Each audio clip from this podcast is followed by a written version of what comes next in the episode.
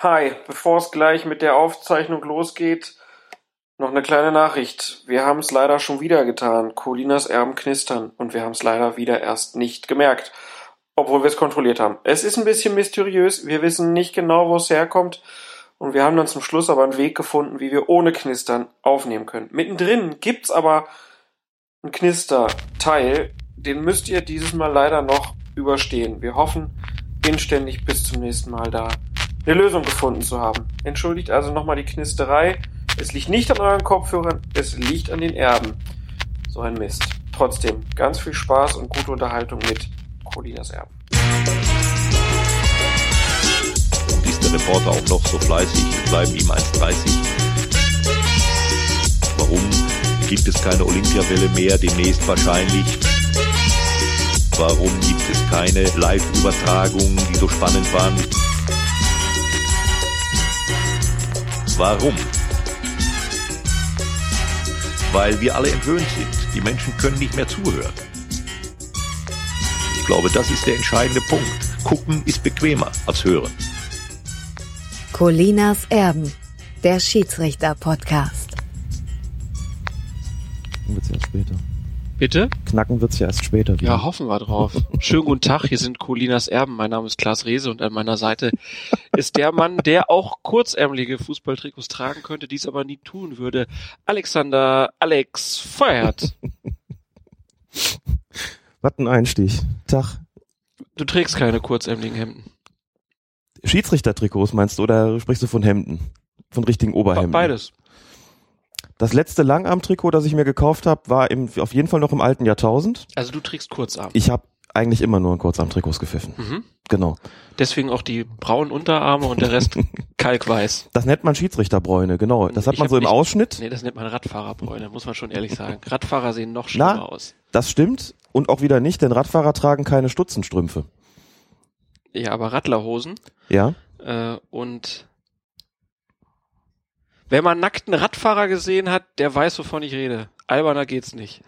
Die fahren natürlich in der Regel noch länger als 90 Minuten, da hast du vollkommen recht. Aber wenn du mal am Strand gewesen bist und Schiedsrichter gesehen hast, dann zeichnen die sich dadurch aus, dass sie so eine Bräune haben, Dick die dann Bauch. vom Ach nee, nicht mehr. ja, so von knapp über den Knien bis äh, ja bis unters Knie und dann sind die Beine, also die, die Unterschenkel sind weiß. Das meine ich mit Schiedsrichterbräune. Ja, okay. Das machen diese Stutzen. Hm. Furchtbar. Gut, aber kurze Oberhemden trägst du eigentlich nicht. Ich besitze gar keine. Oh. Da bin ich ganz bei Stefan Vogel, bei Twitter zu finden als Surfing Bird, der mal geschrieben hat, das sei ein No-Go. Finde ich auch. Aha. Krempeln tue ich gerne, aber ich bin nicht im Besitz kurzärmeliger Hemden. Was für eine Stoffverschwendung.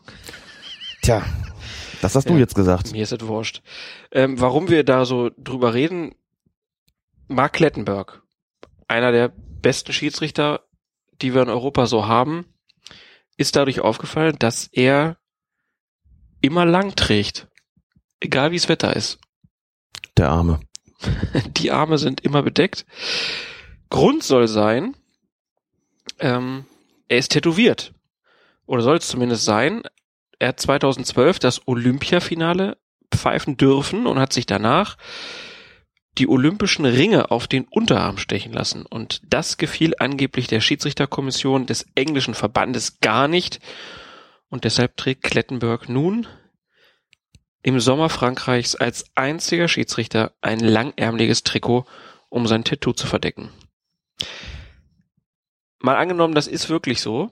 Also es gab einen unserer Hörer, der hat äh, der UEFA geschrieben und die haben dann geantwortet, nein, so eine Anweisung gibt es nicht. Es ist natürlich zwischen offizieller Anweisung und inoffizieller Anweisung gibt's halt auch noch einen schmalen Grad. Wir nehmen jetzt mal an, wir nehmen jetzt mal für bare Münze, die Schiedsrichter haben gesagt, hey, nur lange Trikots, wenn du ein Unterarm-Tattoo hast. Alberner geht's ja nicht mehr.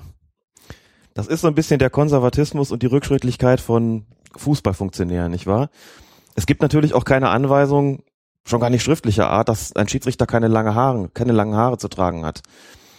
Trotzdem wird man in der Regel keinen finden. Ich habe dann mal gesagt, es ist vielleicht auch kein Zufall, dass Schiedsrichter wie Urs Meier und Peter Gagelmann, besser gesagt frühere Schiedsrichter, sich erst nach dem Ende ihrer Karriere die Haare so ein bisschen länger wachsen lassen haben.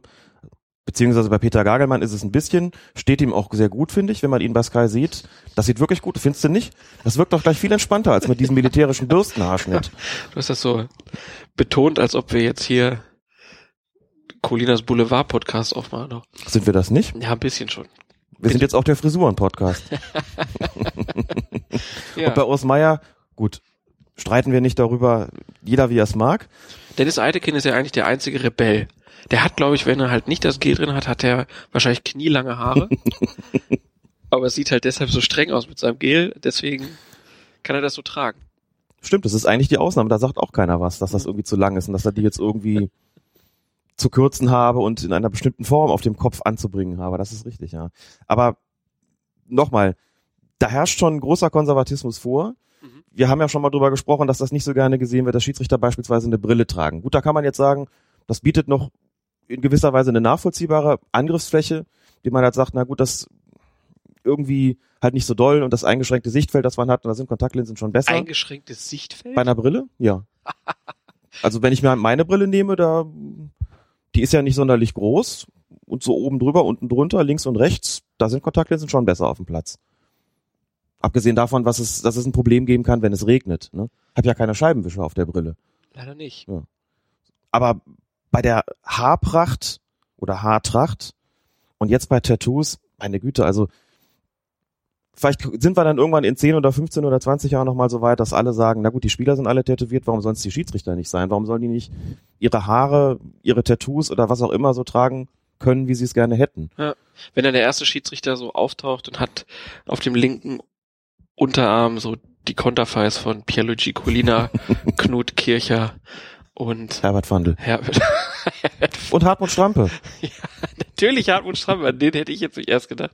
Aber das, ähm, ja, schöne Idee eigentlich. Vielleicht mache ich das mal. Schön Knut Kircher auf dem Unterarm. Also wenn die Nummer mit, Nein, ihr braucht keine Sammlung starten. Ich werde das niemals tun. ah, das ist eigentlich schade. Das wäre doch wirklich mal, das ist mal ein, wirklich ein schöner Anlass für Crowdfunding, oder? Wir lassen uns das Konterfei von Knut Kirch auf den Unterarm stechen. Kannst du vergessen. Dann trage ich auch, auch im Winter kurze Ärmel, das glaubt man. Wir brauchen das äh, Crowdfunding eher dafür, dass wir hier wieder ordentliche Ste- Technik am Start haben. Wir können uns ja wieder für die letzte Folge nur entschuldigen, weil es am Ende wieder ein fürchterliches Knacken gab. Wir haben hier direkt nach der Aufnahme noch reingehört, da haben wir das gar nicht wahrgenommen. Und dann, als ich am Schneiden war, dann nochmal durchgehört hatte, da fiel es mir dann auf. Komplett ärgerlich. Wir haben eine Vermutung, woran es liegt. Es ist wahrscheinlich das technische Gerät, was hier dafür sorgt, dass unser Headset-Signal dann auch in den Computer kommt, dass das heiß läuft. Äh, was heißt, wir müssen es mal in die Reparatur geben, äh, beziehungsweise uns da nochmal was Neues anschaffen. Ähm, das wäre ein schönes Crowdfunding-Ziel. Mhm. Heute haben wir es ein bisschen aufgebockt auf so zwei Glasschüsseln. Alberner wird's auch nicht mehr. Eigentlich fehlt nur noch, dass da unten Wasser drin wäre, damit die Kühle aufsteigt und das, ähm, ja. Und wir könnten einen Ventilator noch daneben aufbauen. Dann hat man noch ein ganz anderes Geräusch auf dem Podcast. Riesenidee. Naja, mal gucken. Wie gesagt, äh, Kontodaten sind ja äh, zu finden auf fokusfußball.de. Alex, wir haben einiges vor heute. Wir wollen auf jeden Fall über die Europameisterschaftsspiele sprechen, die wir noch nicht besprochen haben. Und wir haben noch ein bisschen was zur Relegation, zum Aufstieg, Abstieg von Schiedsrichtern, internationale Finalspiele, Hörerfragen. Also ich würde sagen, wir legen mal los. Bin dabei. Das ist eine Grauzähne, also weder schwarz noch weiß zu beurteilen. Hier ist die offizielle Lehrmeinung zu sagen, Weiterspielen, Torerzielung ist gewünscht. Hier hätte man aber auch eine Entscheidung des Schiedsrichters, der da gepfiffen hätte, mitgetragen. Grauszene. Schöner Begriff. Super Terminus. Wen haben wir da gehört? Jürgen Jansen, früherer Bundesliga-Schiedsrichter und nun in Diensten, unter anderem in Dienst muss man dazu sagen, der ARD bei der Fußball-Europameisterschaft. Finde ich ganz super, dass sie den geholt haben. Ja. Weil der gute Herr Jansen hat ja praktisch im Zuge der Heutzer-Affäre unverschuldet seine äh, Schiedsrichterkarriere in der Bundesliga abbrechen müssen. Ja, Der hat, der Heutzer hat wohl behauptet, dass Herr Jansen da mit drin gesteckt hat. Daraufhin wurde bei Herrn Jansen auch die, das Haus durchsucht. Er hat sich dann danach sogar noch bei den Spielen, die da angeblich verschoben worden seien, hat er eine Pressekonferenz gegeben, um dann zu erklären, warum er bestimmte Fehlentscheidungen getroffen hat. Ähm, hat dann auch berichtet äh, in Interviews, dass seine Kinder in der Schule bespuckt wurden und so. Wurde freigesprochen von allen Vorwürfen, ähm, aber hat dann, ich meine, es wäre ein Schiedsrichtertest gewesen, den er nicht bestanden hat. Aus, nach seiner Aussage hat er wohl eine Zerrung vorher gehabt und hat dann die Zeiten nicht geschafft. Und er hat nach der Heutzer-Affäre äh, nie wieder Bundesliga gepfiffen. So ist es, hat danach aber eine Karriere begonnen, oder eine Laufbahn begonnen, Karriere ist ja zu viel gesagt, als Schiedsrichter Funktionär. Nach allem, was ich weiß, ist er als Schiedsrichter Coach unterwegs. Mhm. Also früher hätte man gesagt Schiedsrichter Beobachter.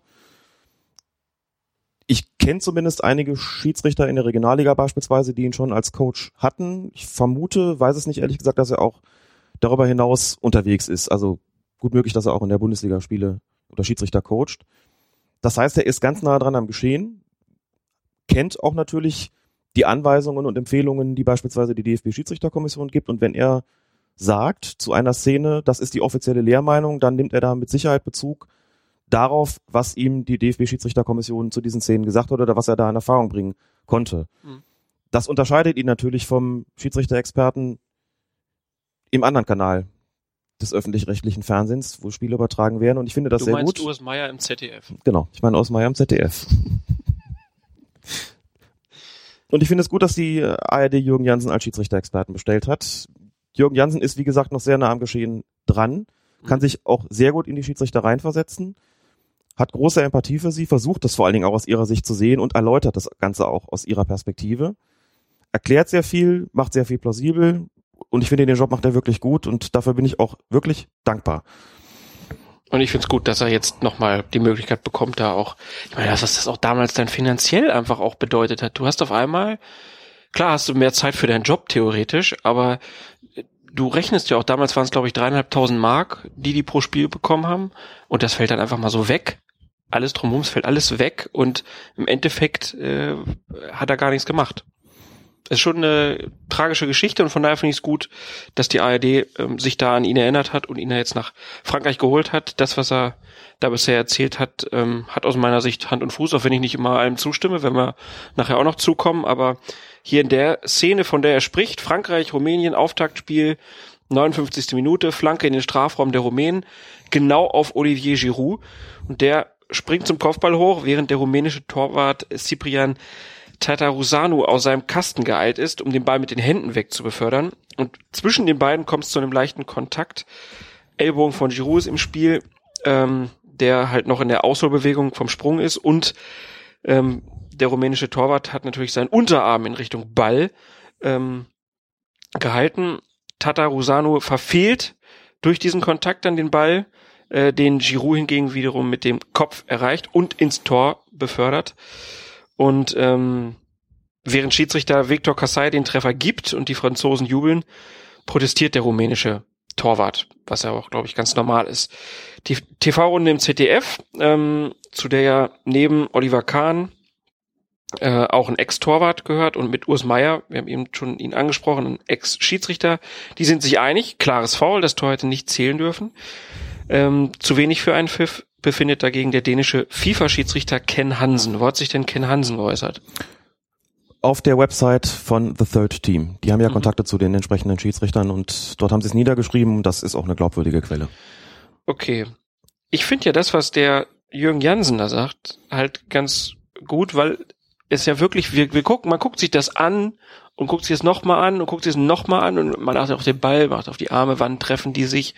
Man sieht diese super, super Zeitlupe äh, und dann zu sagen, so, das ist jetzt hundertprozentig ein Foul oder das ist auf gar keinen Fall ein Foul, das kann man gar nicht sagen. Das kann man eben nicht sagen, genau. Deswegen ist das mit Graus Szene auch hinreichend gut beschrieben. Und die gibt es natürlich beim, bei solchen Aktionen. Man muss dazu sagen, die Torhüter sind ja schon lange nicht mehr sakrosankt. Mhm. Auch nicht in ihrem Torraum, das muss man auch nochmal ganz deutlich sagen. Die Szene war nicht im Torraum, insofern müssen wir darüber eigentlich gar nicht unter dem Aspekt sprechen, aber auch in ihrem Torraum gilt eben diese jahrelang gehegte und gepflegte Regelung nicht mehr, dass sie da quasi gar nicht angegangen werden dürfen. Klar wäre so eine Szene wahrscheinlich vor fünf, sechs Jahren zumindest in der Bundesliga zurückgepfiffen worden. Okay. Einfach weil man gesagt hätte, da gibt's, also wenn da irgendwie zwei da hingehen und man hat das Gefühl, der Torwart ist da irgendwie so ein bisschen berührt worden, dann pfeift man das irgendwie ab. Gut, außerhalb des Torraums vielleicht nicht unbedingt, innerhalb des Torraums auf jeden Fall und wäre man vielleicht auch strenger gewesen, das macht man eigentlich nicht mehr so. Und natürlich kann man lang und breit drüber diskutieren, da gibt's so einen Kontakt, wie ist denn dieser Kontakt einzuschätzen? Klar, da kommt der rumänische Torwart nicht mehr hin. Für mich ist in der Situation entscheidend gewesen, dass der Giroud schon in der Ausholbewegung ist.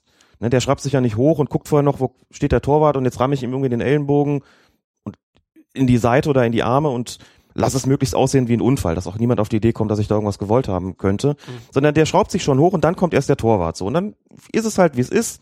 Das ist eine natürliche Bewegung, dann kriegt er so den Arm ein bisschen ab, kommt da nicht mehr hin. Da hat Kahn dann auch letztlich gesagt, da muss ich halt mal richtig rausgehen und da für klare Verhältnisse sorgen. Gut, das tut er in der ihm eigenen Art und behauptet dann auch, es habe da vor ein paar Jahren so eine Regelung gegeben.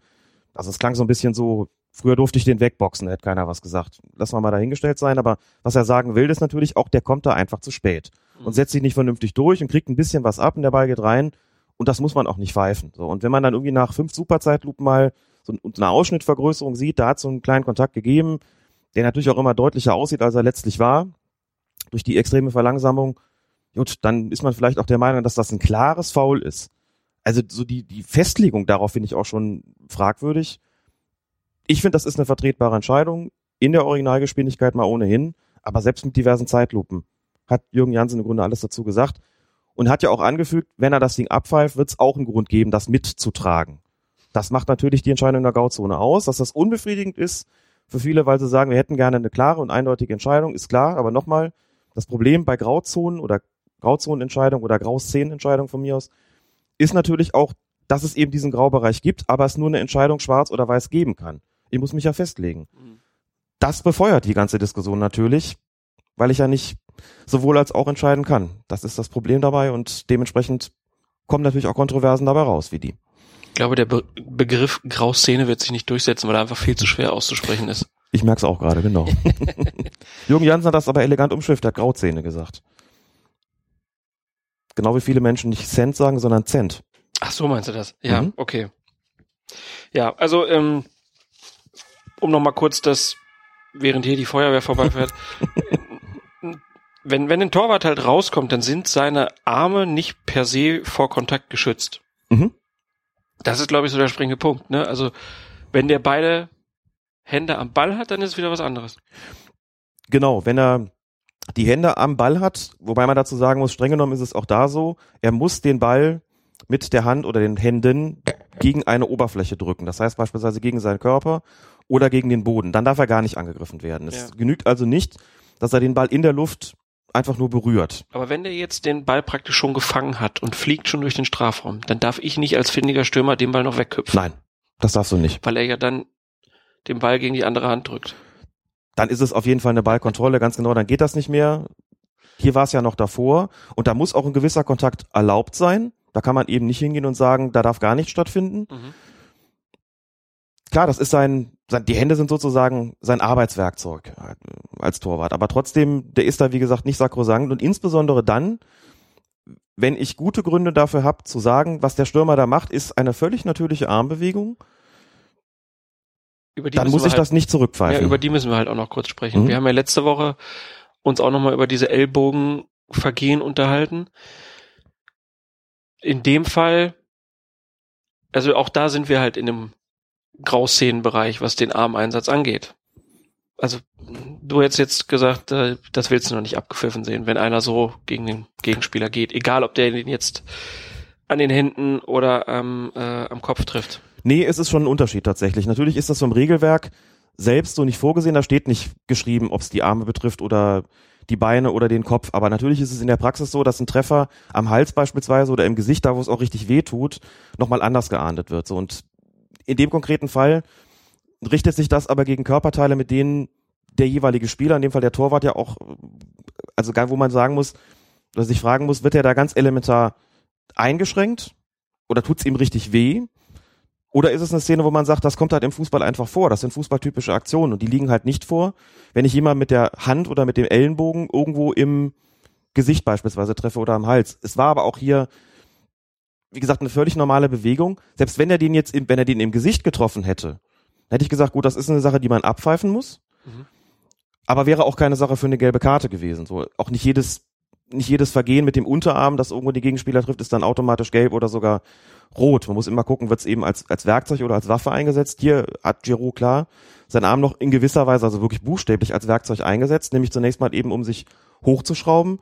Und dann kommt schon auch drauf an, wo trifft er den. Ne? Es gibt schon Unterschiede. Es ist ja genau wie bei Foulspielen, bei herkömmlichen Foulspielen auch. Man sagt ja auch, wenn das unterhalb von Sprunggelenk und Knöchel ist, reden wir über eine Verwarnung. Bei hartem Einsteigen, alles darüber geht schon in diesen Rotbereich.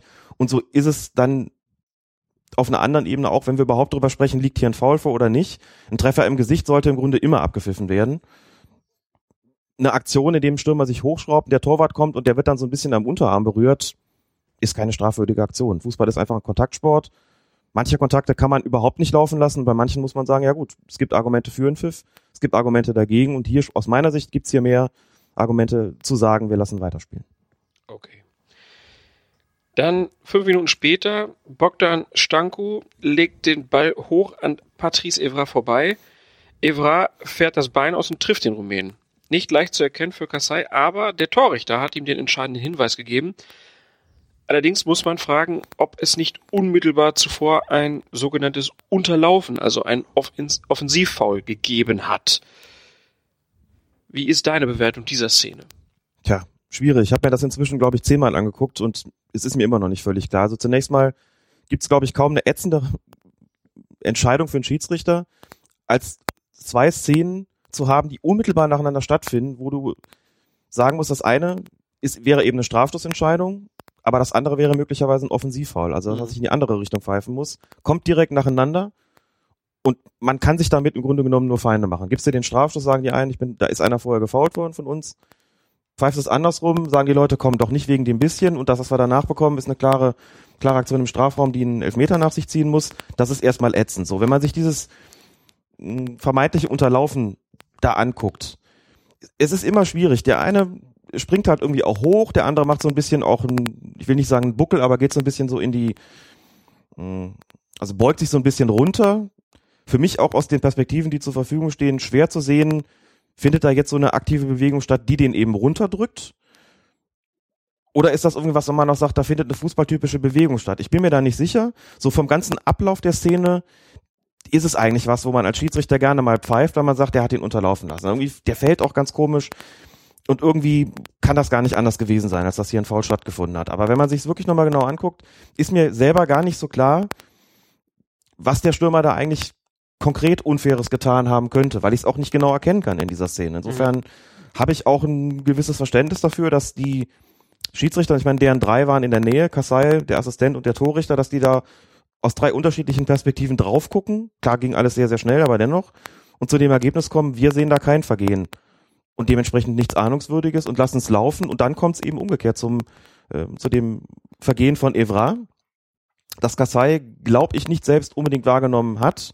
Er hat zumindest im Moment mit dem Pfiff gezögert. Gut, das kann auch der Tatsache geschuldet sein, dass er sich erstmal abstimmen wollte. Aber es wirkte auf mich so, dass der Torrichter da den entscheidenden Hinweis gegeben hat, indem er eben diesen Fußkontakt wahrgenommen hat. Und das ist tatsächlich dann auch äh, ein Foulspiel gewesen, für das man den Strafstoß geben muss, wenn man eben sagt, das, was vorher stattgefunden hat, war eben kein Unterlaufen. Hättest du den Schwierig. jetzt Unterlaufen gepfiffen oder nicht? Da würde ich dann auch sagen, das kann man auf jeden Fall mittragen, wenn es entsprechend geahndet ja, wird. Komm, du musst dich jetzt festlegen. Wenn ich mich festlegen muss, dann würde ich, glaube ich, an der Stelle sagen, ist es tatsächlich eher ein Unterlaufen gewesen, also wäre es ein Freistoß gewesen für Frankreich in der Szene. Gucken wir auf die Abschlusstabelle. Ist das egal? Für die Franzosen hat es ja trotzdem zum Gruppensieg gereicht und den Rumänen hat es gar nichts gebracht. Die sind nämlich raus. Genau. Dann erzähl uns doch noch mal was zu Viktor Kassai. Der Ungar gilt ja als einer der Top-Schiedsrichter. Wie hat er sich im Auftaktspiel geschlagen? Ich finde insgesamt gut. Keine Schiedsrichterleistung, die man jetzt auf ewig in Erinnerung behalten wird, wo man jetzt sagt, da hat sich einer, hat einer ganz, ganz besonders starke äh, Zeichen gesetzt. Er hatte zwei sehr undankbare Entscheidungen zu treffen, also auch die, die großen Entscheidungen im Spiel, von der ich zumindest bei der einen Entscheidung, nämlich mit dem Giroud-Tor, das erste Turniertor überhaupt sagen würde, das ist vertretbar gewesen, das ist richtig gewesen das so zu handeln, wie er das Ganze gemacht hat. Und dementsprechend hat er eine wichtige Entscheidung da auch erstmal korrekt gesetzt. Mhm. Über das andere kann man streiten. Das bleibt so ein bisschen im Unklaren mit Tendenz zu sagen, war vielleicht vorher doch ein Offensivtor vor dem Strafstoß, also ist aber letztlich für den Spielausgang und das ist nie unwichtig, nicht bedeutsam gewesen. Die Franzosen haben das Spiel trotzdem gewonnen. Payet. Ja, Payet, der dann kam und Was ein Tor. das hat sich möglicherweise aus dem Spielverlauf, der auch dadurch durch diese Entscheidung äh, bestimmt war, dann genauso ergeben. Also, aber wenn man auf die, auf das große Bild sozusagen schaut, wie hat er, denn- wie hat er denn das Spiel im Großen und Ganzen geleitet? Wie war seine Linie? Wie war sein Umgang mit den Spielern? Dann konnte man da, das muss man aus der heutigen Sicht sagen, denke ich, schon erkennen, was die Linie bei der Europameisterschaft sein würde. Er lässt im Großen und Ganzen laufen, Er hat's vorgegeben. er lässt fußballtypische Härten zu. Solange er das Gefühl hat, der Ball ist irgendwie in, in Spielnähe. Ich fand die persönlichen Strafen, also die gelben Karten von ihm in Ordnung. Er ist akzeptiert worden. Auch das muss man sagen. Das ist immer auch ein Punkt, der wichtig ist. Ne? Es nützt die beste Schiedsrichterleistung oder die, es nützen die korrektesten Schiedsrichter für, für nichts, wenn du permanent Spieler am Hals hast, die mit dir dann nicht konform gehen, die dir permanent auf die Pelle rücken, die dich ständig beeinflussen wollen, die dich einfach als Persönlichkeit auf dem Platz nicht akzeptieren. Das Problem hatte Kassai auf keinen Fall. Es wollte keiner wirklich was. Selbst nach dem Giro-Tour standen die Proteste auf dem Platz in keinem Verhältnis zu den Diskussionen, die es hinterher gegeben hat. Die waren nämlich relativ moderat, muss man sagen. Auch das spricht für die Akzeptanz eines Schiedsrichters und das in so einem wichtigen Spiel, wo quasi die halbe Welt zuschaut. Mhm. Und deswegen war das da eigentlich schon ein Statement, das er gesetzt hat, eine gute Leistung und eine, die schon in gewisser Weise was vorgegeben hat für den weiteren Verlauf der Europameisterschaft und damit für mich auch eine, eine gute Ansetzung. Nicht überragend, aber auf jeden Fall solide, eine solide Schiedsrichterleistung. Punkt. Punkt. Kommen wir zum nächsten Spiel, was wir besprechen wollen. Wales gegen die Slowakei. Schiedsrichter war der Norweger Svein Ottvar Möhn. Und in der 32. Minute trudelt der Ball auf slowakischer Seite in Richtung Tor aus und wird von zwei Slowaken abgeschirmt. Im letzten Moment mogelt sich plötzlich Jonathan Williams vor die beiden und Martin Skrittel macht daraufhin einen Schritt auf Williams zu, fährt den Arm aus und trifft den Waliser deutlich am Hals. Williams geht zu Boden, doch es gibt keinen Strafstoß vom Schiedsrichter. Dabei lag hier recht unzweifelhaft ein Foul vor. Was wir uns ja immer fragen ist, warum hat der unmittelbar daneben postierte Torrichter in diesem Fall das Foul nicht gesehen? Denn eigentlich steht er doch genau für diese Situation auch da. Das ist so, ganz richtig. Und dann muss man sich fragen, wenn das doch so klar ist und so klar einzufangen ist, warum reagiert er an so einer Stelle dann nicht? Das mag jetzt kurios klingen und ich sage auch von vornherein deutlich, das soll die ganze Sache überhaupt nicht entschuldigen, aber es soll sie zumindest ein bisschen erklären. Also erstmal, Hm? er muss das eigentlich sehen. wenn das so stattfindet, es ist zwar sehr schnell gegangen und klar, ist auch so ein bisschen absehbar gewesen, die da stürben zwei ab und der dritte versucht noch dazwischen zu kommen.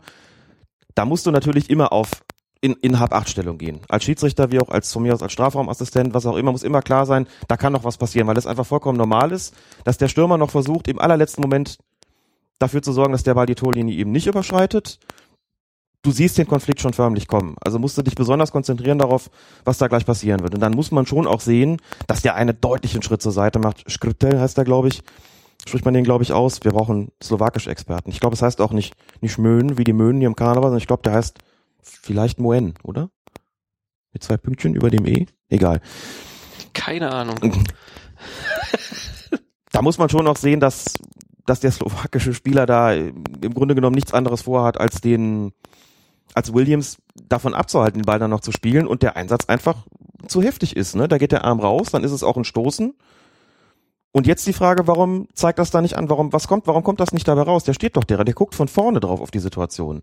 Und wie gesagt, nochmal, nicht zur Entschuldigung, nur zur Erklärung. Es gibt tatsächlich Situationen, in denen man zu nahe dran stehen kann.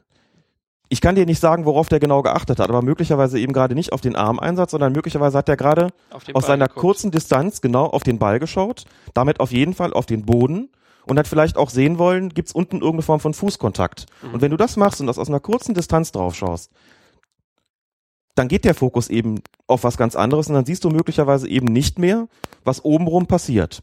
Das könnte hier so gewesen sein, das dürfte hier so gewesen sein. Die ideale Entfernung eines Schiedsrichters oder Assistenten zu der zu einem Zweikampf, sagt man so, ist irgendwas zwischen 8 und 15 Metern, weil du dann das gesamte Ding im Blick hast, die gesamte, den gesamten Ablauf auch im Blick hast und eben nicht nur auf Detail achtest, sondern eben auf das, auf das Gesamtbild. Das ist natürlich den Strafraumassistenten, den zusätzlichen Schiedsrichterassistenten nicht immer möglich. Gerade in so einer Situation kann er allenfalls noch so die Flucht nach hinten antreten, indem er rückwärts läuft und sagt, ich begebe mich etwas weiter weg, weil ich schon ahne, was da gleich passieren wird, bringe ich mich als Torrichter in eine bessere Position. Er lief auch ein bisschen zurück, aber offensichtlich nicht weit genug, dass er da noch den klaren Blick darauf hatte, was im oberen Bereich, also im Vergleich, Bereich der Arme, passiert. Er hat wahrscheinlich nur geguckt, was ist unten mit dem Ball, was ist unten mit den Füßen und dementsprechend hat er das dann nicht mehr gesehen. Aber da müssen wir nicht drüber reden auf dem Niveau, dass es dann eben trotzdem so sein muss. Da muss er sich eben in die entsprechende Position bringen, dass er das erkennt und dann wäre hier auch ein Strafstoß angebracht gewesen. Ärgerlich für Wales in diesem Fall. Kommen wir zum Deutschlandspiel gegen die Ukraine. In der 18. Minute grätscht Jaroslav Rakytski gegen Thomas Müller und spielt dabei zuerst den Ball, trifft dann auch Müller, der daraufhin fällt. Schiedsrichter Martin Atkinson aus England gibt einen Freistoß und daraus resultiert dann das 1 zu 0 durch Skodran Mustafi. So wie ich das jetzt schon erzählt habe, dass äh, Radkützki ja zuerst den Ball spielt, muss man diesen Freistoß geben? Ich fand nicht, dass man diesen Freistoß geben muss. Auch die Diskussion, Ball gespielt oder Gegner getroffen oder vielleicht beides ist ja, kommt ja vielfach vor, muss man dazu sagen. Und die Diskussionen laufen oft in die Richtung, dass man eine Fraktion hat, die sagt, na gut, er spielt doch zuerst den Ball und was danach passiert, ist vollkommen egal. Es gibt eine andere Fraktion, die sagt, wenn auch der Gegner getroffen wird, ist da noch ein Foulspiel passiert, auch wenn er zuerst den Ball gespielt hat. Wir hatten ja mal vor, vor langer Zeit ähm, im Podcast die Diskussion darüber, was, worum es sich eigentlich bei diesem sogenannten Nachziehbein handelt, falls du ja, dich noch erinnern ja, kannst. Ja, der Begriff kam plötzlich auf, den hatte der DFB ins Spiel gebracht. Damit war allerdings gemeint, erst wird der Ball gespielt und mit dem anderen Bein, das wird quasi nachgezogen, um den Gegner noch zu treffen. Da wurde gesagt, man kann dann sich nicht mehr darauf berufen, dass hier zuerst der Ball gespielt worden ist, wenn jemand das Bein nachzieht, das andere, um den Gegner noch zu treffen. Oder vielleicht auch das Bein, mit dem man den Ball gespielt hat, noch absichtlich dann in, hochnimmt, um den Gegner noch zu treffen, muss man sagen, da hat es eben trotzdem einen Foul gegeben. Das macht die Sache so kompliziert. Es gibt auch Zweikämpfe, wo man sagt, er trifft irgendwie alles, irgendwie auch den Ball, aber eben bevorzugt den Gegner. Manchmal ist es auch umgekehrt, da trifft er vor allem den Ball. Das heißt, auch da haben wir dieses unbefriedigende Ding oder oft unbefriedigende Ding. Wir haben im Grunde genommen eine Grauzone. Ich habe also zu beurteilen als Schiedsrichter, wie klar ist denn da der Ball gespielt worden? Was sagt mir der Spieler auch mit seiner ganzen Körperhaltung, mit seiner ganzen Bewegung, vielleicht mit seiner Blickrichtung? Worauf achtet der? Will der in erster Linie den Ball spielen? Und wenn ja, ist das denn auch das vorrangige Ergebnis dieser Aktion? Oder habe ich das Gefühl, der setzt sich eigentlich eher so ein, weil er den Gegner zu Fall bringen will, weil er sieht, er hat gar nicht so richtig die Chance und das Ballspielen ist dann eher so ein Zufallsprodukt. So, lange Rede, kurzer Sinn. Hier würde ich dafür plädieren, dass Rakitzki zuerst den Ball gespielt hat und auch klar den Ball gespielt hat. Und was danach kommt, ist so ein Ergebnis aus der Bewegung und damit ein Kontakt, der nicht strafwürdig ist. Das heißt, den Freistoß hätte man aus meiner Sicht nicht geben sollen abseits dieser Szene oder auch natürlich das mit eingeschlossen, wie hat dir Atkinson gefallen? Nicht so gut wie sonst, muss ich sagen. Mag ihn eigentlich sehr als Schiedsrichter. Man hat gemerkt zunächst mal, dass Atkinson eine ganze Weile verletzt gewesen ist. Der Laufstärkste war er ehrlich gesagt noch nie. Hat immer viel mit Routine gemacht in seinen Spielen, viel mit Präsenz gemacht, viel mit seiner ganzen tollen Ausstrahlung gegenüber den Spielern dadurch konnte er so manches kompensieren, was er vielleicht so an läuferischen Defiziten hat. Ja, war es schon für mich augenfällig, dass er manchmal sehr weit weggestanden hat. Mhm. Und ich denke schon, dass das noch damit zu tun hat, dass er noch, dass er vor kurzem eben noch verletzt gewesen ist. Ansonsten war mir seine Linie bei den persönlichen Strafen nicht so ganz ersichtlich manchmal. Ich erinnere mich da noch an einen Unterarmeinsatz von Kroos. Ich glaube, das war so nach einer Viertelstunde etwa. Das ist für mich eigentlich eine Aktion gewesen, für die es hätte gelb geben sollen. Es gab auf der anderen Seite auch noch ein Foulspiel müsste ich nachgucken, ich meine kurz vor der Pause, da habe ich auch gedacht, das ist vom Körpereinsatz eigentlich so heftig, dass ich mir da eine gelbe Karte gewünscht hätte. Dafür war er dann aber beispielsweise bei der hm, Sache mit dem Zweikampf, der zum Freistoß geführt hat, aus dem dann eben das 1 zu 0 resultiert ist, war er relativ kleinlich. Da habe ich so ein bisschen die Einheitlichkeit vermisst. Ansonsten muss man aber auch bei Atkinson sagen, der ist im Prinzip kein Thema gewesen. Den haben alle akzeptiert, die Linie hat im Großen und Ganzen auch gestimmt er hat das mit seiner ihm sehr eigenen Souveränität gemanagt und auch da meckern wir dann sozusagen oder meckere ich in dem Fall wirklich auf hohem Niveau, weil das keine schwache Schiedsrichterleistung war. Ne? Da hat der Teufel so ein bisschen Detail gesteckt und gesagt, konditionell und vom Positionsspiel hätte man das eine und andere sicherlich verbessern können, gerade mit den Ansprüchen von Atkinson und auf dem Niveau. Führt aber trotzdem äh, nicht dazu, dass ich sagen würde, er hat das Spiel nicht im Griff gehabt. Das war ja nicht der Fall. Ist ja allseits akzeptiert gewesen. Und wo wir jetzt ja Klettenberg aus England und Atkinson aus England haben, warum zwei Schiedsrichter aus England? Ich bin natürlich mit den Interna bei der UEFA nicht so vertraut. Zum einen ist es so, dass man bei einem Turnier mit 24 Mannschaften natürlich mehr Schiedsrichter braucht als bei einem Turnier mit 16. Mhm. Nach allem, was ich weiß, wollte der englische Verband Klettenberg tatsächlich nicht schicken zur Europameisterschaft, sondern Atkinson. Und nur Atkinson. Und Colina hat das Problem dadurch gelöst, dass er gesagt hat, ich brauche eben mehr Referees. Da sollen auch die besten pfeifen. Klar kann man da noch den noch einen Schiedsrichter aus einem anderen Land nehmen. Es ist ja so, dass England der einzige Verband ist, das einzige Land ist, das zwei Schiedsrichter bei dieser EM hat. Alle anderen haben nur äh, einen oder okay, hat gesagt, so die restlichen äh, 16, die noch bleiben, kommen aus 16 unterschiedlichen Verbänden.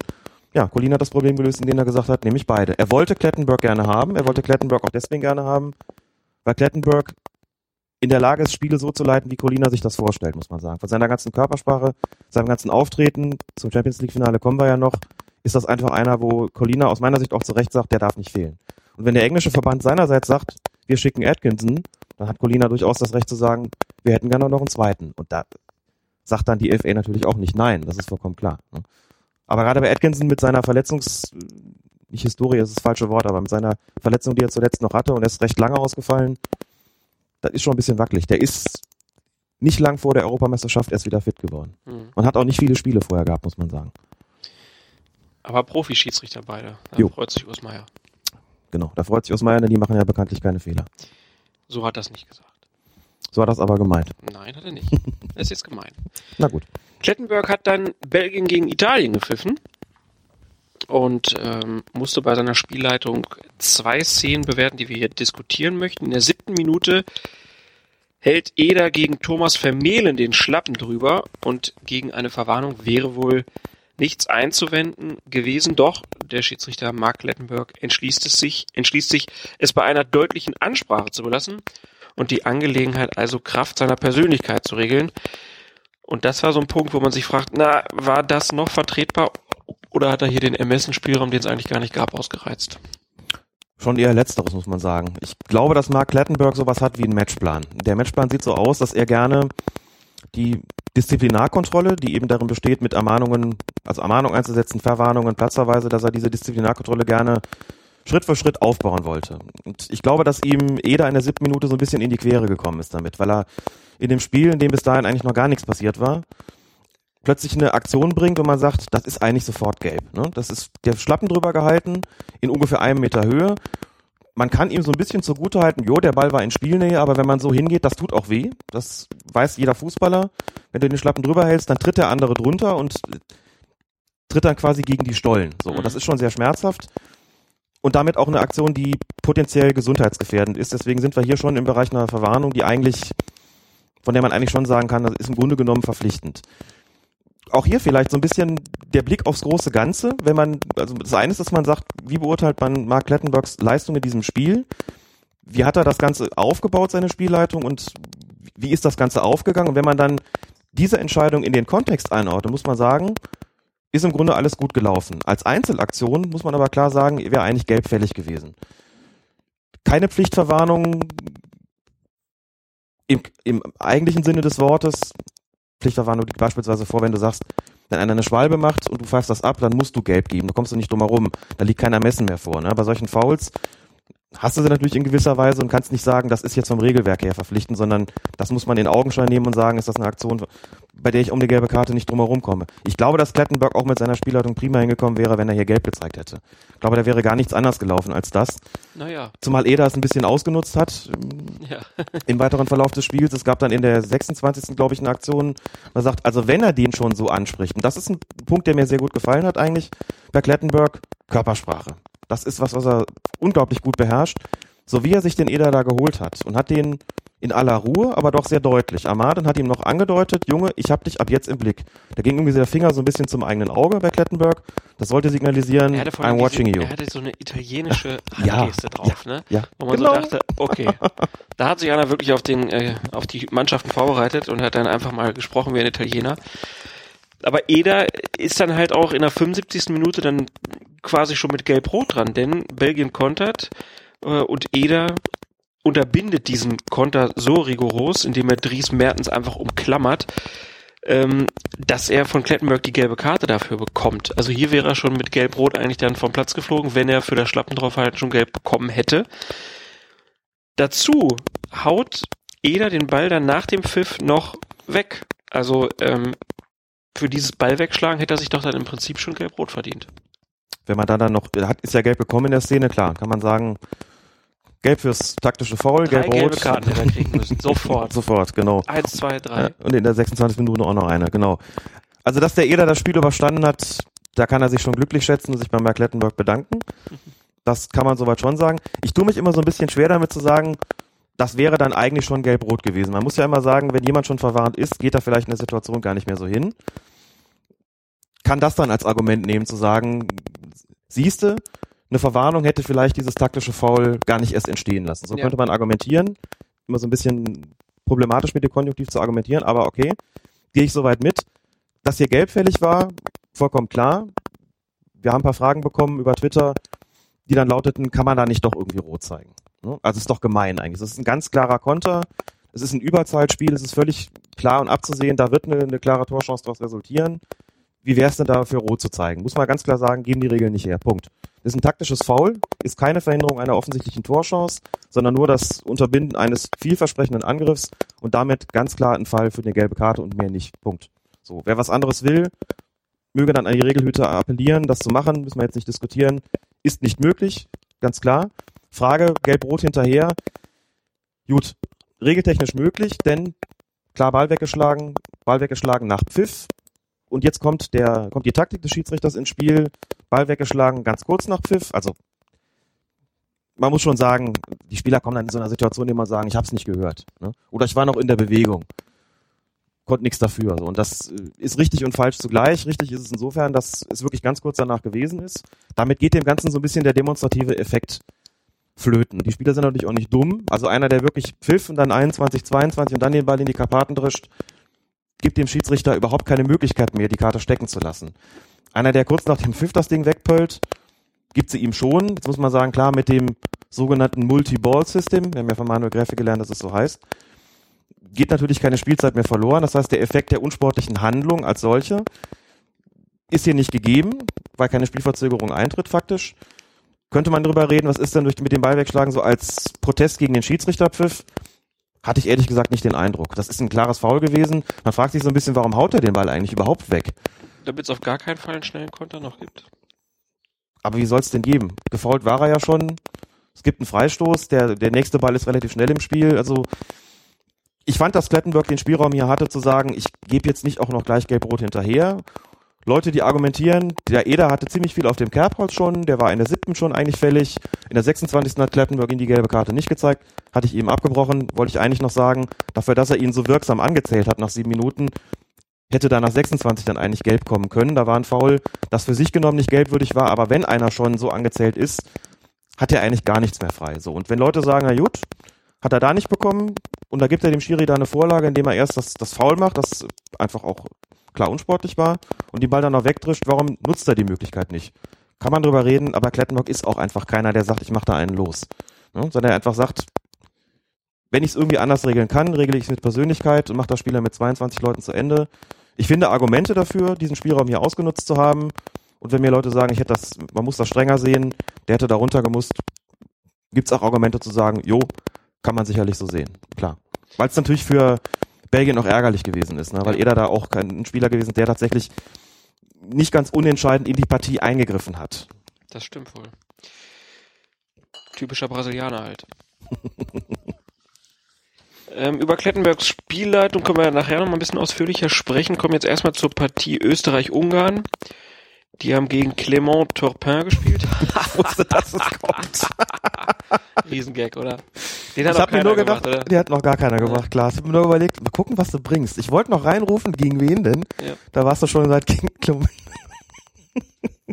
gegen Topirne Potsdam. Oh, Alter. jetzt wird's richtig schlecht, ne? Boah.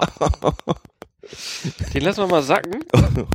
Entschuldigung. Äh, 66. Minute. Beim Angriff der Österreicher. Oh Mann, so ein Blödsinn. Ja, kann man so sagen. Also, Österreich greift an und deren nach vorne geeilter Abwehrspieler Alexander Dragovic kommt beim Schussversuch einen kleinen Moment zu spät. Der Ball ist bereits weg und Dragovic trifft den Ungarn Tamas Kada am Bein. Der Schiedsrichter Clement Turpin schickt den Österreicher, der bis dahin als einziger schon verwarnt war, mit Gelbrot vom Platz. War das aus deiner Sicht eine vertretbare Entscheidung? Oder würdest du in den allgemeinen Tenor mit einstimmen, dass das viel zu hart war? Weil es auch nicht zur Linie passte. Man ist als Schiedsrichter ja so immer so ein bisschen drauf bedacht, bei Personalstrafen eine Balance zu halten, wenn sich die Möglichkeit anbietet. Blöde Situation, wenn die zweite Karte im Spiel, die kommt, dann gelb-rot ist, was ja bedeutet, es hat nur eine gegeben und das heißt, derselbe Spieler wird zweimal getroffen, dann muss schon was Klares passiert sein. So, dann sind wir bei der Frage der Linie von Clément Trepin, die sehr großzügig war, muss man sagen. Also, könnte jetzt so ein bisschen im Schiri-Slogan sagen, er hat knüppeln lassen und sich das Ganze angeschaut und Das dann sagt man so. ja, knüppeln lassen, genau. Ich war am Sonntag wieder hier äh, in, in Müngersdorf, habe ich knüppeln lassen. Kreisliga wieder ein knüppeln lassen. Ob, ob die Stäbchen jagen, die Jungs. So Ich redet habe mir dann angeguckt. So reden wir aber teilweise auch, ja. Psst. Wenn keiner zuhört. Hört ja keiner zu gerade. Nee. Eben. Das ist eine Situation gewesen, bei der ich die Linie außen vor lassen würde, denn es gibt Szenen, da ist der Spielraum nicht mehr besonders groß. Ich habe mir das ein paar Mal angeguckt. Also in der Originalgeschwindigkeit habe ich ehrlich gesagt gedacht, okay, der Ball liegt im Tor. Der annulliert das Tor. Dachte, okay, da ist irgendwas vorher gewesen. Man sah auch da diesen Zweikampf. Der sah quasi nicht ganz koscher aus, aber man konnte auch nicht so genau sagen, was denn da eigentlich passiert so. Und was man sieht ist, der kommt tatsächlich nur eben, wie du gesagt hast, diesen Tick zu spät. Aber im Ergebnis landete ihm natürlich mit den, mit den Stollen voraus da irgendwo Richtung Schien- oder Wadenbein. Ne? Ich hab, gab Twitter-Follower, die dann gesagt haben, nee, es war nicht die Stollen voraus, es war die Innenseite. Da sind wir schon über solche Details diskutiert. Der geht aber mit ziemlich viel Risiko dahin. Mit gestreckten Beinen, trifft den auch, trifft den auch mit, mit einiger Intensität. Gut, das ist jetzt nicht mit dickem Anlauf gewesen, aber das sind dann auch Aktionen, die muss er verantworten. Hier liegt eine Aktion vor von Dragovic, der, und das finde ich auch nicht unwichtig, eben schon verwarnt war. Da muss ich als Spieler auch wissen, da muss ich mich halt nochmal stärker zurückhalten als andere, weil ich einfach nichts frei habe.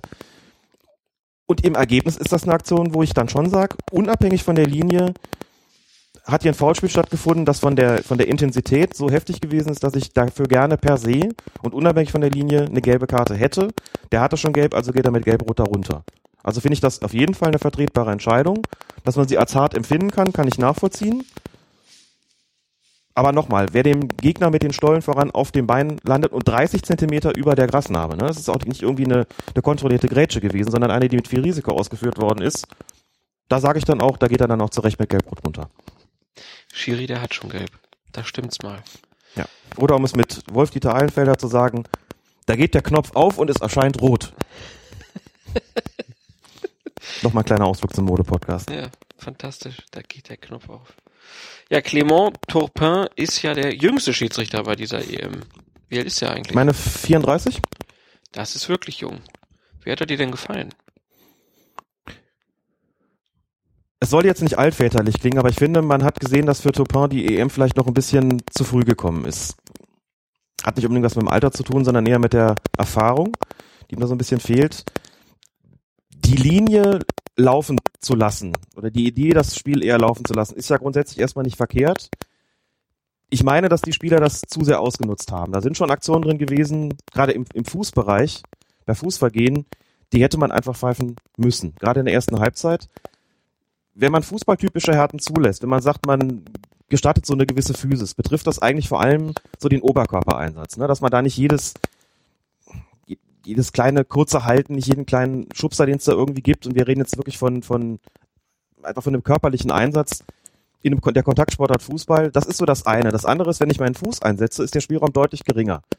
Da muss ich einfach sagen, wenn ich die die Grätsche auspacke oder wenn ich ein, eben ein Tackling mache, wenn ich versuche, den Ball wegzuspitzen und treffe den Gegner, ist da eigentlich, kann man da nicht so großzügig sein. Und das ist dann auch nichts mehr, wo man sagt, der hat hier eine großzügige Linie, sondern das geht dann eher in den Bereich, wo man sagt, er hat ein paar doch recht deutliche Foulspiele übersehen. Und durch das Übersehen dieser Foulspiele ist das Spiel härter geworden. Sind auch die Spieler dann irgendwann öfter zum Protestieren zu ihm gekommen, was auch bedeutet, dass er eben nicht ganz so akzeptiert gewesen ist in seiner Spielleitung und seiner Linie wie andere Schiedsrichter bei dieser Europameisterschaft, wo es diese Proteste eben nicht gegeben hat. Und als Gesamtpaket würde ich dann eben sagen, fand ich von der Linie und vom Auftreten nicht so doll. Würde aber umgekehrt auch sagen, all das, was zu entscheiden war, was das Spiel wirklich als Einzelsituation geprägt hat, also die sogenannten berühmten ja, spielentscheidenden Situationen, sind richtig gewesen. Sowohl die gelb-rote Karte als auch beispielsweise das Tor zum 1 zu 0 für Ungarn. War eine schwierige Abseitsentscheidung für den Schiedsrichterassistenten. Hat er wunderbar gesehen, war sehr knapp, aber korrekt entschieden. In den Bereichen hat dann wieder alles gestimmt. Sodass auch über Turpin hinterher nicht groß diskutiert worden ist. Aber hier vom, vom großen Bild sozusagen, also ich lese auf diesen Blog vom 13, die spricht immer vom The Big Picture. Gefällt mir gut als Begriff sind überhaupt viele englischsprachige Begriffe dabei, aber ich denke so, boah, die hätte ich eigentlich gerne so im, im, im Deutschen. Alleine die, die, wenn es um eine verpflichtende gelbe Karte geht, das heißt auf Englisch mandatory. Das ist so ein schönes Wort, ne? Mandatory. Das ist mit verpflichtend irgendwie so unbefriedigend übersetzt. Du hast ja auf Twitter auch schon versucht, die Internationalisierungsstrategie von Colinas Erben mal äh, anzusetzen. Vielleicht sollten wir nur noch Englisch reden hier. Nein, sollten wir nicht. Das, da habe ich mal einen fehlerfreien englischen Satz rausgebracht. Ja. Wenn ich ansonsten Englisch sprechen müsste, wäre das, also es geht schon, ich kann mich äh, verständlich machen und Unterhaltungen führen, aber das führt nicht wirklich weit. Mandatory, finde ich gut. Mandatory, großartig. Ja. Also man kann ja mal auf die Karriere des äh, Clément Turpin nochmal schauen. Der war schon überall immer der Jüngste. Also ähm, irgendwie hat er schon das bei der, der, der mit 29 hat er schon sein erstes Pokalfinale äh, gepfiffen, wenn ich das hier richtig sehe, und ähm, war mehrfach französischer Schiedsrichter des Jahres, also 2010, 2011, 2014, 2015. Ähm, hat dann beim sogenannten Corsica Derby Anfang März 2013 in den letzten zehn Spielminuten fünf Spieler vom Platz gestellt. Zwei vom Gastgeber Bastia und drei von Ajaccio heißt das, glaube ich, ne? Ähm, ja, also das war ein neuer französischer Negativrekord des 21. Jahrhunderts. Dann hat er die großen Klassiker gepfiffen, Olympique Marseille gegen Paris Saint-Germain. Ähm, und er gilt als ziemlich entscheidungs- und straffreudiger Schiedsrichter. Mhm. Hat zum Beispiel in der Saison 2012, 2013 bei 21 Einsätzen 84 gelbe und 15 rote Karten gegeben. Das ist schon ganz schön viel, ne? 84 gelbe sind, glaube ich, dann genau 4,0 im Schnitt. Mhm. Da würde ich sagen, ist schon, ist jetzt nicht, nicht, nicht unverhältnismäßig viel, aber auch nicht wenig, aber 15, 15 platzerweise in, was sagst du, 21 Spielen, das ist schon ein Brett. Ja, hat dann 2015 den Platz in der Elite Group bei den Schiedsrichtern von Stéphane Lanois übernommen und sein persönlicher Coach ist Ex-Referee Roberto Rossetti. Mhm. Kennt man ja auch noch. Ja, hat die UM U21 ähm, in Tschechien geleitet, äh, ja, und hat jetzt vor der EM bisher acht Champions League Spiele und 20 Europa League Spiele gepfiffen. Also hat schon ein paar jetzt geschafft, aber äh, nicht so viel Erfahrung natürlich wie in Klettenberg, der halt schon ein bisschen länger dabei ist. Ja, und ist auch bei den Olympischen Spielen in Frankreich dabei.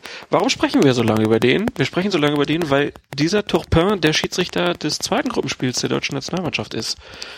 Nordirland gegen Deutschland. Was meinst du denn? Bleibt er sich seiner, äh, nähert er sich wieder seiner Linie an oder nimmt er die EM-Linie lieber wieder auf?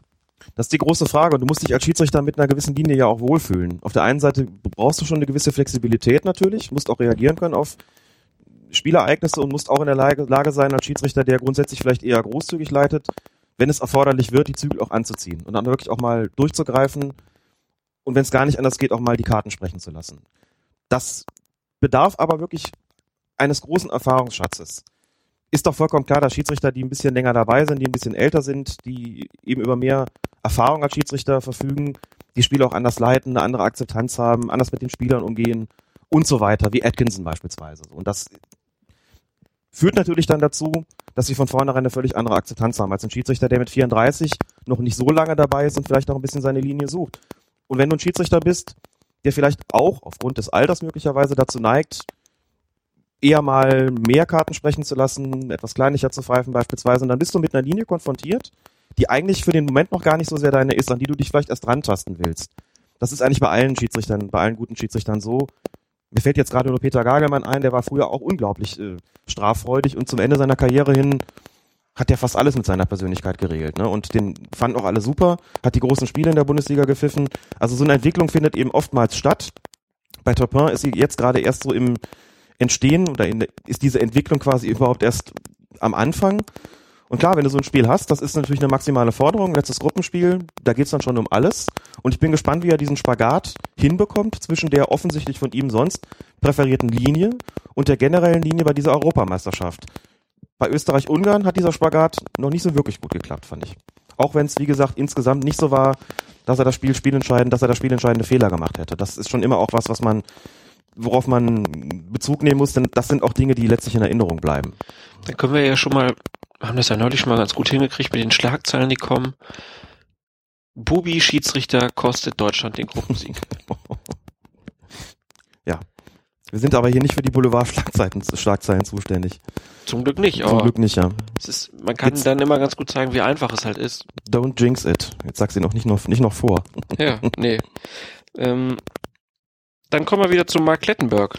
Ist eigentlich der Einzige, der schon zwei Spiele hat oder Nein. schon mehr? Wer, was, wer fällt dir noch ein? Karasev hat zwei Spiele gepfiffen beispielsweise. Stimmt. Rizzoli hat zwei Spiele gepfiffen. Also kommen jetzt so, aber auch in die Phase, wo man dann schon mal sehen kann, wem wird mehr vertraut. Gewiss. Klettenberg hat das Spiel Tschechien gegen Kroatien geleitet und in der 86. Minute fliegen mehrere Bengalos aus dem kroatischen Block auf den Rasen. Das war erst in der 86. Minute, bist du Mhm. sicher? Was früher? Ich meine, es wäre früher. Wenn du jetzt, wo du es sagst, kommt es mir auch so vor, als ob es eher 76. gewesen ist. Weil Ne? die haben ja noch zwei Tore gekriegt hinterher, oder? Ja, die Nachspielzeit war natürlich auch relativ lang durch die, durch die Ja. Unterbrechung dann automatisch, aber bin jetzt nicht ganz sicher. Vielleicht vertue ich mich Fall, damit. auf jeden Fall flogen irgendwann Böller aufs Spielfeld. Wann, könnt ihr ja mal nachgucken. Ähm, ja, auch ein Böller knallt, äh, ein Ordner wird verletzt.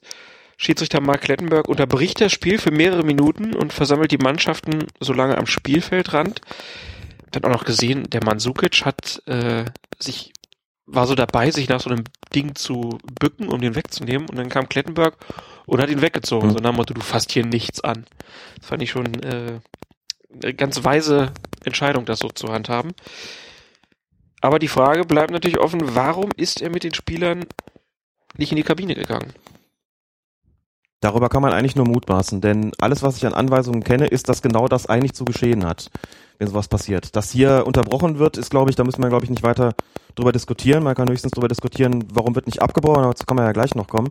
Ansonsten bedeutet das aber eigentlich, der Schiedsrichter schnappt sich die Spieler und bringt sie in die Kabine. Das hat, ich würde sagen, im Wesentlichen zwei Gründe. Grund eins ist natürlich ganz naheliegend, es geht um den Schutz.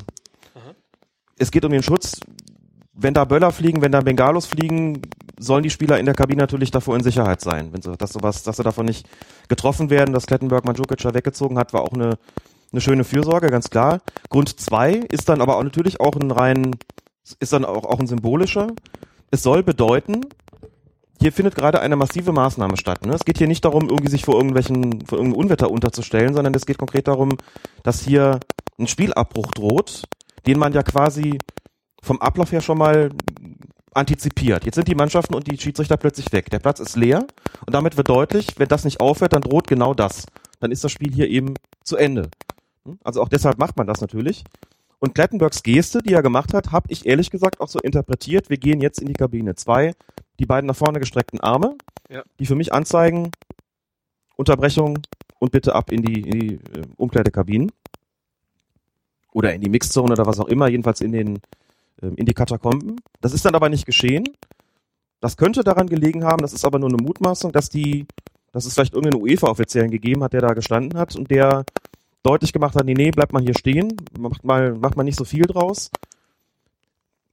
Sagen wir so, sie waren wahrscheinlich schon faktisch da einigermaßen geschützt, denn der kroatische Block war ja auf der anderen Seite und da, wo die Böller lagen, es war schon, flogen, war schon relativ weit davon entfernt, aber trotzdem hat es mich gewundert und ich kann es mir wirklich nur so erklären, dass irgendein UEFA-Offizieller dem Plettenberg gesagt hat, geht mal nicht in die Kabine. Das Ja. wäre zumindest eine, ähm, eine Erklärungsmuster davon. Spielt, Dafür. spricht auf jeden Fall wieder dafür, dass du vielleicht mit deiner 86. Minute doch nicht so, so, so falsch liegst.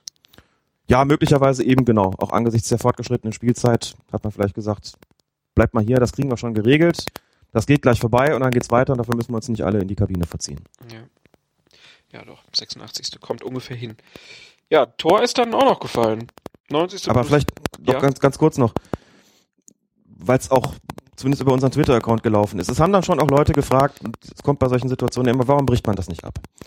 Da ist einer verletzt worden. Ne? Und Ja. es ist offensichtlich so, nein, nicht offensichtlich, es ist tatsächlich so, es wird ein Unterschied gemacht, ob beispielsweise der Schiedsrichter oder ein Assistent getroffen wird. In so einem Fall ist ultimativ Feierabend. Wenn der Spieloffizielle angegriffen wird, wir erinnern uns an das Pokalspiel Osnabrück gegen RB Leipzig, vor Beginn der gerade abgelaufenen Saison, Feuerzeugwurf, Schiedsrichter getroffen, sofort Schluss, nix Unterbrechung, sofort Feierabend, ganz klar. Wird ein Spieler verletzt, sind wir schon so wieder in diesem Graubereich, da wird möglicherweise nur unterbrochen, gab es auch genügend Fälle, wo eben nicht sofort abgebrochen worden ist. Gab dann oft auch Skandale, wo dann Mannschaften Einspruch eingelegt haben, weil sie gesagt haben, unser Spieler ist hier so getroffen worden, der kann nicht weiterspielen. Und viele gesagt haben, warum bricht man nicht ab? So, und wenn welche, die nicht am Spiel direkt beteiligt sind, wie beispielsweise Ordner getroffen werden, spricht man nur von einer Unterbrechung. Ich kann das schon nachvollziehen, wenn man sagt, warum wird da überhaupt unterschieden? Ich kenne den Grund, kann auch argumentieren. Klar, das einen sind die unmittelbar Beteiligten, da wiegt es einfach schwerer und klar, insbesondere dann, wenn der die Autoritätsperson schlechthin angegriffen wird. Kann aber auch nachvollziehen, wenn man sagt, hier, da sind Menschen verletzt worden, da muss man doch kein Fußballspiel zu Ende spielen. Also das kann ich auch nachvollziehen. Klettenborg hat aber, auch das soll an der Stelle gesagt sein, gemäß der UEFA-Regularien gehandelt. Ist ja, wie gesagt, ohnehin so, dass da unten normalerweise dann sich irgendwelche, irgendein UEFA-Offizieller tummelt und, äh, oder dass sich da irgendwelche UEFA-Offiziellen tummeln und mit dem Schiedsrichter dann besprechen, was da zu tun ist. Auch wenn es in letzter Konsequenz natürlich immer seine Entscheidung bleibt. Ist ja auch immer so ein bisschen die Frage, was sind die Konsequenzen daraus, wenn ich ein Spiel abbreche? Ja. Oder was passiert, wenn ich es weiterlaufen lasse? Mhm. Und ein Spielabbruch hätte halt auch zu einer noch schlimmeren Eskalation führen können. Ja. So dass man sich gesagt hat, komm, ähm, es sind nur noch ein paar Minuten, die bringen wir jetzt zu Ende. Das dürfte sicher auch eine Rolle gespielt haben, hast du vollkommen recht. Wäre es abgebrochen worden, wäre es, muss man nicht drüber reden, sicherlich gegen Kroatien gewertet worden. Auch das ist, glaube ich, klar. Haben sie also noch Glück gehabt. Da haben sie dann sozusagen nochmal Glück gehabt, was das betrifft, ja. So ist es 2-2 ausgegangen. Äh, gab dann noch eine Entscheidung halt in der 90. plus 3. Nach einer langen hohen Flanke in den kroatischen Strafraum geht Domagoj wieder zum Kopfball und spielt den Ball dabei mit der Hand. Klettenberg zögert nicht, gibt einen Strafstoß und wieder erhält dazu noch die gelbe Karte. Hätte er auch nicht pfeifen können, Beim Handspiel ist ja nicht ganz unerheblich, ob es Absicht ist. genau, das sowieso, und nicht ganz unerheblich, aus welcher Distanz der Ball abgegeben wird. Ne? Wenn die Distanz ganz kurz ist, wie beim Spiel England gegen Wales, und der Spieler gar nicht in die Richtung guckt, muss man sagen, okay, dann äh, sprechen wir davon, dass das in, dass es keine Absicht gewesen ist. Hier war der Ball sehr lange unterwegs. Der Spieler hat ihn also kommen sehen, kann ganz bewusst eine Bewegung machen und wer dann hoch, hochsteigt und die Arme über Kopfhöhe hat, haben wir schon oft genug drüber gesprochen. Arme über Kopfhöhe ist immer ein relativ sicheres Indiz dafür, hier liegt Absicht vor. Ne? Und der Ball war eine gefühlte halbe Stunde unterwegs, dann geht der hoch zum Kopfball, was die Arme da zu suchen haben, erschließt sich mir überhaupt nicht, hat auch kein Foulspiel vorgelegen eines tschechischen Spielers. Insofern, ja, eines, tschechischen Spielers war ich kurz verwirrt, ob ich nicht auf der falschen Seite bin, aber es ist immer manchmal schwierig mit den osteuropäischen Namen, wie da ist natürlich Kroate, klar. Insofern klarer Strafstoß, ob man da auch gelb geben muss, hm, weiß ich nicht so. Ein Torschuss war es ja nicht unbedingt, es war wirklich eine Flanke in den Strafraum, aber Klettenberg hat hier eine Absicht, also eine, eine, unsportliche Absicht auch noch erkannt und hat gesagt, dann ist es auch gelb. Kann man machen, macht man vielleicht auch in der einen oder anderen Situation ganz gerne mal, um eine Entscheidung einfach zu untermauern, um deutlich auch zu sagen, wir reden hier nicht über eine, eine knappe Kiste, sondern wir reden ja darüber, dass ich ja hundertprozentig davon überzeugt bin. Und zum Beweis dessen gibt's jetzt hier auch noch gelb. Das geht natürlich nur dann, wenn das irgendwie mit dem Regelwerk zu vereinbaren ist. Und nicht, wenn ich glaube, ich, wenn ich jetzt als Schiedsrichter glaube, ich äh, müsste jetzt gerade mal der ganzen Sache irgendwie Nachdruck verschaffen und da war sonst gar nichts. Aber insofern klar, korrekte Entscheidung. Und auch das in der Spiel wichtigen, spielrelevanten Situation. Korrekte Entscheidung getroffen. Also auch hier wieder ne, das Big Picture von Mark Klettenberg Spielleitung, Astrein. Auch ein korrektes Verhalten in der schwierigen Situation mit der Spielunterbrechung hat er einfach äh, runtergekocht. Auch da allseits akzeptiert, trotz des ganzen Stresses drumherum. Ja, hervorragend gemacht. Also man kann schon sagen, Klettenberg gefällt dir eigentlich ganz gut bei dieser EM. Ja, Klettenberg gefällt. Ich glaube, Klettenberg gefällt tatsächlich vielen. Klettenberg hat äh, nochmal, glaube ich, auch an Selbstvertrauen gewonnen nach dem Champions League-Finale. Das hat ihm sicherlich nochmal Auftrieb gegeben. Und er macht auch bis jetzt bei dieser Europameisterschaft einen vorzüglichen Job, ja. Gut, werden wir auf jeden Fall noch öfter sehen. Gewiss, gewiss. In der Szene gibt's dann halt den Kontakt durch den ungarischen Verteidiger, den kurzen Kontakt. Der Schiedsrichter steht unmittelbar daneben, erkennt diesen Kontakt und gibt dann den Strafstoß. Sicherlich unübersichtlich diese Szene, aber für mich ist hier der Strafstoß nicht falsch. Außenstand auf das Standbein vom Spieler springen, vom Abwehrspieler, in diesem Fall Kada, ist nie und nimmer ein Elfmeter. Also äh, beim besten Willen nicht. Der hat das Bein nicht ausgefahren. Der, der Außenstand ist er auf das Standbein gesprungen vom, vom, vom ungarischen Abwehrspiel. Das sieht man jetzt ja auch. Er fällt ja schon. Er, er, er hatte gar keine Lust, hinter dem Ball hinterher zu laufen, sondern er geht nur auf das Standbein. Und so einen Elfmeter zu geben in so einem Spiel beim Stand von 0-0, also das ist echt grenzwertig und das ärgert mich auch sehr, weil er geht mit dem linken Bein hin, bleibt aber stehen, macht nicht die Bewegung, jetzt muss er sich aber mit dem rechten, muss er sich ja abstützen, damit er nicht umfällt und genau diesen Moment nutzt der Angreifer aus, um sich auf das Bein zu werfen und, und der Schiedsrichter fällt drauf ein und Jürgen, das ärgert mich. Gegenrede? Drauf rein. Thomas, würdest du sagen, dass es dann Kontakt gab? Und dass der Angreifer jetzt Richtung Ball orientiert war und der Verteidiger. Nee, das Problem ist nicht, dass der Verteidiger den Schritt nach vorne gemacht hat, um in den Mann reinzugehen. Dann sage ich, es ist ein Elfmeter. Der Isländer hat das Bein gesucht und sich raufgeworfen. Und deshalb ist es kein Elfmeter. Und deshalb ärgert mich das. So, liebe Leute, jetzt habt ihr es geschafft. Die Knackerei hat ein Ende. Wir haben es endlich gemerkt, es hat schon wieder ganz lange geknackt. Man sieht das hier leider immer gar nicht in der Technik. Und jetzt, jetzt nehmen wir wieder so auf, wie wir mal angefangen haben. Wie früher. Kleines Stativ, darauf das Aufnahmegerät. Und wir sitzen am Tisch. Ist schon ein Unterschied, kann man jetzt nicht anders sagen. Ist auch in der Qualität ein Unterschied, aber wir werden uns dem Problem nähern. Genau, wir haben jetzt eben äh, eine Stunde rumprobiert. Wir haben den Fehler nicht gefunden. Ähm, hoffentlich bis zur nächsten Folge. Ne? Jo, machen wir weiter. Machen wir weiter. Island gegen Ungarn. Gespielt wurde die 38. Minute. Nach einem Eckstoß lässt der ungarische Torwart Gabor Kirai den Ball fallen. Ein isländischer Spieler stolpert über ihn. Danach kommt es zu einem Zweikampf zwischen Tamas Kadar und einer Gunnarsson. Kadar geht zum Ball, als Gunnarsson an ihm vorbei will. Dann gibt es einen Kontakt zwischen Kadars Knie und Gunnarssons Oberschenkel. Schiedsrichter Sergei Karasev, der nur wenige Meter entfernt steht, entscheidet daraufhin Elfmeter. Der Pfiff wird heftig diskutiert, auch in der ARD, ihr habt es gerade gehört, wo sich Thomas Doll mit dem früheren Bundesliga-Referee Jürgen Jansen darüber streitet, ob die Entscheidung richtig war. Doll meint halt nein, denn Gunnarsson habe ja den Kontakt zu sehr selber gesucht. Jansen dagegen sagt, ja, das war ein Foul. Alex, auf welcher Seite stehst du? Ich muss zu meiner Schande gestehen, dass ich auf der Seite von Thomas Doll stehe, in dem Fall, zumindest inhaltlich. Wieso Schande? Nicht auf der Seite des Schiedsrichter-Experten. Es ist, es ist eine äh, Grauszene. Ja, das ist es tatsächlich, wobei aus meiner Sicht wirklich mehr dafür spricht, diesen Strafstoß nicht zu geben. Es gibt ja die Möglichkeit beim ZDF, sich diese App einzuschauen, diese App reinzuschauen, der MyView heißt sie, glaube ich, ne? Und da kann man bestimmte Szenen aus ganz verschiedenen vielen, ganz verschiedenen Perspektiven, aus verschiedenen Blickwinkeln sich anschauen. Hat die- Eine davon Hat die ARD auch. hat die ARD auch. Glaub schon. Ja. In jedem Spiel sagen die Moderatoren ja The Walking Dead. Nee, das war, das war Sky. ähm, laden Sie unsere App. Okay. Ich gucke es mir bei meinem ZDF an. Und da gibt es eine Perspektive, die den Blickwinkel des Schiedsrichters ziemlich genau zeigt. Und da ahnt man zumindest, warum er das gepfiffen hat. Das muss man dazu sagen. Als Kirai da rauskommt, den Ball fallen lässt und dann ein Isländer über ihn stolpert, das, also viele haben sich gefragt, ob das nicht möglicherweise die Szene gewesen ist, die schon dazu geführt hat. Ich denke nicht. Ist zwar theoretisch möglich, dass Karasev da weiterspielen lassen hat, noch abgewartet hat, ob es einen Vorteil gibt und als klar war, es gibt keinen Vorteil, den Strafstoß gegeben hat. Deswegen.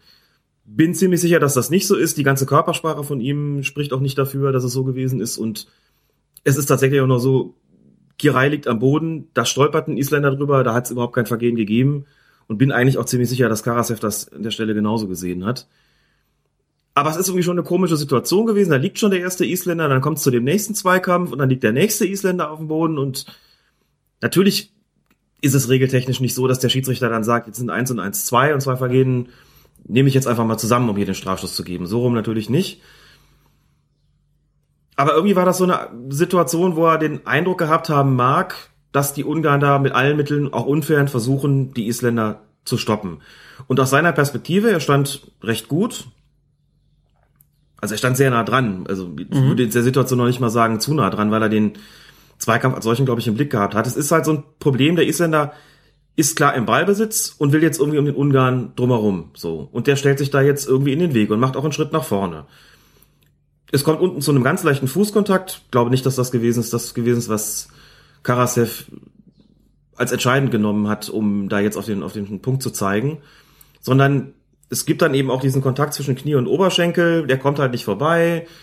Der Ungar bleibt auch nicht so völlig passiv da stehen. Und wenn Doller halt sagt, er ist halt schon mehr auf den draufgelaufen, als dass der Ungar ihn gefault hat, ist das so genau der Punkt, wo ich sage, ja, ich glaube, das war tatsächlich so. Oder für mich sieht das auch so aus. Aber das auf dem Platz so genau zu unterscheiden. Vor allen Dingen, wenn eben auch der Abwehrspieler einen Schritt zum Ball macht und es dann zum Kontakt kommt, ist das einfach oft eine Sache, wo du dir als Schiedsrichter dann denkst, gut, dann hat er den Kontakt auch verursacht. Aber das wäre so ein Fall, wo man, also passiert ja schon häufig, passiert ja häufiger, dass es dann heißt, der Stürmer hat den Kontakt gesucht. Den Eindruck hatte ich hier auch, bin aber trotzdem ehrlich gesagt weit davon entfernt, Karasev dann einen Strick draus zu drehen aus dieser Nummer weil vom ganzen Bewegungsablauf das nicht nur wahnsinnig schnell geht, sondern weil es auch tatsächlich einzelne Aspekte gibt, wo ich sage, ja gut, vielleicht hat Jansen auch recht und den kann man da geben. So, also da kann man auf jeden Fall drüber streiten. Graubereich, ja. Und wenn man es in, in Prozenten fassen will, dann würde ich vielleicht sagen, haben wir hier 60 zu 40 gegen den Strafstoß. Aber lass mich auch auf andere Zahlen ein. Mhm. Es ist ja schon so, dass ja, Kadar Richtung Ball geht und es ist, es ist ja eine, eine Form von Beinstellen irgendwie da. Hm. Also von daher, es ist, also aus meiner Sicht ist klar, Gunnarsson beschwert sich nicht, dass der da kommt. Macht das vielleicht auch geschickt, aber Ja. ist halt auch ungeschickt vom, äh, vom Ungarn, ne? So richtig geschickt verhalten hat er sich nicht. Ein richtiges Beinstellen sehe ich da eigentlich nicht, weil es eher um das Standbein geht, das da letztlich ausschlaggebend ist. Das mag für Thomas Soll dann auch den, äh, das mag auch der Grund gewesen sein, warum er sich gesagt hat, das Standbein steht ja einfach nur da und macht gar nichts. Und wenn dann jemand über dieses Standbein fällt, ist es schwer zu sagen, da hier ist, hat es eine aktive Bewegung in den Mann gegeben, sondern klar, da bildet einer irgendwo ein Hindernis, aber was soll er denn machen? Kann sich an der Stelle ja auch nicht in Luft auflösen. Also kann man lange darüber diskutieren, ist ja auch passiert. ARD hat dann auch noch so Bilder gezeigt, wie sie sich schon bevor sie da vor die Kamera getreten sind, äh, erhitzt darüber echauffiert haben über diese Entscheidung, beziehungsweise Doll hat sich echauffiert, Jansen hat's verteidigt. Wie ich äh, persönlich fand, war das eine inhaltlich sehr gute Diskussion. Ich finde es ja gerade gut, dass es eben, dass da eben nicht einfach jemand hingeht und sagt, so und so ist es. Und es spricht auch überhaupt nichts gegen eine andere Entscheidung, sondern dass man abwägt, dass man andere zu Wort kommen lässt, dass man auch inhaltlich sich darüber auseinandersetzt, was hier eigentlich gerade passiert ist und als Ergebnis auch mal klar macht, so eindeutig ist die Situation halt nicht gewesen. Das mag unbefriedigend sein, denn nochmal, wenn du eine Grauzone hast und musst aus dieser Grauzone eben entweder schwarz oder weiß entscheiden, wirst du immer eine Seite haben, die da unbefriedigt zurückbleibt. So ist das nun mal. Also muss man immer davon ausgehen, kann man mit der Entscheidung leben, kann man sie vertreten, so wie sie gefallen ist. Würde ich sagen, ich glaube, weiterspielen zu lassen wäre die bessere gewesen, sagen wir zumindest so. Aber aus der Perspektive des Schiedsrichters sagt er auch kein, kein Vorwurf. Gab dann noch eine schwierige Entscheidung zu treffen für Karasev. 90. plus 3. Letzter Angriff der Isländer. Adam Lang hält Alfred Finn Bogerson über mehrere Meter fest. Und als Finn Bogerson schließlich fällt, stellt sich die Frage, Freistoß oder Strafstoß? Karasev, der Schiedsrichter, sagt, das Foul war außerhalb, deshalb Freistoß. Und da ist natürlich die Frage, korrekte Entscheidung? Wir sollten vielleicht noch mal dazu sagen, wie sich das Behaltevergehen in Bezug auf die, auf den Ort der Spielfortsetzung und dann dementsprechend möglicherweise auch auf die Art, wie sich das darstellt. Bei klassischen Kontaktvergehen wie Fouls mit dem Fuß. Oder beim Stoßen oder bei ähnlichen, ähnlich gelagerten Vergehen. Hast du normalerweise ja nur einen kurzen Kontakt und kannst relativ klar sagen, der hat da und dort stattgefunden. Beim Halten kann es passieren, dass es sich über mehrere Meter hinweg zieht, genau wie das hier der Fall gewesen ist. Und es ist immer noch ein landläufiges Missverständnis, übrigens auch bei manchen Reportern, in dem konkreten Fall nicht, denn das, äh, haben das richtig kommentiert, dass es da geahndet werden muss, wo es beginnt, also wo der zuerst zugelangt hat. Das würde ja bedeuten, dass ich quasi einen 25 Meter vor dem Tor am Trikot packen kann und der kann aber weiterlaufen und möchte auch gerne weiterlaufen und dann dringt er irgendwann ein bisschen in den Strafraum ein und fällt doch da und ich habe den halte den immer noch. Es gibt aber nur den direkten Freistoß 25 Meter vor dem Tor, obwohl der inzwischen schon 10 Meter weiter gelaufen ist. Das wäre ein bisschen komisch und so ist es dementsprechend auch nicht, denn das Halten wird dort geahndet, wo es letztlich, ich habe mal gesagt, wo es wirksam wird. Das wirksam werden meint dann so ein bisschen letztlich da, wo er losgelassen wird und in den Regeln steht es auch dementsprechend drin, wenn sich das Halten bis in den Strafraum fortsetzt, also wenn der im Strafraum immer noch festgehalten wird, gibt es dann den Strafstoß. So, stellt sich hier nur die Frage, wo hat er ihn denn losgelassen? Also wo ist es wirksam geworden? Hat es sich bis in den Strafraum fortgesetzt, wozu ja auch die Strafraumlinie gehört? Oder war es vorher? Wenn man das in der Originalgeschwindigkeit sieht, und das war mein, mein erster Impuls, habe ich gesagt, das ist ein Strafstoß. Der fiel, da stand da fiel, glaube ich, so ein Meter im Strafraum drin. Dann kommt eine Wiederholung und noch eine und da bin ich mir überhaupt nicht mehr so sicher gewesen, wo es aufgehört hat und habe bis heute, das mag aber an mir liegen, weil ich es vielleicht nicht gefunden habe, keine Wiederholung gesehen, die mir, die mir jetzt eindeutig zeigt, der hat jetzt innerhalb noch festgehalten oder hat außerhalb schon losgelassen. Also hat sich nicht bis in den Strafraum fortgesetzt. Schiedsrichter in so einer Situation muss das im hohen Tempo entscheiden und er muss natürlich, wenn er da auf den Strafstoßpunkt zeigen will, muss er absolut davon überzeugt sein, dass er den im Strafraum noch gehalten hat. Das ist Karasev mit Sicherheit nicht gewesen, hätte er ja den Strafstoß gegeben. Wenn ich daran Zweifel habe, wenn ich also nicht davon hundertprozentig überzeugt bin, belasse ich es natürlich bei der geringeren Strafe, dann gehe ich natürlich dann hin und gebe den direkten Freistoß, wie es auch passiert ist. Und der erste Impuls war im Strafraum, jetzt bin ich unsicher, vielleicht hat er sogar recht gehabt mit seiner Entscheidung. Aber daran sieht man, wie, wie knapp das manchmal sein kann und wie schwer das gerade ist, wenn sich so ein Vergehen eben über mehrere Meter fortsetzt und die Verteidiger natürlich auch nicht doof sind, sondern zusehen und ganz genau wissen, sie müssen irgendwann loslassen, denn wenn sie das nicht tun, laufen sie Gefahr, einen Straf sich einen Strafstoß zu fangen. Und insbesondere, das haben wir ja auch schon oft gesagt, wenn sich das äh, Vergehen bis in den Strafraum fortsetzt, findet halt auch die Bewegung da hinein statt, was für den Schiedsrichter optisch immer bedeutet, so, dass die Neigung ist dann eigentlich größer, den Elfmeter zu pfeifen, weil es einfach klarer aussieht. Genau wie für mich jetzt am Fernsehschirm. Möglicherweise hat er aber auch noch einen Assistenten gehabt, der von draußen drauf geguckt und gesagt hat, ich habe genau gesehen, der hat gerade so noch vor der Strafraumgrenze losgelassen. Man muss auch dazu sagen, der Prozess des Fallens setzte auf jeden Fall schon vorher ein. Mhm. Der war auf, der hat auf jeden Fall außerhalb begonnen. Das mag dazu beigetragen, dass man auch sagt, na gut, er beginnt da ja schon zu fallen. Ja. Und auch das muss man eben Also das kann ja auch halt, das kann ja auch äh, wirksam werden bedeuten. Das muss ja nicht das Loslassen sein, sondern das kann ja auch das ja. das Umreißen sein. Ja. Das wirksam werden war eigentlich so eine Übersetzung oder war so eine so eine Interpretation dessen, was in den Regeln steht, wenn im Strafraum noch festgehalten wird. Mhm da ist ja die Wirksamkeit, die Wirksamwerdung gemeint. Allerdings bei so Fällen, wo man sagt, naja gut, wenn der aber ins, ins, ins Straucheln schon gerät, wird's nicht eigentlich da schon wirksam, wenn man denn damit argumentiert? Also kannst du ja die, die Situation haben, der fängt zwar außerhalb schon an zu fallen, der andere hält aber immer noch fest im Strafraum. Was ist denn jetzt maßgeblich? Da, wo der anfängt zu straucheln oder die Tatsache, dass er im Strafraum immer noch den am Wickel hat? Laut dem Regeltext letzteres. Okay. Also ist wirksam werden auch eine manchmal nicht ganz befriedigende Übersetzung. Auf jeden Fall. Was mich gewundert hat, Karasev hat anschließend auf den Einsatz des äh, Freistoßsprays verzichtet, obwohl er von einem Isländer sogar explizit darum gebeten wurde, dass doch der Ort der Mauer zu markieren sei. Warum hat er das wohl nicht gemacht? Hat er kein, kein Spray mehr in der Dose gehabt? das kann ich mir eigentlich nicht vorstellen. Hatte so ein bisschen das Gefühl, dass in dieser hektischen Situation kurz vor Schluss, von der auch klar war, das wird die letzte sein, wenn der Freistoß drin ist, dann haben wir hier nochmal eine Ergebnisveränderung und ansonsten ist auf jeden Fall das Spiel direkt danach zu Ende, dass er vielleicht in dieser hektischen Situation, in der er noch überlegen musste, was ist da, was haben wir jetzt eigentlich, ein Freistoß oder ein Strafstoß, hat übrigens gepfiffen, auch da ganz schön zu sehen, ist dann an der Strafraumgrenze stehen geblieben, hat noch einen Moment gezögert, ganz offensichtlich hat er sich den Input noch geholt von seinen, von seinen Assistenten, also sowohl hinter der Torlinie, also da wahrscheinlich weniger, denn der war schon, der war nicht nur 20 Meter entfernt, sondern hatte auch keinen wirklich günstigen Blickwinkel als auch vom Assistenten, der halt von der Seite drauf guckt und das besser gesehen haben kann.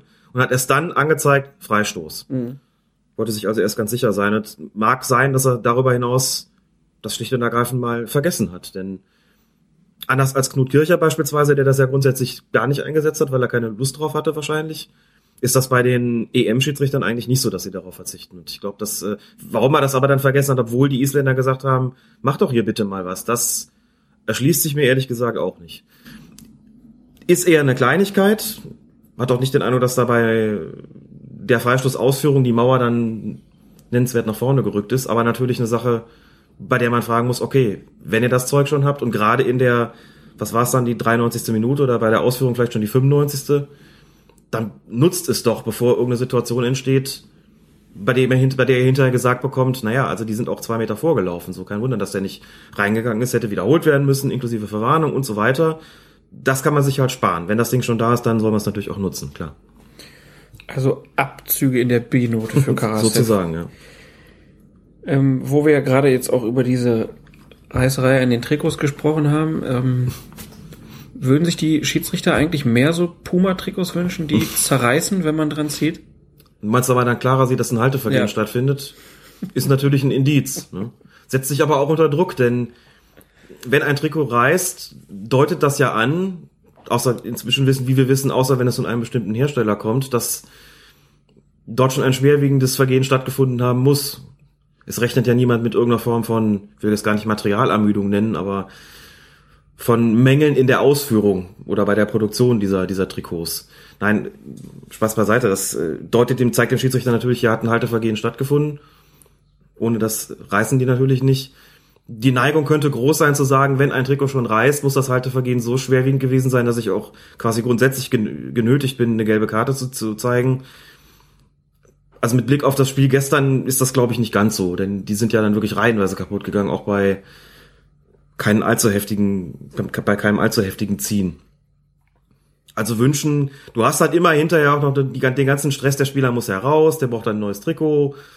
Das dauert, da musst du darauf achten, dass der wieder reinkommt. Also ich glaube, das wünscht sich keiner so wirklich, dass das passiert. Und irgendwann, die Fragen kamen dann auch, was ist denn jetzt eigentlich, wenn bei einem Trikot, wenn, wenn das Trikot eines Spielers mehrfach reißt? Ne? Der bekommt ein Ersatztrikot, das reißt dann wieder und dann noch eins. Da wurde erstmal gefragt, wie viele Trikotsätze haben denn die Mannschaften da so am Start? Und ist das irgendwo festgelegt? Habe ich ehrlich gesagt mich noch nie drum gekümmert, ob das ich irgendwo aber- steht. Ich habe es gehört im, ähm, im Millanton, im St. Pauli-Podcast, da haben sie drüber gesprochen. Die hatten nämlich für ein Spiel, ähm, ich glaube, die hatten keinen Fußball den Faschisten vorne drauf gedruckt. Und dann war halt die Ansage, du brauchst für jeden Spieler im Kader mindestens zwei Trikots. Mhm, okay. So, und ich schätze mal, dass das da jetzt genauso ist. Also dass die Schweizer halt von der von demselben Satz noch eine Kopie da hatten, so dass für jeden Spieler noch ein weiteres Trikot da war. Aber was wäre passiert, wenn bei Herrn Mimedi nochmal das Trikot gerissen wäre? Und die hätten jetzt kein weiteres Ersatztrikot bedruckt da. Dass sie zwei da haben, hat man ja gesehen. Ein drittes möglicherweise nicht. In so einem Fall muss man einfach nach, wirklich nach Sinn und Geist der Spielregeln entscheiden. Das verlangt auch jeder von einem. Ich meine, was, was soll denn, was soll denn sein? Überlegen wir es uns einfach mal. Dass der Spieler mit, nicht mit äh, freiem Oberkörper spielt, klar, ne, in den Regeln steht, du brauchst ein Trikot, soll sich ja auch vom Gegner unterscheiden. Das ist ja, ist ja Quatsch, dass man sowas macht. Nächste Möglichkeit, du nimmst dir einfach ein anderes Trikot mit einer anderen Nummer und da steht da halt ein anderer Name drüber oder drunter. Ne? Das heißt, wenn du die 23 hast, dann holst du dir vielleicht das Trikot von dem Spieler mit der Nummer 24, ziehst das an und damit ist es gut. Aber was wäre, wenn jetzt die sagen, wir haben nur noch eins mit der 10, aber 10er ist schon auf dem Platz? Dann wird es natürlich schwieriger, klar, weil dann identische Nummern da sind, aber auch dann, das würde nicht dazu führen, dass ein Spieler ausgeschlossen würde von so einem Spiel. Ne? Dann muss man natürlich so, ein- sagen, Wenn noch so ein B hinten dran geklebt. In irgendeiner Weise wird man es vielleicht kenntlich machen können. Dann muss man sich gegebenenfalls klar machen, auch als Schiedsrichter muss dem Schiedsrichter gegenüber das problematisieren, dass da halt ein zweiter Spieler mit derselben Rückennummer ist. Muss sich dann entsprechend die Gesichter merken, werden ja vielleicht hoffentlich keine, keine Zwillingsbrüder sein. Vielleicht kannst du den irgendwie anderweitig kenntlich machen, dass er sich vielleicht, dass er sich einen Klebestreifen irgendwo drüber, ne, wie du halt sagst, so dann kommt dann halt die 10b, wird da mit irgendeinem Tape vielleicht noch ein Streifen irgendwo drauf gemacht. Also der Kreativität sind da, glaube ich, auch keine Grenzen gesetzt. Irgendwas wird man schon finden. Und wenn dann der Fall eintritt, die Leute hören ja dann auch nicht auf zu fragen, ne? äh, Was ist denn, wenn überhaupt kein Trikot mehr übrig ist? Ja, dann wird sich vielleicht irgendwo auch noch ein rotes T-Shirt finden. Also bitte, das, genau wie es die Mannschaften im Amateurfußball machen, den ja auch manchmal dann irgendwie, ne, weil dann irgendwie jemand vergessen hat, der dann für die andere Hälfte der Trikots zuständig war, sie mitzubringen, wird nie dazu führen, dass ein Spieler nicht spielen darf. Irgendeine Möglichkeit wird man immer finden. Es gab doch mal den Fall in bei Inter Mailand. Da war Ronaldo, der hatte dann die 9 bekommen und wie hieß denn der andere Stürmer?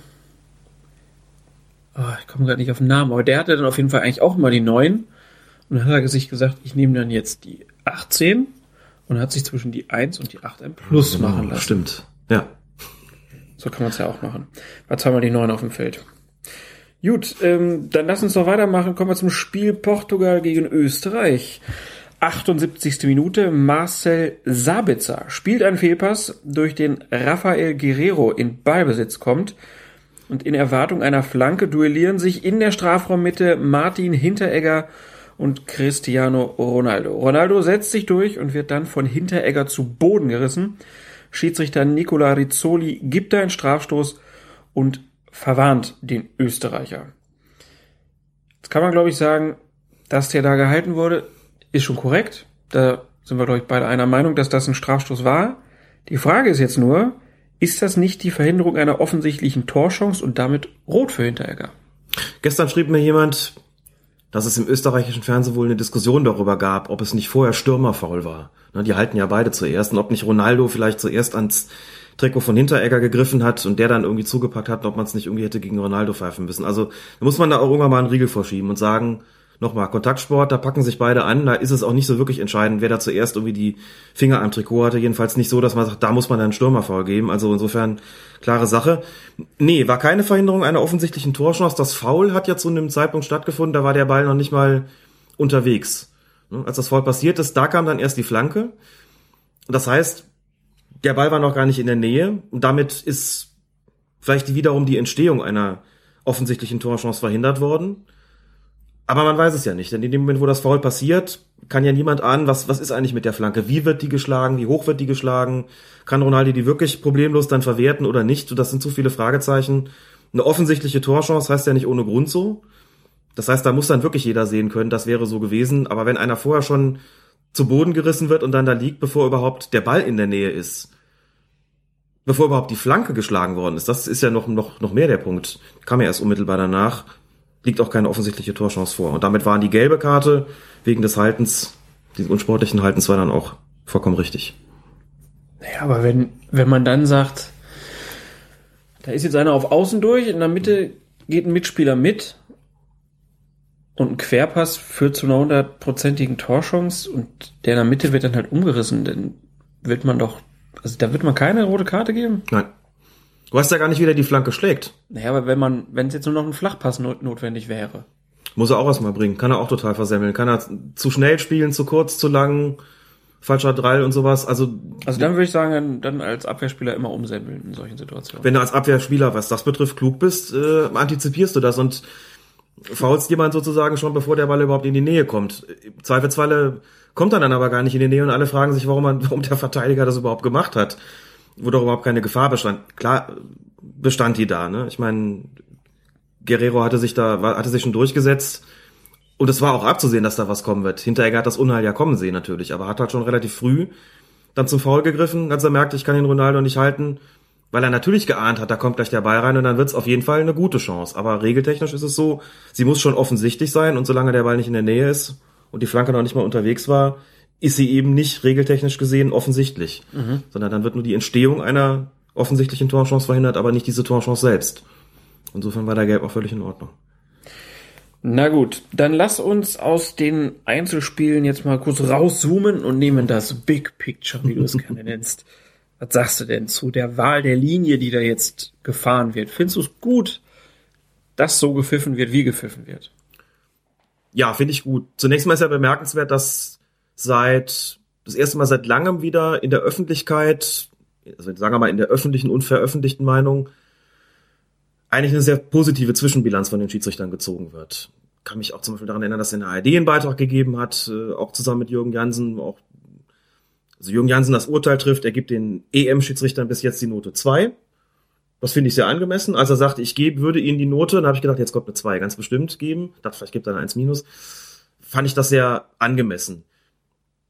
Das Turnier ist insgesamt, also ich weiß nicht, wie es dir geht, das Turnier selber reißt mich jetzt noch nicht total vom Hocker, sind ein paar ganz nette Spiele dabei gewesen, aber ist jetzt kein total furioser Fußball. Liegt vielleicht auch daran, dass die Gruppenphase so, also mit 24 Mannschaften, von denen 16 weiterkommen, da auch ein bisschen was an Attraktivität nimmt und das auf die Spiele sich niederschlägt. Aber würde sagen, so, am Anfang gesagt, die Schiedsrichterleistungen sind wie das Turnier selbst solide.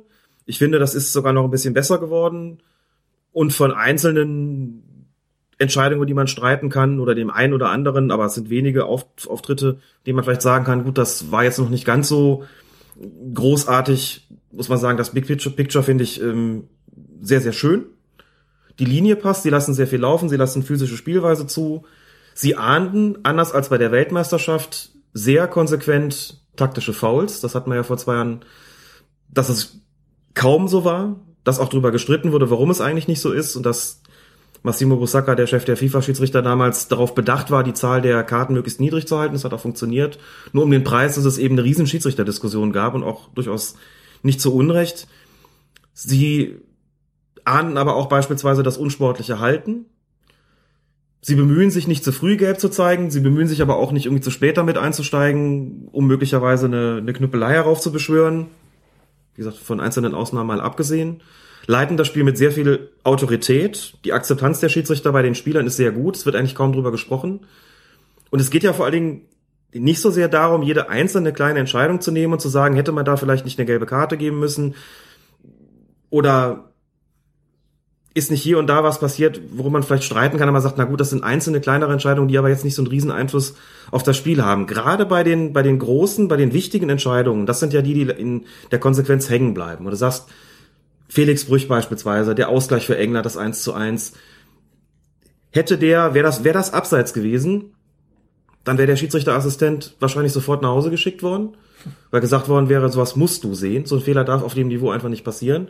Hätte eine Riesendiskussion gegeben darum, hätte gesagt, das Turnier hat seine erste richtig dicke Fehlentscheidung. Es hätte kaum jemand gesagt, na ja gut, in dem Spielerbruch ist es auch schwer zu erkennen. Das können wir sagen, wenn es richtig gemacht worden ist und sagen, hat er ganz wunderbar erkannt. Aber das sind halt auch so Entscheidungen, die müssen dann auch sitzen, die müssen dann auch gut laufen, damit man sagen kann, die Schiedsrichter haben gerade die spielentscheidenden Situationen wirklich im Blick und machen da auch sehr wenige Fehler, so dass man insgesamt über sie im Grunde genommen kaum spricht. So, und wenn man überlegt, dass es, dass sie eben, wie gesagt, sehr, sehr gut akzeptiert sind, dass ihre Linie generell stimmt, dann habe ich doch das Gefühl, weil eben kaum über sie gesprochen wird, weil die Mannschaften das, glaube ich, auch gut finden, mit welcher Linie die Schiedsrichter zu Werke gehen, weil sie die wichtigen Entscheidungen auch richtig treffen und sich insgesamt sehr positiv präsentieren, kann man, glaube ich, auch ein positives Zwischenfazit stellen und hoffen, dass es so weitergeht und nicht irgendwie jetzt in den letzten Gruppenspielen oder dann im, ab dem Achtelfinale plötzlich die großen Klöpse kommen, wo man sagt, ist ja schön, dass ihr in der Vorrunde so schön gepfiffen, so gut gepfiffen habt. Als es drauf ankommt, habt ihr leider versagt. Mhm. Also das, klar, das weiß man natürlich nicht. Da habe ich aber ein gutes Gefühl. Zumal es offensichtlich auch so ist, dass man sich aneinander orientiert, dass auch darüber gesprochen wird, was man aber auch verlangen kann, denke ich, dass darüber gesprochen wird, welche Linie wollen wir da eigentlich fahren, dass reflektiert wird, was passiert da eigentlich gerade nur mal so ein Beispiel haben wir jetzt in der, in der Besprechung gar nicht drangenommen, weil ich es jetzt insgesamt als Einzelsituation, wo ich denke, es ist nicht so wichtig. Wir hatten letztes Mal drüber gesprochen, über diese, diese Nummer von Kedira, da nach 40 Sekunden. Und du hast gesagt, für mich ist das eine gelbe Karte, auch nach 40 Sekunden. Ich glaube, dass Colina das auch so sieht wie du.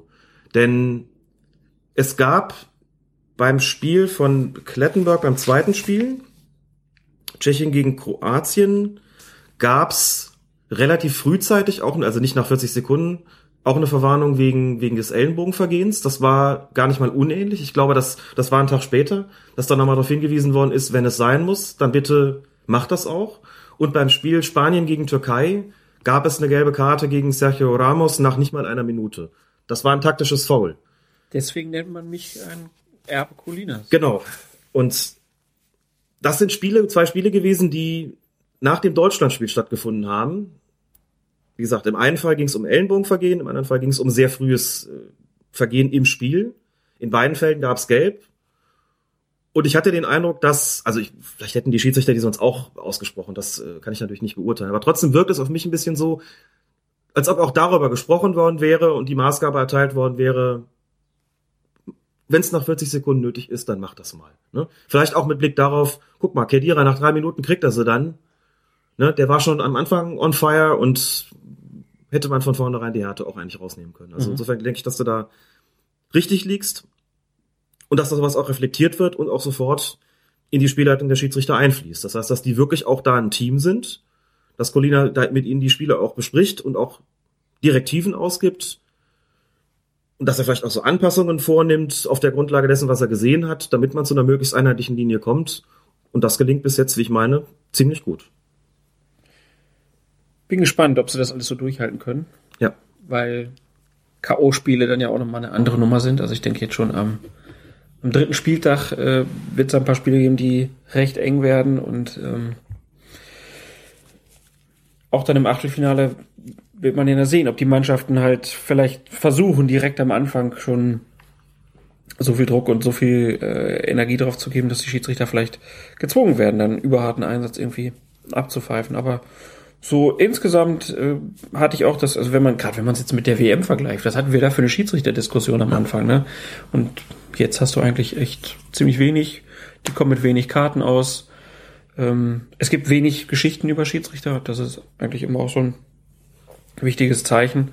Und das, obwohl die einzelnen Spiele jetzt ja wirklich nicht so gute Geschichten schreiben. Ganz genau. Und auch Schiedsrichter wie, wie Klettenberg, die zuletzt schon in guter Form waren, haben das fortgesetzt. Haben also auch durchaus nicht enttäuscht. Shakir hat in seinen beiden Spielen auch nicht unbedingt Mühe, aber man hatte, also ich hatte den Eindruck so, der ein oder andere Konzentrationsfehler war dabei, habe durchaus auch in dem auf der Website von Third Team Leute gelesen, auf deren Meinung ich da durchaus was geben würde, die gesagt haben, hatten so ein bisschen den Eindruck auch im Auftreten von Shakir, dass es formuliere es jetzt mal ein bisschen zugespitzt, irgendwie, dass er so ein bisschen genervt davon war, dass er hier jetzt irgendwie nur irgendwelche Ansetzungen kommt, die jetzt nicht so die ganz große Herausforderung darzustellen scheinen. Also kriegt halt dann nur Island beispielsweise. Also das würde er natürlich niemals, äh, niemals so sagen und es ist auch nur ein Eindruck gewesen, aber er wirkte so ein bisschen im ersten Spiel gerade bei den Isländern so ein bisschen genervt und auch so die Art und Weise mit ihnen umzugehen fand ich so ein bisschen harsch irgendwie. Also hat so ein Ronaldo gebaut.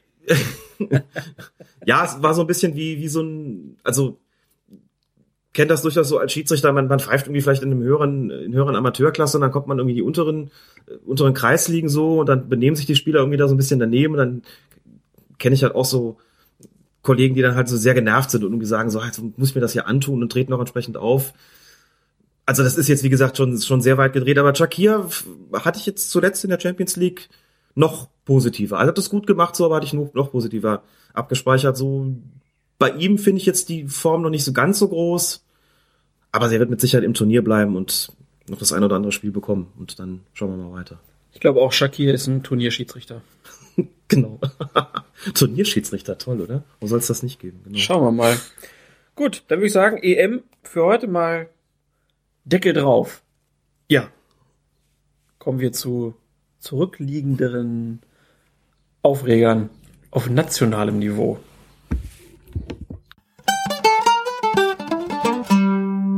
Der Panther. Sein Blick ist vom Vorübergehen der Stäbe so müd geworden, dass er nichts mehr hält. Ihm ist, als ob es tausend Stäbe gäbe und hinter tausend Stäben keine Welt. Der weiche Gang geschmeidig starker Schritte, der sich im allerkleinsten Kreise dreht, ist wie ein Tanz von Kraft um eine Mitte, in der betäubt ein großer Wille steht. Nur manchmal schiebt der Vorhang der Pupille sich lautlos auf, dann geht ein Bild hinein, geht durch der Glieder angespannte Stille und hört im Herzen auf zu sein.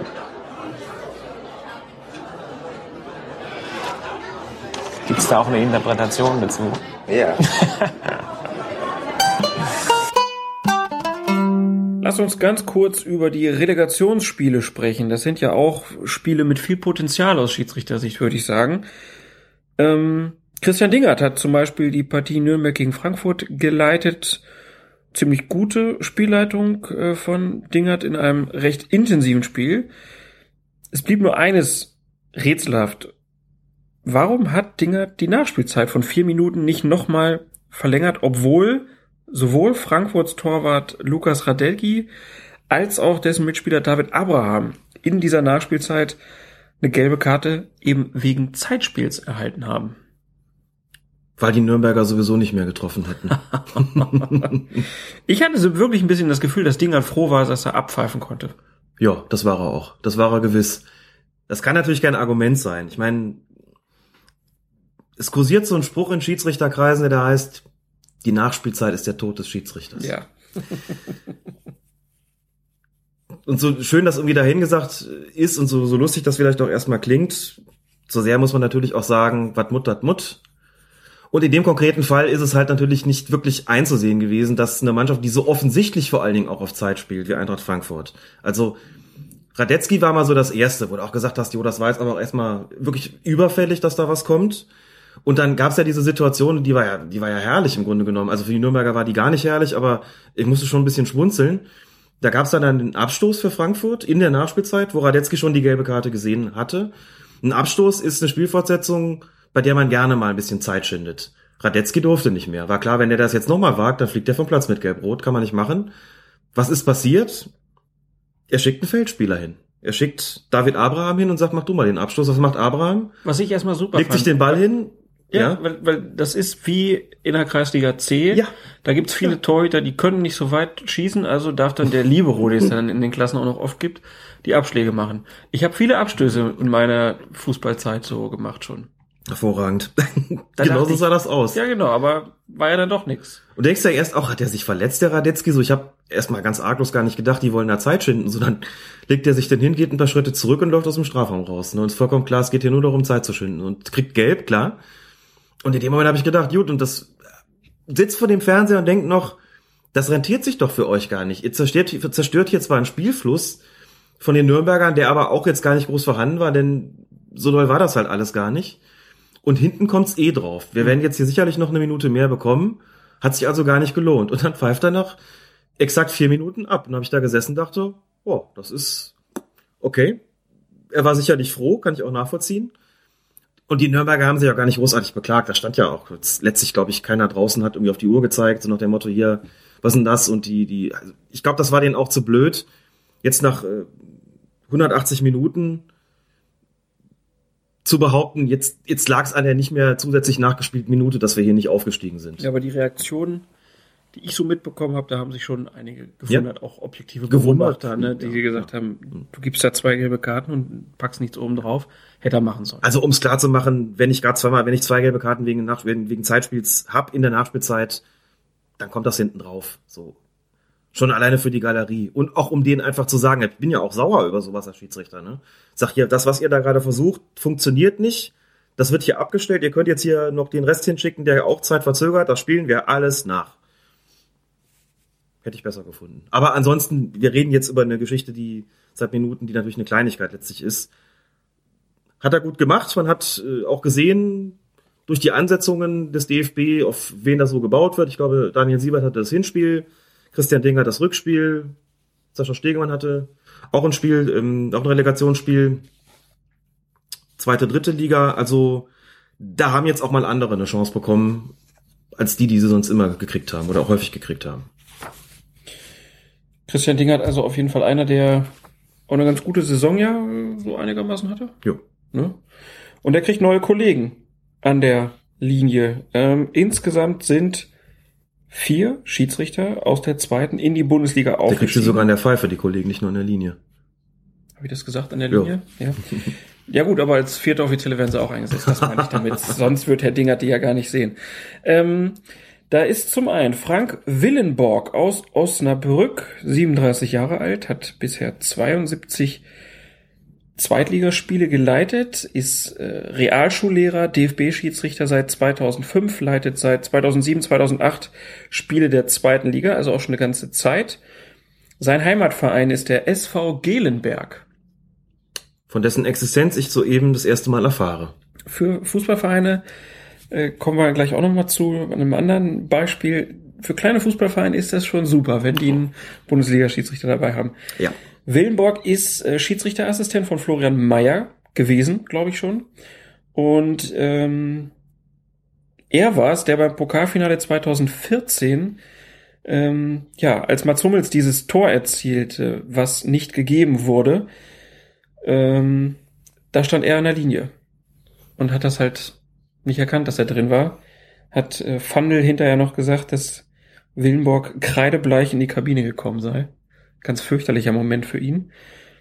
War auch Assistent beim Spiel Augsburg gegen Schalke in der letzten Saison, bei dem Vollner den Ball deutlich mit der Hand mitnahm und dann das Siegtor erzielte. Haben wir ja auch drüber gesprochen, das war auch ziemlich unglücklich.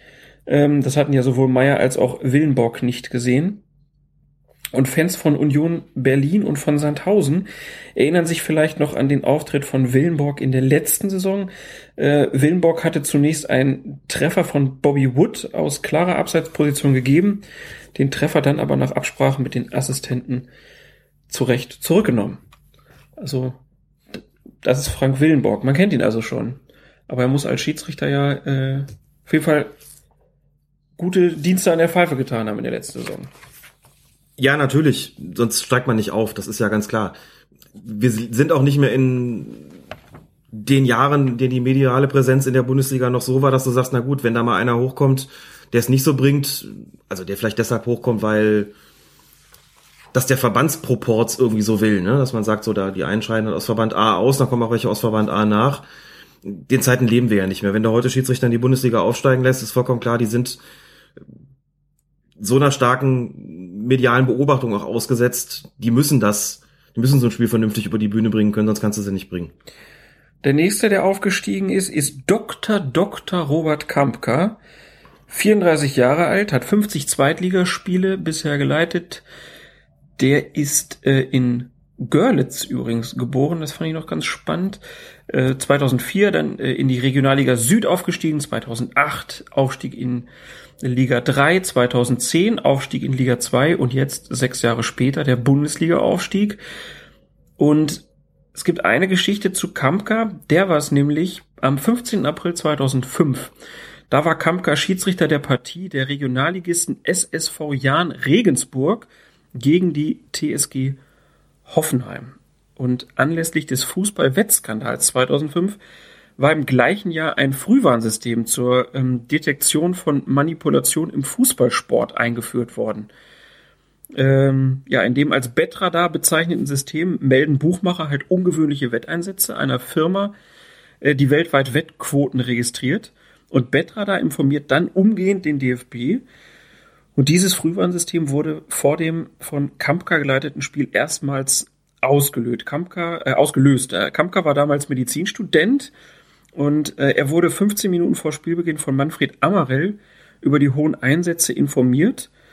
Ähm, und ähm, Amarell informierte dann auch die Mannschaftsleiter beider Vereine. Also die Mannschaftsleiter wurden dann in die Kabine gerufen und dann wurde das Telefon erst an den einen weitergegeben und dann an den anderen und hat Amarell den beiden einzeln erklärt, was hier gerade los ist. Ähm, und die Trainer, die wurden dann halt von ihren Mannschaftsleitern informiert und die durften dann entscheiden, ob die das ihren Teams sagen oder nicht. Hm. So, was glaubst du, wer war Trainer? Regensburg und Hoffenheim 2005. 2005? Mhm.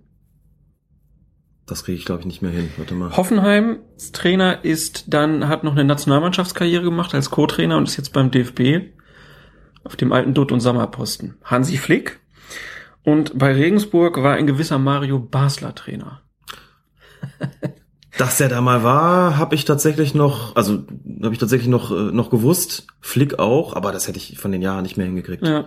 Basler sagte dann gegenüber dem Tagesspiegel später, ein Spieler wäre doch total bescheuert, wenn, ich, wenn er sich auf sowas einlässt und, und das für 20.000 Euro. Was sei denn das für Geld? 20.000 Euro. Und jetzt Zitat, so viel habe ich an einem Tag rausgeworfen, als ich bei Bayern München spielte. Klassische Basler Antwort. Irgendwie schon. ähm, ja, Kampka wirkte dann im Spiel ziemlich unaufgeregt, leitete die Partie sehr souverän und alle meinten hinterher, dass nichts Auffälliges ähm, zu sehen war. Ein paar Tage später bekamen dann die Vereine ein Fax und auf diesem Fax stand dann nur kurz, der Verdacht auf Manipulation hat sich nicht bestätigt. Ja, heute ruft der ähm, DFB die Schiedsrichter übrigens äh, direkt an. Äh, das war auch eine Folge des Bettradar-Alarms, denn damals war es noch so eine Alarmkette, die ausgelöst wurde. Und an diesem, ja, Fastende war dann halt der junge Herr Kampka, der dann auf einmal gesagt kriegt, du, auf das Spiel, was du gleich pfeifst, da gibt's ganz viele Wetteinsätze. Ist auch nicht die tollste Situation, die man sich so Na, vorstellen überhaupt nicht. kann. Vor allem, ne? wenn der heute 34 ist, dann war er damals eben, sagen wir mal, 23. Mit 23 in der Regionalliga zu pfeifen, ist eh schon kein, eh nichts Alltägliches. Und da ist man ja wirklich auch noch sehr jung, muss man sagen. Ne? Ja. Und dann, dann gleich sowas, puh, also da hat man schon ein Päckchen auf seinen Schultern. Genau, das also die Geschichte zu Herrn Kampka. Kommen wir zum nächsten, der aufgestiegen ist. Das ist Benjamin Cortus. 34 Jahre alt, 42 Zweitligaspiele gepfiffen. Der ist Informatikkaufmann aus ähm, Rotenbach, nee, Röthenbach an der Pegnitz. Sein Heimatverein ist die, äh, der TSV Burg Farnbach. DFB-Schiedsrichter ist er seit 2009, Zweitligaschiedsrichter dann seit 2011. War Assistent unter anderem bei Robert Hartmann. Ähm, das war damals, war in der letzten Saison dieses Spiel, wo es das Foul von Hahn an Baumann gab. Ja. Ne? Da war er an der Linie und hat es nicht gesehen. Äh, es gibt dann noch eine Geschichte mit ihm beim Spiel FC Heidenheim gegen Darmstadt 98 im Jahr 2013. Da gibt's nämlich den Verdacht, dass Cortus die Spieler Gorka und Zulu verwechselt hat. Also Aitash Zulu kennt man ja heute noch. Der hatte damals lange Haare und der Gorka auch. Und dann hat Zulu halt in der, sieben, in der 53. Minute die gelbe Karte gesehen. Und als dann Gorka seine eigentlich erste gelbe Karte sehen sollte, da zeigte Cortus ihm gelb-rot in der 71. Minute. Trainer damals schon Dirk Schuster, hat sich mächtig aufgeregt, kam auf die äh, Tribüne. Bei der Hinausstellung stand es halt 1-0 für Hoffenheim, äh, für Heidenheim und Heidenheim hat dann 3-0 gewonnen. Und äh, Gorka wurde dann im Nachhinein für drei Spiele gesperrt, denn Cortus sagte nach dem Spiel dem Hessischen Rundfunk, Gorka bekam die gelbe Karte für ein Foulspiel. Anschließend hat er mich beleidigt und sah deswegen die rote Karte. Gorka sagte der Frankfurter Rundschau daraufhin zu 100 Prozent, ich habe ihn nicht beleidigt. Es blieb also die Frage offen, warum sich Cortus, ähm, also es blieb dann noch die Frage offen, warum Cortus sich danach noch mit seinem Assistenten ziemlich lange beraten hat. Das war ziemlich ähm, ja, merkwürdig, so nach dem Motto, hat er schon gelb, hat er nicht gelb oder worüber haben die gesprochen? Das war nicht ganz klar. Ähm, Darmstadt hat dann Wert, äh, Protest gegen die Wertung äh, eingelegt äh, und auch gegen die drei Spielesperre. Der wurde aber zurückgewiesen, weil das Sportgericht gesagt hat, dass das davon ausgeht, dass Schiedsrichter Benjamin Cortus eine rote Karte verhängt hat. Es konnte nicht bewiesen werden, dass der Unparteiische die Unwahrheit gesagt hat. So Richter Stefan Oberholz.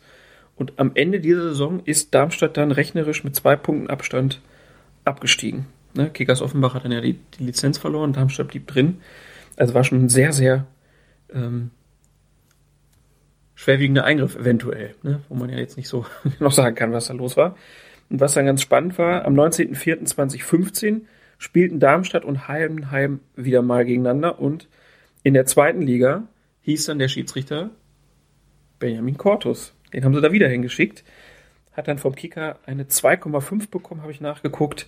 Zwar kleinere Fehler in der Zweikampfbewertung, lag beim Elfmeter und dem Platzverweis aber richtig. Hat dann einem Heidenheimer diesmal gelb-rot gezeigt in der 67. Minute und das Spiel endete 1 zu 1. Aber ich bin mir sicher, nächste Saison, wenn Darmstadt dann mal spielt und Cortus anreist, dann wird diese Geschichte wieder rausgeholt. Bei uns habt ihr sie zuerst gehört die auch wirklich seltsam war. Kann mich daran erinnern, dass es äh, damals Bilder dazu gab und gibt's immer noch heute auf dem YouTube-Kanal von Darmstadt. Die haben dann den Hessen-Schau-Bericht einfach genommen und hochgestellt und dem Motto, guckt euch das an, was für eine Sauerei. Wir sind damals auf aufmerksam gemacht worden, da, da wir nicht die zweite Liga ganz regelmäßig verfolgen. Er war dritte. War dritte Liga sogar, ne? stimmt, Entschuldigung. Da habe ich es mir angeschaut und es wirkte alles, wirkte sehr seltsam auf jeden Fall. Es wirkte schon so, dass es, also so wie es letztlich offiziell dargestellt worden ist, hätte es sein können, aber das, was man an den Bildern gesehen hat, sprach eigentlich eine andere Sprache. Man hatte schon den Eindruck, okay, da hat es wahrscheinlich wirklich eine Verwechslung gegeben und auch wenn man das Verhalten gesehen hat, der Spieler, das war eigentlich so, dass man sich gesagt hat, wann soll der den denn beleidigt haben und in welche Richtung? Der wirkt in keiner Weise aggressiv und du hast auch nicht das Gefühl gehabt, dass was da jetzt, was da wie gesprochen wird, ist überhaupt, geht überhaupt in Richtung des Schiedsrichters so. Also das, es wirkte schon so ein bisschen eigenartig, Gut, ist aber dann bei der Version geblieben. Letzten Endes, was ich interessant fand, ist, dass es dann tatsächlich diese Ansetzung, wenn auch in einer anderen Spielklasse und unter äh, Tausch des, des Heimrechts sozusagen, dass es die dann nochmal gegeben hat. Man würde bei Ansetzung eigentlich erwarten, dass wenn es Vorfälle gegeben hat, gerade bei so einer Konstellation, dass es eher nicht mehr passiert. So möglicherweise hat der DFB dann aber gesagt, jetzt äh, machen wir mal so ein kleines Rehabilitationsspiel dann kannst du es sozusagen auch aus der Welt schaffen. Das scheint ja geklappt zu haben, wenn man zumindest bei dem Kicker da äh, glauben darf. Ja. ja, solche Geschichten schreibt nur der Fußball. Ja. ja, und der vierte Kandidat ist dann Harm Osmas. beim Namen Osmas klingeln wahrscheinlich bei vielen sofort die Glocken. Da war doch Hans-Joachim Osmas Bundesliga-Schiedsrichter von 1982 bis 1995, 165 Einsätze als Schiedsrichter in der ersten, zweiten Liga und im DFB-Pokal. Übrigens der Mann, der 1994 das Phantomtor von äh, Thomas Helmer anerkannt hat. Aber die beiden haben nichts miteinander zu tun. Die beiden haben nichts miteinander zu tun, weder verwandt noch verschwägert. Wohingegen der damalige Assistent von Hans-Joachim Osmas, Jörg Jablonski, der derjenige war, der gesagt hat, ich habe gesehen, dass der hinter der äh, Torlinie und zwar zwischen den Pfosten gewesen ist. Der hat einen Sohn namens Sven Jablonski und der ist auch Schiedsrichter und ist, glaube ich, in der zweiten Bundesliga, wenn ich nicht, wenn ich nicht irre. Das ist der Sohn. Das okay. heißt, aus, wenn man das so nimmt, ne, es gibt zwar Ausmaß, da hat nichts zu tun, bei den Jablonskis sieht's anders aus. Bei den beiden Namen muss man eben an dieses Phantomtorspiel denken. Aber damit man das weiß, dann die Frage kommt garantiert noch häufiger, hat denn der Harm was mit dem Hans-Joachim zu tun? Nee, hat er nicht. Hat er nicht. Harm Osmas, Diplom-Betriebswirt, ähm, ist jetzt Investitionscontroller bei einem äh, Unternehmen in Hannover und äh, er pfeift für den SV Baden. Weißt du, was SV heißt? Ich hätte jetzt gesagt Sportverein. Schützenverein. Der Schützenverein. Fand ich ganz gut.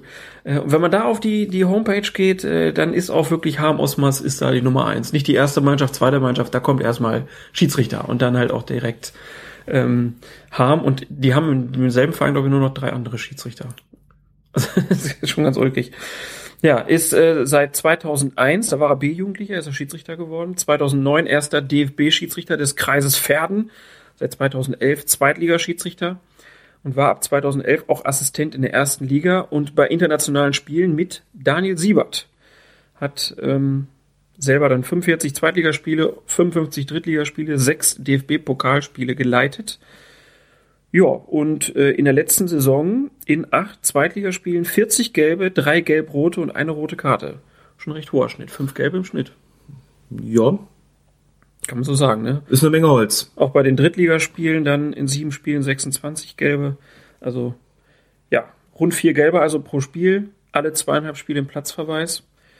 Ähm, und ist ziemlich unbeliebt bei Arminia Bielefeld, weil deren Gegner oft Elfmeter von ihm bekamen. So mag es manchmal sein. Aber man muss es ja auch mal immer gucken, welche Spiele sind das, welche Mannschaften sind beteiligt wie ist die jeweilige Tabellenkonstellation und Situation. Ich meine, wenn so ein Schiedsrichter wie Harm Osmas jetzt aufsteigt, dann hat er in der zweiten Liga ja vielleicht auch das ein oder andere Spiel gehabt, dem es ein bisschen mehr zur Sache gegangen ist. Mit 31 ist er ja auch noch recht jung, muss man sagen. Mhm. Und da muss man sich natürlich schon ein bisschen präsentieren. Wenn ich das jetzt richtig sehe, ist er derjenige, nee, gar nicht wahr. Cortus ist der mit den wenigsten Zweitligaspielen. 42, genau. Hatte kurz auf den Osmas geguckt.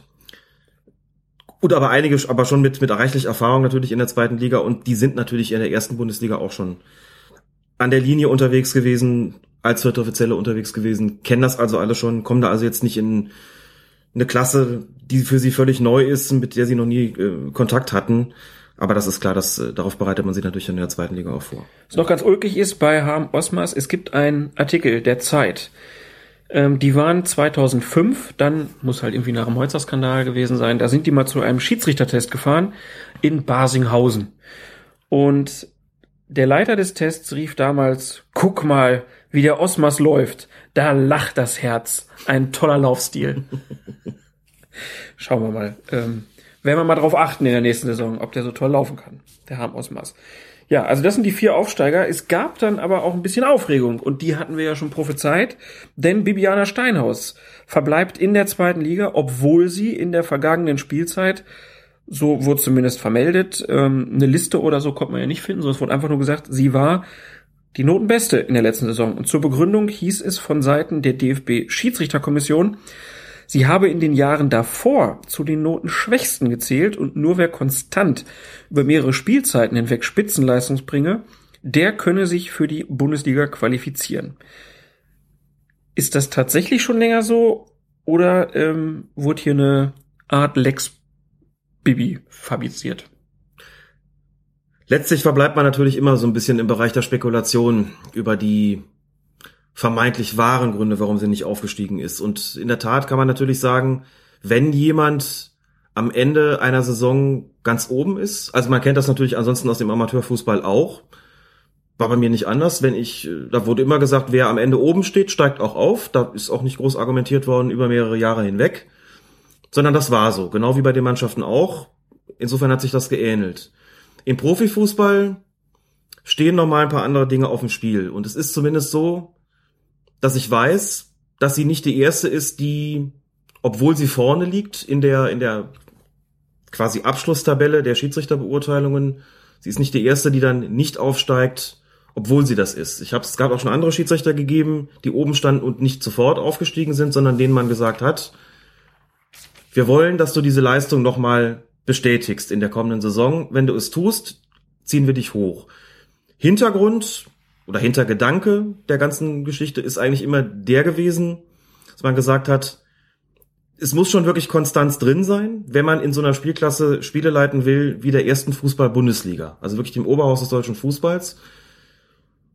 Und man wollte damit so ein bisschen verhindern, dass jemand, der einfach mal so ein gutes Jahr hatte, dann aufgestiegen ist, bei dem man sich aber vielleicht aus diesem oder jenem Grund nicht so sicher gewesen ist, dass es in der Bundesliga deshalb automatisch packt.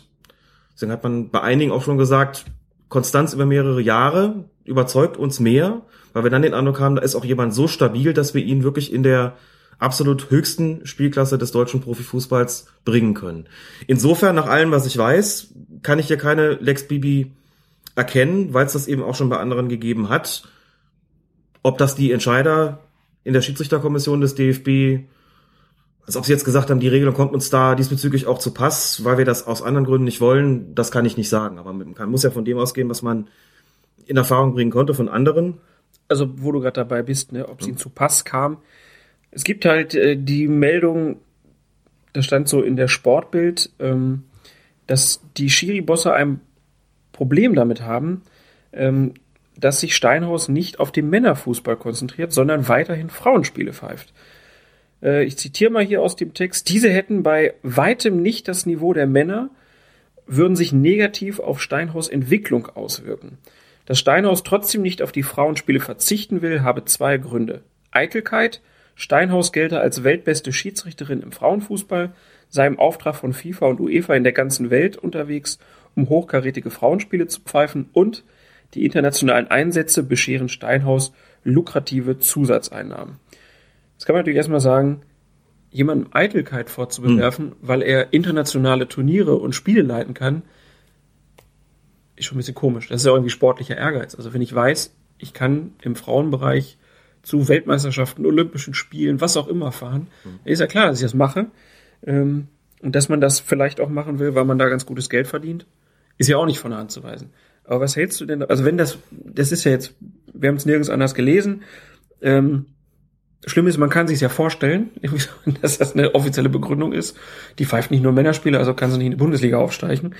Ähm, was ist denn davon zu halten? Also nur weil man Frauenspiele pfeift, die vielleicht nicht das Niveau von Bundesliga-Fußball in puncto Schnelligkeit haben, kann einem das doch nicht schlechter machen. Hat mich auch überrascht, als ich das Argument gehört habe zunächst mal, dass man sich als, als Schiedsrichter oder Schiedsrichterin irgendwo präsentieren will, dass man bei großen Fußballturnieren pfeifen möchte. Ich glaube, das ist äh, auch der, der sportliche Ehrgeiz, den, den jeder und jede dementsprechend auch hat.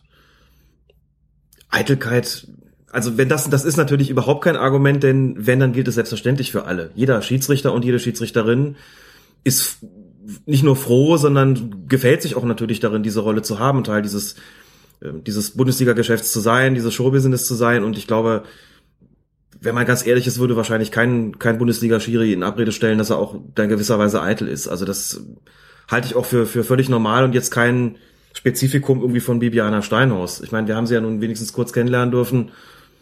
Und ganz ehrlich, also das war jetzt nicht der Eindruck, der mir haften geblieben ist, offen gestanden, dass äh, die Frau diesen Eindruck gemacht hat, sondern im Gegenteil, also war ja sehr freundlich gegen uns gegenüber und hätte darauf ja auch verzichten können. Es ist ja jetzt nichts, was ihr persönlich irgendwie großartigen Ruhm und Fortschritt äh, verschafft. Sie ist sehr, sehr zugänglich gewesen, fand ich nett und, und, und nahbar. Und dementsprechend äh, kann ich es auch an der Stelle jetzt nicht, nicht nachvollziehen. Aber da klammern das Argument mal aus.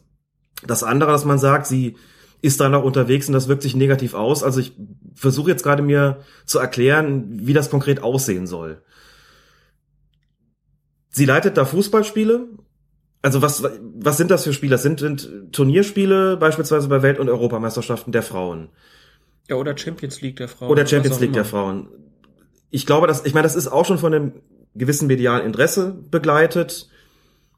Also was das betrifft, ist es, kann es auch sehr schulend wirken, glaube ich. Insofern müsste man da auch einen Fortschritt erzielen können, dass sie es einfach gewohnt ist, mit solchen, mit so einem Druck dann dementsprechend auch umzugehen. Denn auch wenn, wenn vielleicht Frauen Weltmeisterschaften und Champions League nicht so im Fokus des Interesses steht, wie das bei den Männern der Fall ist, kommt, glaube ich, gerade bei, bei äh, Welt- und Europameisterschaften genügend von, von Seiten der Medien, dass du erstmal auch mal wegstecken musst. Also was das betrifft, könnte ich es jetzt nicht nachvollziehen. Ansonsten frage ich mich, was heißt das Niveau von ihr wird runtergezogen? Äh, müsste sie in der Zeit jetzt Männerspiele pfeifen, um auf dem Niveau zu bleiben? Und welche, welche wären das dann? Also ich, ich kann mir das konkret nicht vorstellen. Männliche Schiedsrichter und nicht nur männliche, sondern sie ja, sondern Bibiana Steinhaus ja auch, pfeift ja auch nicht immer nur Zweitligaspiele, nicht immer nur in ihrer höchsten Klasse, sondern man geht ja auch darunter. Also sicher würde man bei einem Bundesliga-Schiedsrichter sagen, jetzt pfeif nicht permanent bitte hier irgendwie in der Verbandsliga. So, das mhm. ist schon irgendwie so ein Niveau. Das ist dann auch ein bisschen seltsam, was dann da für Leute sind so und das bekommt ihr irgendwie nicht so gut und du stehst auch zu stark im Fokus der Aufmerksamkeit, wenn es dann heißt, der Schiedsrichter XY aus der Bundesliga pfeift jetzt hier ein Spiel in der in der fünften Liga, deswegen, aber bis runter in die Regionalliga sind die ja auch aktiv. Also es ist ein Argument, das mich erstmal zweifeln lässt, dass die sportliche Herausforderung geringer ist als die in der zweiten Bundesliga. Da würde ich soweit, glaube ich, mitgehen. Aber umgekehrt zu sagen, das zieht sie dann darunter, das Niveau, und man hat ihr irgendwie gesagt, hör auf damit, also so verstehe ich jetzt die, die Meldung der Sportbild, hör auf damit. Und das jetzt als Argument dann auch nochmal ins Feld und zu sagen, jetzt nicht, ist ja kein Argument dafür, dass sie nicht aufgestiegen ist, sondern das wird ja als Argument ins Feld geführt, dass sie sich in den vergangenen Jahren teilweise nicht so entwickelt hat, wie man das für wünschenswert gehalten hätte. Bis auf das letzte Jahr. Also da hat ja offensichtlich dann der, der Einsatz im internationalen Frauenfußball doch nicht geschadet, sonst wäre jetzt ja nicht Notenbeste gewesen. Ne? Ja, aber was sagst du denn jetzt überhaupt dazu, dass man sagt, äh, es zählt nicht die einzelne Saison, sondern es zählt über mehrere Jahre? Ich meine, wir hatten vorhin Darmstadt, den hat man ja auch nicht mhm. gesagt, ihr wart jetzt letzte Saison aber rechnerisch abgestiegen, dann könnt ihr dies Jahr nicht aufsteigen. Das ist ja nicht so im Fußball eigentlich. Nein, da hat man aber auch eine klare Regelung getroffen, indem man sagt, es zählen nur die Ergebnisse und die Abschlusstabelle entscheidet über dieses und jenes. Das ist bei den Schiedsrichtern nicht so. Die Beurteilungen sind natürlich eine Grundlage, aber sie sind nicht alles. Es gibt ja auch keine offizielle Tabelle davon. Also wir haben jetzt erfahren, Bibiana Scheinhaus war offenbar die Notenbeste der abgelaufenen Saison in der zweiten Bundesliga, aber wir wissen nicht, wie andere gestanden haben. Sowas sickert immer nur mal durch. Das ist schon wieder schlecht ist. Bis runter, bis runter in den Amateurfußball ist es so, dass es da keine Transparenz gibt und dass es die auch durchaus bewusst nicht gibt. Es soll auch nicht so sein, dass äh, ein Verein einen Skandal drum machen kann, so nach dem Motto, wir haben hier eine Tabelle mit, äh, mit, den, mit den Noten. Ach, guck mal, jetzt kommt der XY, der steht gerade auf dem letzten Platz. Warum schicken Sie uns jetzt den schlechtesten Schiedsrichter? Das will man nicht. Das kann ich auch nachvollziehen, dass man das nicht will, dass man sagt, das schränkt die Schiedsrichter nur unnötig ein. Das bleibt sozusagen unter Verschluss, führt natürlich Umkehrschluss dazu, dass man sagt, hm, gibt keine Transparenz, wie sollen wir dann nachvollziehen können, warum jemand aufsteigt. Sagt der DFB, das entscheiden wir. Wir haben unsere Kriterien, da sehr wesentlich sind dafür natürlich die Beurteilungen der Schiedsrichterbeobachter, weil sich daran ja auch zeigt, wie die in ihren Spielen agieren.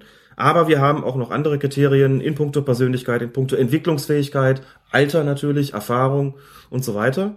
Dass man dann sagt, man verfolgt das über mehrere Jahre oder ganz konkret, nehmen wir es einfach mal in Bezug auf Bibiana Steinhaus ernst. Wenn Bibiana Steinhaus mehrere Jahre nacheinander, wie es ja heißt, eher im unteren Bereich der Beurteilungsskala zu finden gewesen ist. Wenn es also heißt, man habe sogar zeitweilig überlegt, sie in die dritte Liga absteigen zu lassen, dann hat sie da offensichtlich über einen längeren Zeitraum hinweg, mindestens zwei Jahre, nicht so gute Leistung gezeigt. Plötzlich kommt der Sprung nach oben. Daraus kann man jetzt zwei Schlussfolgerungen ziehen. Schlussfolgerung eins, sie hat einfach massiv an sich gearbeitet und hat jetzt gezeigt, da ist ein, dass sie in der Lage ist, das auch aufzuarbeiten und sich sportlich zu verbessern. Oder man sagt eben, wir haben unsere Zweifel, ob da nicht einfach nur halt so ein gutes Jahr mal dazwischen gerutscht ist, nach mehreren schlechten und äh, wollen, dass das jetzt gern, wollen gerne, dass das jetzt bestätigt wird. Was ich nachvollziehen kann, ist zunächst mal, dass man überhaupt sagt, wir wollen nur die Schiedsrichter in die Bundesliga schicken, von denen wir den Eindruck haben, dass sie zu Konstanz in der Lage sind, weil das eine notwendige Voraussetzung ist zur Leitung von Spielen der ersten Fußball-Bundesliga. Und wie gesagt, den Fall hat es ja auch schon, gibt es jetzt nicht das erste Mal, dass jemand nicht direkt aufsteigt, obwohl er das Jahr entsprechend hatte. Ähm, nach meiner Kenntnis ist es gerade bei Aufsteigern so, dass es wenn es dann ganz, bevor es wirklich ganz nach oben geht, das heißt, ein Jahr zweite Liga ist vielleicht auch ein bisschen wenig. Da hätten wir gerne noch ein zweites. Bibiana Steiner ist natürlich deutlich länger dabei. Wollte ich gerade sagen, die ist ja schon ganz schön lang dabei. Aber wenn jemand in seinen Leistungen schwankend ist und wenn man sich eben von vornherein auch zum Ziel gesetzt hat, nicht nur die originären Beurteilungen zur Maßgabe zu machen, kann man hinterher sagen, wir hätten gerne, dass sie das bestätigt. Also wenn ich jetzt dir so ein bisschen zuhöre und äh, du bist jetzt schön, ähm, hast so rummeandert um das Thema, hast äh, für und wieder abgewogen, dann ähm, bist du dir auch nicht so ganz schlüssig, was du davon halten sollst. Mich hat das nicht gewundert. Mich wundert am meisten das Argument mit dem Frauenfußball. Ganz ehrlich, das hätte ich für überhaupt keins gehalten. Und ähm, selbst mit Nachdenken ist das so ein Punkt, wo ich sage, das kommt mir fadenscheinig vor. Das kommt mir deutlich fadenscheiniger vor, vor allen Dingen als die Beurteilung. Also, das kann man sicher auch irgendwie ausargumentieren. Hab's auch gerade versucht, aber schließt sich mir trotzdem nicht. Kommt mir deutlich fadenscheiniger vor als die Nummer mit dem ein Jahr reicht nicht. Einfach weil ich schon, weil ich weiß, dass es nicht das erste Mal ist. Mhm. Wenn du mich jetzt fragst, ob ich den Eindruck habe von Seiten der Schiedsrichterfunktionäre, dass die nach Argumenten gesucht haben, keine Frau in die erste Bundesliga zu ziehen, darauf läuft ja alles hinaus. Kann ich dir nur sagen, das weiß ich nicht. Das weiß ich wirklich nicht. Sie ist seit langem dabei. Ich habe sie pfeifen sehen. Da waren Spiele dabei, die fand ich hervorragend. Es waren Spiele dabei, die fand ich nicht so doll. Ich muss gestehen, dass ich insgesamt bei aller wirklich großen Sympathie und bei allem Verständnis dafür, dass man sagt, da soll meine Frau pfeifen, dass ich insgesamt nicht den Eindruck hatte, dass Bibiana Steiners wirklich Spitzenkraft in der zweiten Bundesliga ist, sondern dass sie eine, eine gute Zweitligaschiedsrichterin ist. Aber ich hatte selten den Eindruck bei ihren Spielen, dass das jetzt ist, was ist, wo sie, also, dass sie Leistungen bringt, die einen quasi gar nicht an ihr vorbeikommen lassen. Und das zumindest muss ich auch sagen. Wenn dann jemand, und das kenne ich aus eigener Anschauung noch, wenn man dann natürlich auch in der Saison, Ende der Saison Erster ist, und steigt nicht auf, dann ist das für eine Regionalliga-Mannschaft genauso betrüblich wie für eine Schiedsrichterin. Das ist vollkommen klar. Ich kenne auch noch die Regelung in meinem Fußballverband, die ist allerdings sehr lange her, wo man gesagt hat, wer aufsteigt, bleibt überhaupt ganz generell mal zwei Jahre lang in seiner Klasse. Der kann nicht aufsteigen, der kann aber auch nicht absteigen. Hat dann auch einen, einen Vorteil gehabt, möglicherweise für die Leute, mit der Begründung, gewöhnt euch erstmal dran. So. Mhm. Also so ganz unüblich ist es nicht. Wie gesagt, mein, mein Gesamtbild ist so gute Zweitligaschiedsrichterin, ob erste Bundesliga, schwer zu sagen.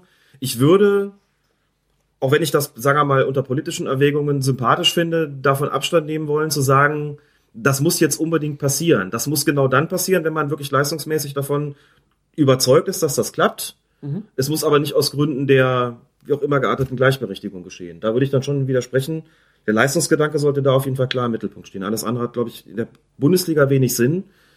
Wenn man ehrlich, ne, die, die Zeitungen, die jetzt am die dicksten Balken produziert haben, Skandal, Steiner steigt nicht auf, wären die ersten gewesen, die die mit noch dickeren Balken geschlagzeit hätten, wenn der erste Fehler passiert, wo sie sagen, ob das einem Mann passiert wäre. Und insofern, also das ist dann auch an der Stelle scheinheilig. Das sowieso, das ist ja keine Frage. Deswegen hatten wir ja auch das so leicht voraussagen können, dass das so kommen wird. Aber You had die war, die war jetzt halt dieses Jahr Beste. Wenn sie nächstes Jahr wieder unter den Top 3 ist, sage ich mal, dann steht der DFB gehörig unter Druck. Äh, Ich glaube, da können wir uns, äh, darauf kann man sich in jedem Fall einigen. Also ich meine, wenn sie jetzt Notenbeste ist und wenn sie in der kommenden Saison wieder in der Spitzengruppe zu finden ist und da müssen, ich glaube, nochmal drei oder vier Schiedsrichter aufsteigen. hm. Wenn es dann wieder nicht passiert, also ich meine, dann es gibt kein Argument mehr. Man will ja wohl nicht ernsthaft, also wenn dann eine Schiedsrichterin zwei Jahre lang nacheinander in der Spitzengruppe ist, will ja wohl nicht mit dem Argument kommen, ja schon.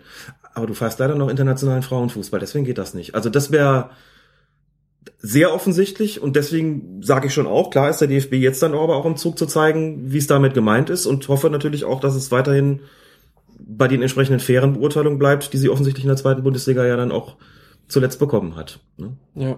Und davor hoffe ich doch auch.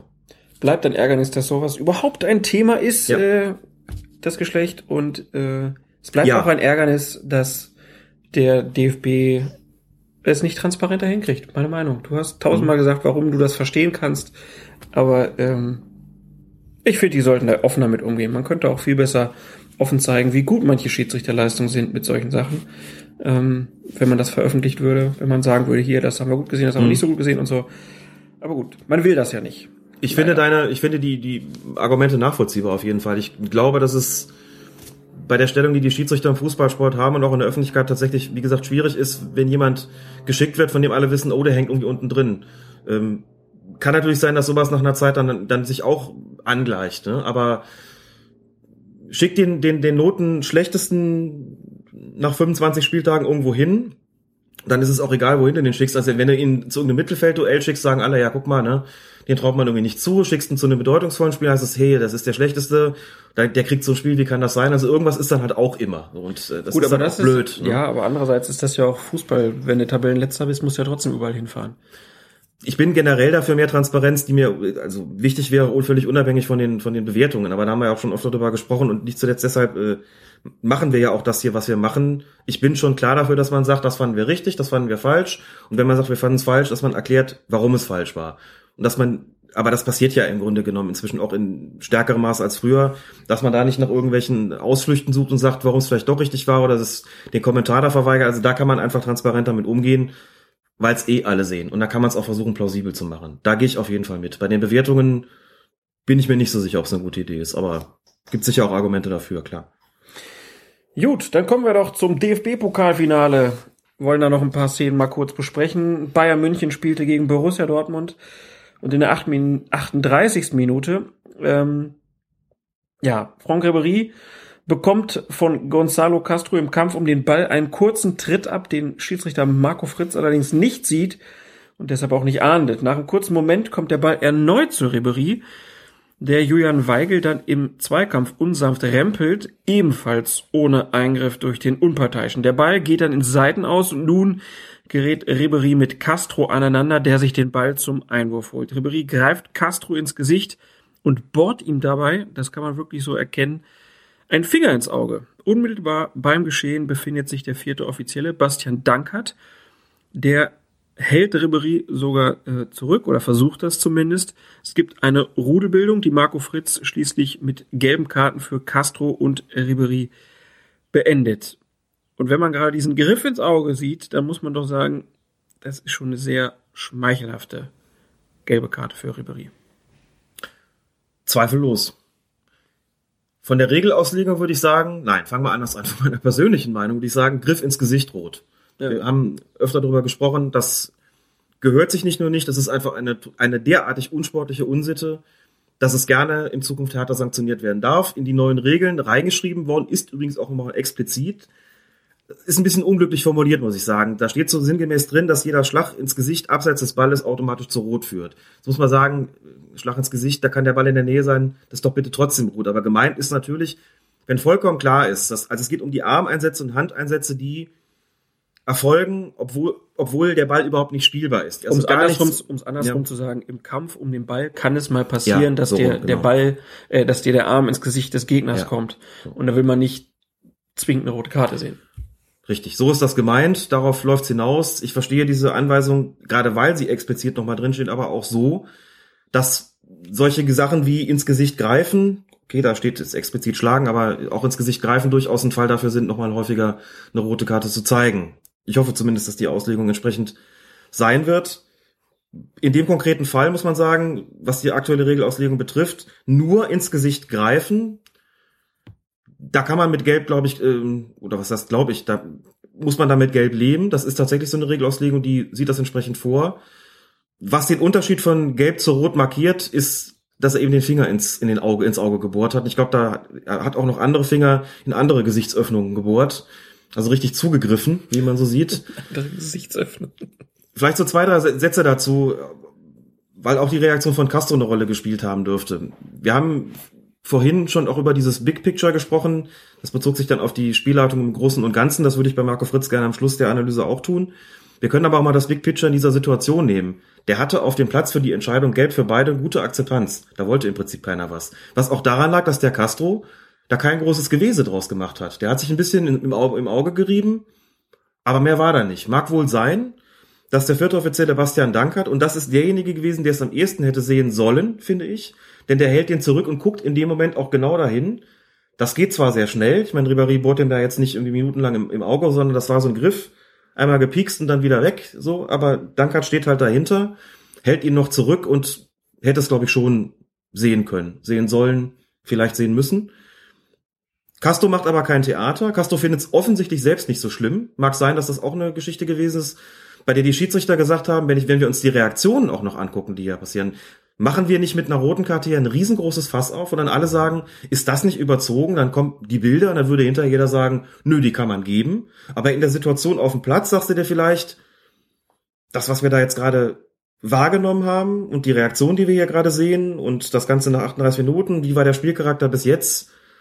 Da kommen sie dann vielleicht zu dem Ergebnis zu sagen, nee, komm, insgesamt auch aus taktischen Gründen belassen wir es hier bei Gelb, können alle mit leben, wirkt sich nicht negativ aufs Spiel aus. Und deswegen hat die Konsequenz an der Stelle gestanden. Dass das situativ und von der Einzelbewertung her eine rote Karte ist, gehe ich absolut mit. Es ist halt nicht immer das Einzige. manchmal ist es schwer zu verstehen, weil natürlich das Argument zu sagen, Entschuldigung, das war ein klarer Griff ins Auge, der hat da drin gebohrt, der muss rot bekommen, ein sehr starkes ist und eigentlich auch überhaupt nicht von der Hand zu weisen. Es geht mir nur darum, nachvollziehbar zu machen, warum sie da auch anders entschieden haben, obwohl der Spielraum da eigentlich nicht mehr gegeben gewesen ist. Markus Merck hat auch gesagt, für ihn ist das gelb. Und ich finde, wie gesagt, wenn es nur der Griff ins Gesicht gewesen wäre, okay. Aber mit dem Bohren, das ist genau der Tick zu viel. Negativ anmerken müsste man vielleicht noch, dass die Szene gar nicht hätte entstehen müssen, wenn Marco Fritz eins der beiden vorangegangenen Fouls geahndet hätte. Mhm bin mir relativ sicher, dass es dann, also das war ja das, was Ribéry so aufgebracht hat. Ne? Der kriegt, erst kriegt er den einen ab, so dann kommt noch ein Foul dann von ihm, so und irgendwie hat das die Situation, das hat die ganze Situation so hochgeschaukelt irgendwie. Das tut auch weh. Und natürlich schnappt er sich dann den Castro, weil er sagt, du bist für meine Schmerzen verantwortlich. Das war nicht so glücklich vom Schiedsrichter gespannt, dass hier in der Situation gar nichts passiert ist, sondern erst eingegriffen wurde, als der Ball im Seitenaus war und das Spiel da irgendwie mit einem Einwurf letztlich weitergegangen ist. Auf jeden Fall ein Aufreger und ja, Ribéry hat Glück gehabt, dass er noch weiter spielen durfte. Dann 49. Minute. Arturo Vidal hatte kurz zuvor die gelbe Karte gesehen, stoppt dann Henrik Mkhitaryan mit einem weiteren Foul, etwa 15 Meter vor der Strafraumgrenze der Bayern. Die Dortmunder fordern gelb-rot. Fritz lässt die Karte aber stecken. Wie viel Glück hatte Arturo Vidal? Ein bisschen, würde ich sagen. Sind so Situationen, bei denen man sich die Frage stellen muss, Taktisches Foul, ja oder nein? Mhm. Finde ich an der Grenze, finde ich deutlich mehr an der Grenze. Wir haben jetzt die Europameisterschaft als Vergleichsmaßstab. Da wird sehr kleinig gepfiffen in der Bundesliga, DFB-Pokal. Nicht so unbedingt. Taktisches Foul heißt eigentlich auch immer, du musst relativ viel Grün vor dir vorfinden oder auch die Spielerkonstellation muss so sein, dass sich daraus eine wirklich gute Angriffssituation ergibt, beziehungsweise dass die im Grunde genommen schon läuft und gestoppt wird. So wie das da passiert ist, kann man darüber diskutieren der Spielraum für den Schiedsrichter hier zu sagen, ich belasse es dabei, Vidal zu ermahnen oder ich belasse es dabei, hier keine persönliche Strafe auszusprechen, ist auf jeden Fall gegeben gewesen, dass ich mit der Entscheidung auf jeden Fall leben kann, dass hier gegen Vidal nichts passiert ist. Eine gelb-rote Karte wegen des taktischen Fouls wäre an der, in dem Moment auch gemessen am Spielcharakter durchaus eine, eine harte Entscheidung gewesen, eine kontroverse Entscheidung gewesen und eine, die dem Spiel nicht unbedingt bekommen hätte. Mhm. Situativ kann man auch hier Gründe finden, aber es spricht für mich hier, für mich hier deutlich mehr dafür zu sagen, das war ähm, eigentlich ein geschicktes und, und äh, konformes Ausnutzen der, der Spielräume, die der Schiedsrichter hatte. Okay, da gehe ich mit, aber drei Minuten, äh, 78. Minute, nicht drei Minuten. Ähm, 78. Minute ist es dann später nochmal Vidal, der seinen äh, Unterarm gegen Lukas Piszczek einsetzt und ihn am Kopf trifft. Jetzt kann man natürlich sagen, das ist nur eine unglückliche Ausruhbewegung. Man kann aber auch sagen, das ist verwarnungs- und damit gelb-rot-würdig. Marco Fritz hat nur Freistoß gegeben. Was hätte er geben sollen? War das so richtig? Oder hättest du ja auch gelb-rot gehabt, so wie ich? Das Schwierige daran ist, ähm, dass man hier individuell oder als Einzelsituation sagen kann, muss man nicht zwingende Karte geben, dass Vidal aber sich schon einiges auf Sündenkonto geladen hatte. Mhm. Verwarnt, wie gesagt, klar, dann die Situation in der 49. Das zählt schon auch irgendwo mit. Da hat er noch mal Glück gehabt. Ne? Und es sah so absichtlich aus. Da bin ich jetzt wiederum nicht sicher, ehrlich gesagt. Ich ja. hätte es jetzt eher vom, vom Ergebnis her beurteilt. Okay. Du fandest es absichtlich aussah. Ja, ja, das kann man natürlich immer nur vermuten. Ne? Ich hätte jetzt gesagt in Kaufnahme. Ja, aber er weiß halt schon, dass Piszczek hm. kommt und er Vielleicht. hatte das Gefühl, er weiß, was er tut. Aber das ist eine Unterstellung, ja. ne? Klar. Gut, kann man nicht beweisen, aber du musst ja auch vom musst ja auch die Indizien zusammenrechnen, die du auf dem Platz hast. Wie geht jemand, wo guckt jemand hin? Guckt er auf den Ball? Hat er sich vorhin nach seinem Gegenspieler umgeguckt, wie setzt er sich ein? Hast du das Gefühl, das ist noch Teil einer Bewegung, die dazu geeignet ist, den Ball zu bekommen? Oder hast du eher den Eindruck, dass es eine Bewegung ist, die darauf ausgerichtet ist, den Gegenspieler sich vom Leib zu halten, ihn eventuell sogar zu verletzen? So, das finde ich hier nicht so eindeutig zu beantworten. In der Summe hat sich Vidal schon einiges erlaubt. Und er hat sicherlich sehr viel Glück gehabt, dass er hier ohne Gelb-Rot aus der Szene rausgegangen ist. Ja. Die, die hätte man geben können. Und gerade nach verwarnt plus nochmal angezählt, da bist du eigentlich schon an der Grenze. Und da lässt man dem, Spieler eigentlich dann oft nicht wirklich nur noch sehr ungern was durchgehen. Gerade bei so einer Aktion, die gegen den Kopf gerichtet ist, machst du als Schiedsrichter auch ehrlich gesagt nicht viel falsch, wenn du ihn mit einer Verwarnung bestrafst. Weil die meisten Aktionen, das müssen die Spieler halt einfach dann äh, auch, auch lernen, die meisten Aktionen, die bei denen der Gegenspieler am Kopf oder am Hals oder sogar im Auge getroffen wird, sind schon wirklich bös in der Auswirkung zumindest. ne? Auch wenn Ja. der Spieler das ursprünglich vielleicht nicht so wollte, aber da ist es dann so, da muss es schon sehr klar zum Ball hingerichtet und sehr unglücklich gewesen sein, damit man da sagt, man denkt da noch nicht mal über eine persönliche Strafe nach. Okay. Ja, es gab ja noch drei Minuten vorher, in der 75. diese äh, Szene, wo im Dortmunder Strafraum erst Vidal gegen Mats, Mats Hummels hält, dann zieht Hummels äh, so richtig an Vidals Trikot, wobei sogar das Trikot zerreißt. Und ähm, da hat Fritz weiterspielen lassen. Ein Trikot zerreißt ist immer schon eigentlich ein Zeichen. Aber jetzt haben beide gezogen. Ja, haben beide gezogen. In der Szene hat es nicht wirklich nach Strafstoß gerochen. Das äh, hat auch lange gedauert, glaube ich, bis überhaupt wiederholt worden ist oder bis wir irgendwie eine, eine Zeitlupe bekommen haben, die diese Szene gezeigt hat. Und dann sieht man das und dann sieht es in der Zeitlupe auch wieder extrem aus. Aber ich glaube, auch rein taktisch gesehen, würde ich da, anders als beispielsweise bei der, bei der Szene von Hinteregger gegen Cristiano Ronaldo, wo sich beide irgendwie auch so schon irgendwie auch fußballtypisch halten. So dieses, mein Gott, ein bisschen muss man da auch, muss man halt auch dürfen. So und geht ja nicht darum, die Hände irgendwie komplett wegzulassen, aber so ein richtiges Ziehen am Trikot ist schon sicherlich zum einen nochmal was anderes, zum anderen ist es nun mal so, dass Vidal damit angefangen hat und dann setzt so eine Abwehrreaktion auch deutlich später ein, muss man sagen. Von Hummels, das war jetzt nicht so ein, so ein Ding, wo mehr, beide mehr oder weniger gleichzeitig äh, damit anfangen und du gar nicht so, äh, wo es mehr oder weniger beide gleichzeitig tun und du gar nicht so genau sagen kannst, wer hat eigentlich damit angefangen, weil es kurz nacheinander gewesen ist. Hier ist es schon klar zuzuordnen.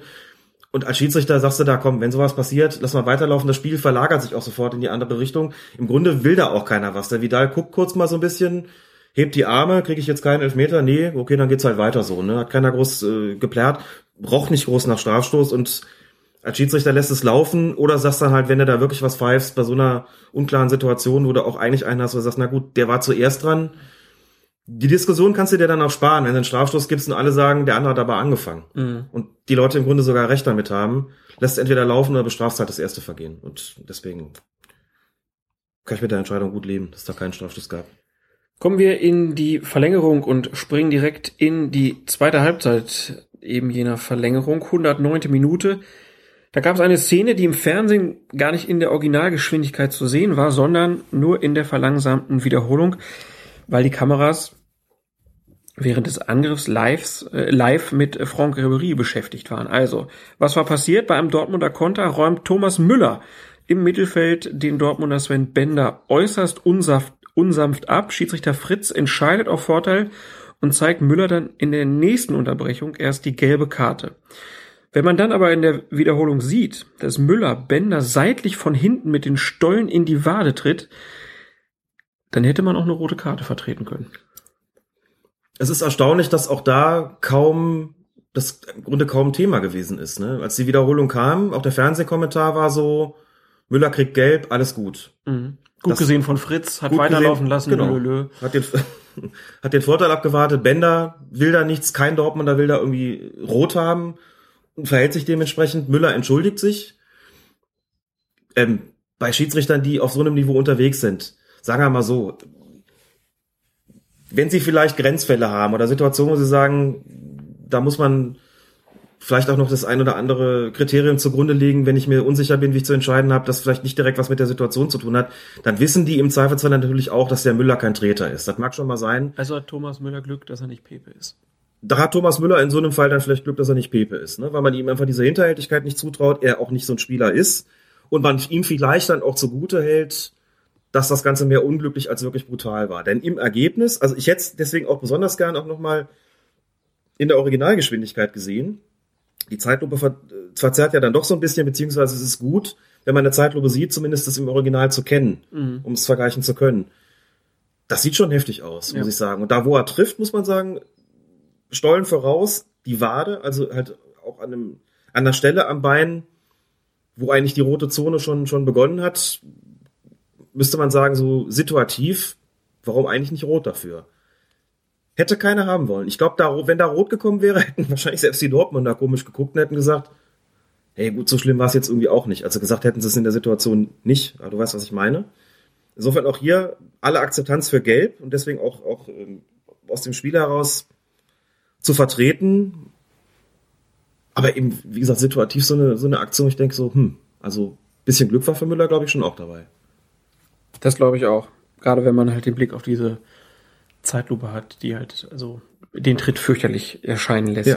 Und er hat sich ja auch verletzt dabei, das kommt Genau, auch dazu. Ne? klar, das auf jeden Also, Fall. wobei hier, bevor jetzt die Einwände kommen, ja, aber das kann der Schiedsrichter ja nicht wissen, ja gut, aber Das zeigt, war halt, das zeigt die Intensität, mit der Müller dazu rangegangen ist. Und wie gesagt, also aus meiner Sicht hätte er sich da auch über Rot wirklich nicht beschweren kommen.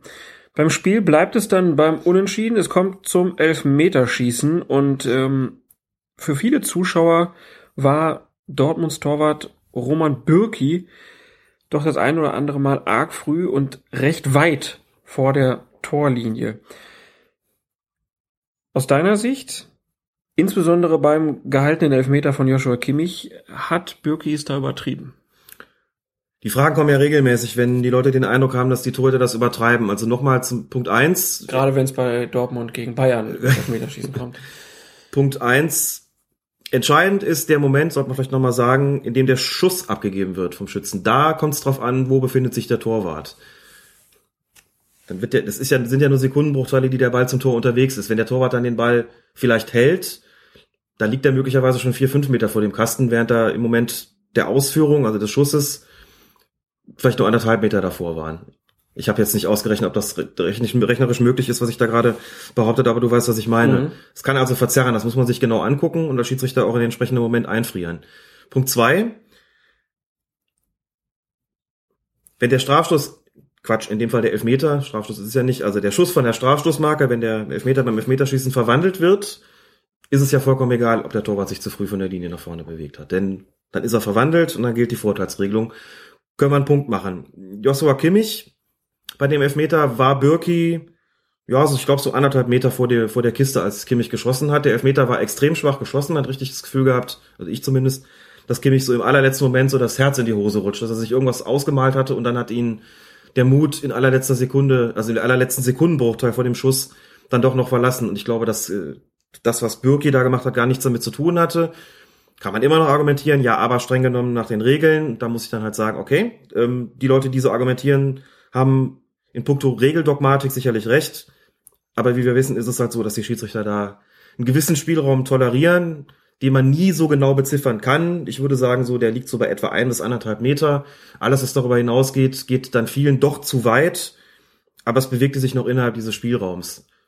Was gewesen wäre, wenn der ein oder andere Elfmeter der Bayern nicht verwandelt worden wäre und ob dann wiederholt worden wäre, wenn äh, aufgrund der Tatsache, dass Bürger sich zu weit nach vorne bewegt hat, weiß ich nicht. Vielleicht. Ist ja müßig darüber zu diskutieren, weil wir es nicht wissen können. Bälle waren ja schließlich drin. Und Ähm, wenn Fritz es jetzt einmal zurückpfeift nach neuen Regeln, muss der Torwart eine gelbe Karte kriegen. Genau, das war noch wichtig. Das ist ja auch sagen. spannend dann zu sehen, wenn dann so ein Torwart schon eine gelbe Karte gesehen hat, vielleicht im Elfmeterschießen oder auch vorher im Spiel, verhält er sich dann anders. Verhält er sich dann anders oder verhalten sich die Schiedsrichter anders, indem sie sagen, das muss schon besonders deutlich sein? Ja, beziehungsweise die lassen ihn einmal gewähren und wenn der dann an dem vorbeiläuft, dann sagen sie dem äh, beim nächsten Mal pfeife ich. Ich glaube auch, dass es sinnvoll ist, also angesichts der Tatsache, dass diese Spielräume allgemein akzeptiert sind, dass es sinnvoll ist, dann zu einem Tor auch mal hinzugehen und ihm Vorwarnungen zukommen zu lassen. Hm. Einfach auch in der, in der Richtung, passen Sie auf. Sie haben schon gelb und Sie müssen jetzt nicht glauben, dass ich mich hier nicht traue, gelb-rot zu zeigen, so nach dem Motto, ah, ist wegen des äh, bisschen zu frühen nach vorne bewegens, oft von der Linie weg kann doch nicht sein, Skandal, dafür gleich Platzverweis, dass man dem Torwart auch für alle klar macht, ich werde diese Strafe aussprechen, wenn Sie glauben, dass Sie könnten das zu sehr ausnutzen. Sie kennen unsere Spielräume, halten Sie sich dran, zurück in deinen Käfig. Käfig. Der Panther. von Oli Kahn. Ähm, ja, dann Stimmt. kommen wir mal kurz zur Gesamtschau. Marco Fritz hat das DFB-Pokalfinale leiten dürfen in knapp zweieinhalb Sätzen. Wie hat dir seine Leistung gefallen? Fangen wir auch da wieder mit dem Big Picture an. Fand ich gut. Fritz hat ja schon in der Bundesliga das Hinspiel gehabt zwischen Bayern und Dortmund. Auch da fand ich, hat er sich bewährt. Er hat die Akzeptanz gehabt, dass sich Schmelzer anschließend als Mikro stellt und sagt, wir reden nach so einem Spiel schon wieder über den Schiedsrichter und damit natürlich insbesondere die Situation meinte, über die wir am längsten gesprochen haben, nämlich über die mit Reverie. Ja. Schien mir so ein bisschen dem Frust geschuldet zu sein, dieses Finale nicht gewonnen zu haben. Ansonsten hatte ich nicht den Eindruck, dass die Dortmunder da groß drauf rumgehackt haben. Noch hatte ich den Eindruck, dass der Schiedsrichter überhaupt irgendein Thema gewesen ist in dem Spiel. Wir haben jetzt einzelne Situationen durchgesprochen, sind hier und da zu dem Schluss gekommen, dass man das auch vielleicht anders entscheiden hätte können.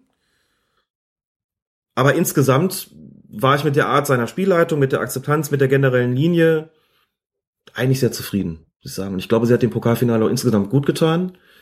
Womit wir wieder mal so dieses Kuriosum hätten, dass man vielleicht in einzelnen Situationen das vielleicht sogar mehr dafür spricht, anders zu entscheiden. Man aber, wenn man sagt, dass das äh, der Gesamteindruck eben doch sehr stark wiegt, man sagen muss, das hat er, glaube ich, eigentlich doch gut gemacht. Also er war nicht wirklich so ein, er war nicht wirklich ein Thema. Und denke ich auch, die, die spielwichtigen Entscheidungen sind, sind alle auch korrekt getroffen worden von ihm. Okay. Ich finde es mal ganz lustig, wenn du Big Picture sagst, dann denke ich, dass Ayman Abdallah gleich kommt und hier Galileo Big Picture präsentiert. Tut er zum Glück nicht. Ehrlich gesagt ist das wirklich auch so eine was, was ich übernommen habe aus diesen von dieser wunderbaren Website, weil ich es einfach so so treffend finde. Man kann also im Deutschen sagt man Gesamteindruck, aber auch da ist es genau wie mit dem bei der verpflichtenden Verwarnung, die da mandatory heißt, nicht das Wort schöner finde, finde ich so Big Picture ein wesentlich schöneres Bild eben, als zu sagen, wie war denn der Gesamteindruck. Irgendwie ist das immer so, heißt das weniger als Big Picture kann man sich so mehr vorstellen. Da hast du halt so ein Gemälde vor dir, gehst einen Schritt zurück, guckst drauf, denkst dir, wow, Kunstwerk, sondern gehst in die Details und siehst, ja, da hat er schlampig gearbeitet, da ist ein Fehlerchen drin und so weiter und trotzdem ist es insgesamt eben cool. Deswegen finde ich, dass das äh, ganz gut passt, oder? ne? Doch, doch. Okay. Für alle Freunde der Anglizismen. Behalten wir das bei. Gut, dann würde ich sagen, schließen wir hier den nationalen Fußball ab und äh, ja, erheben Sie sich doch einfach mal für die Hymne.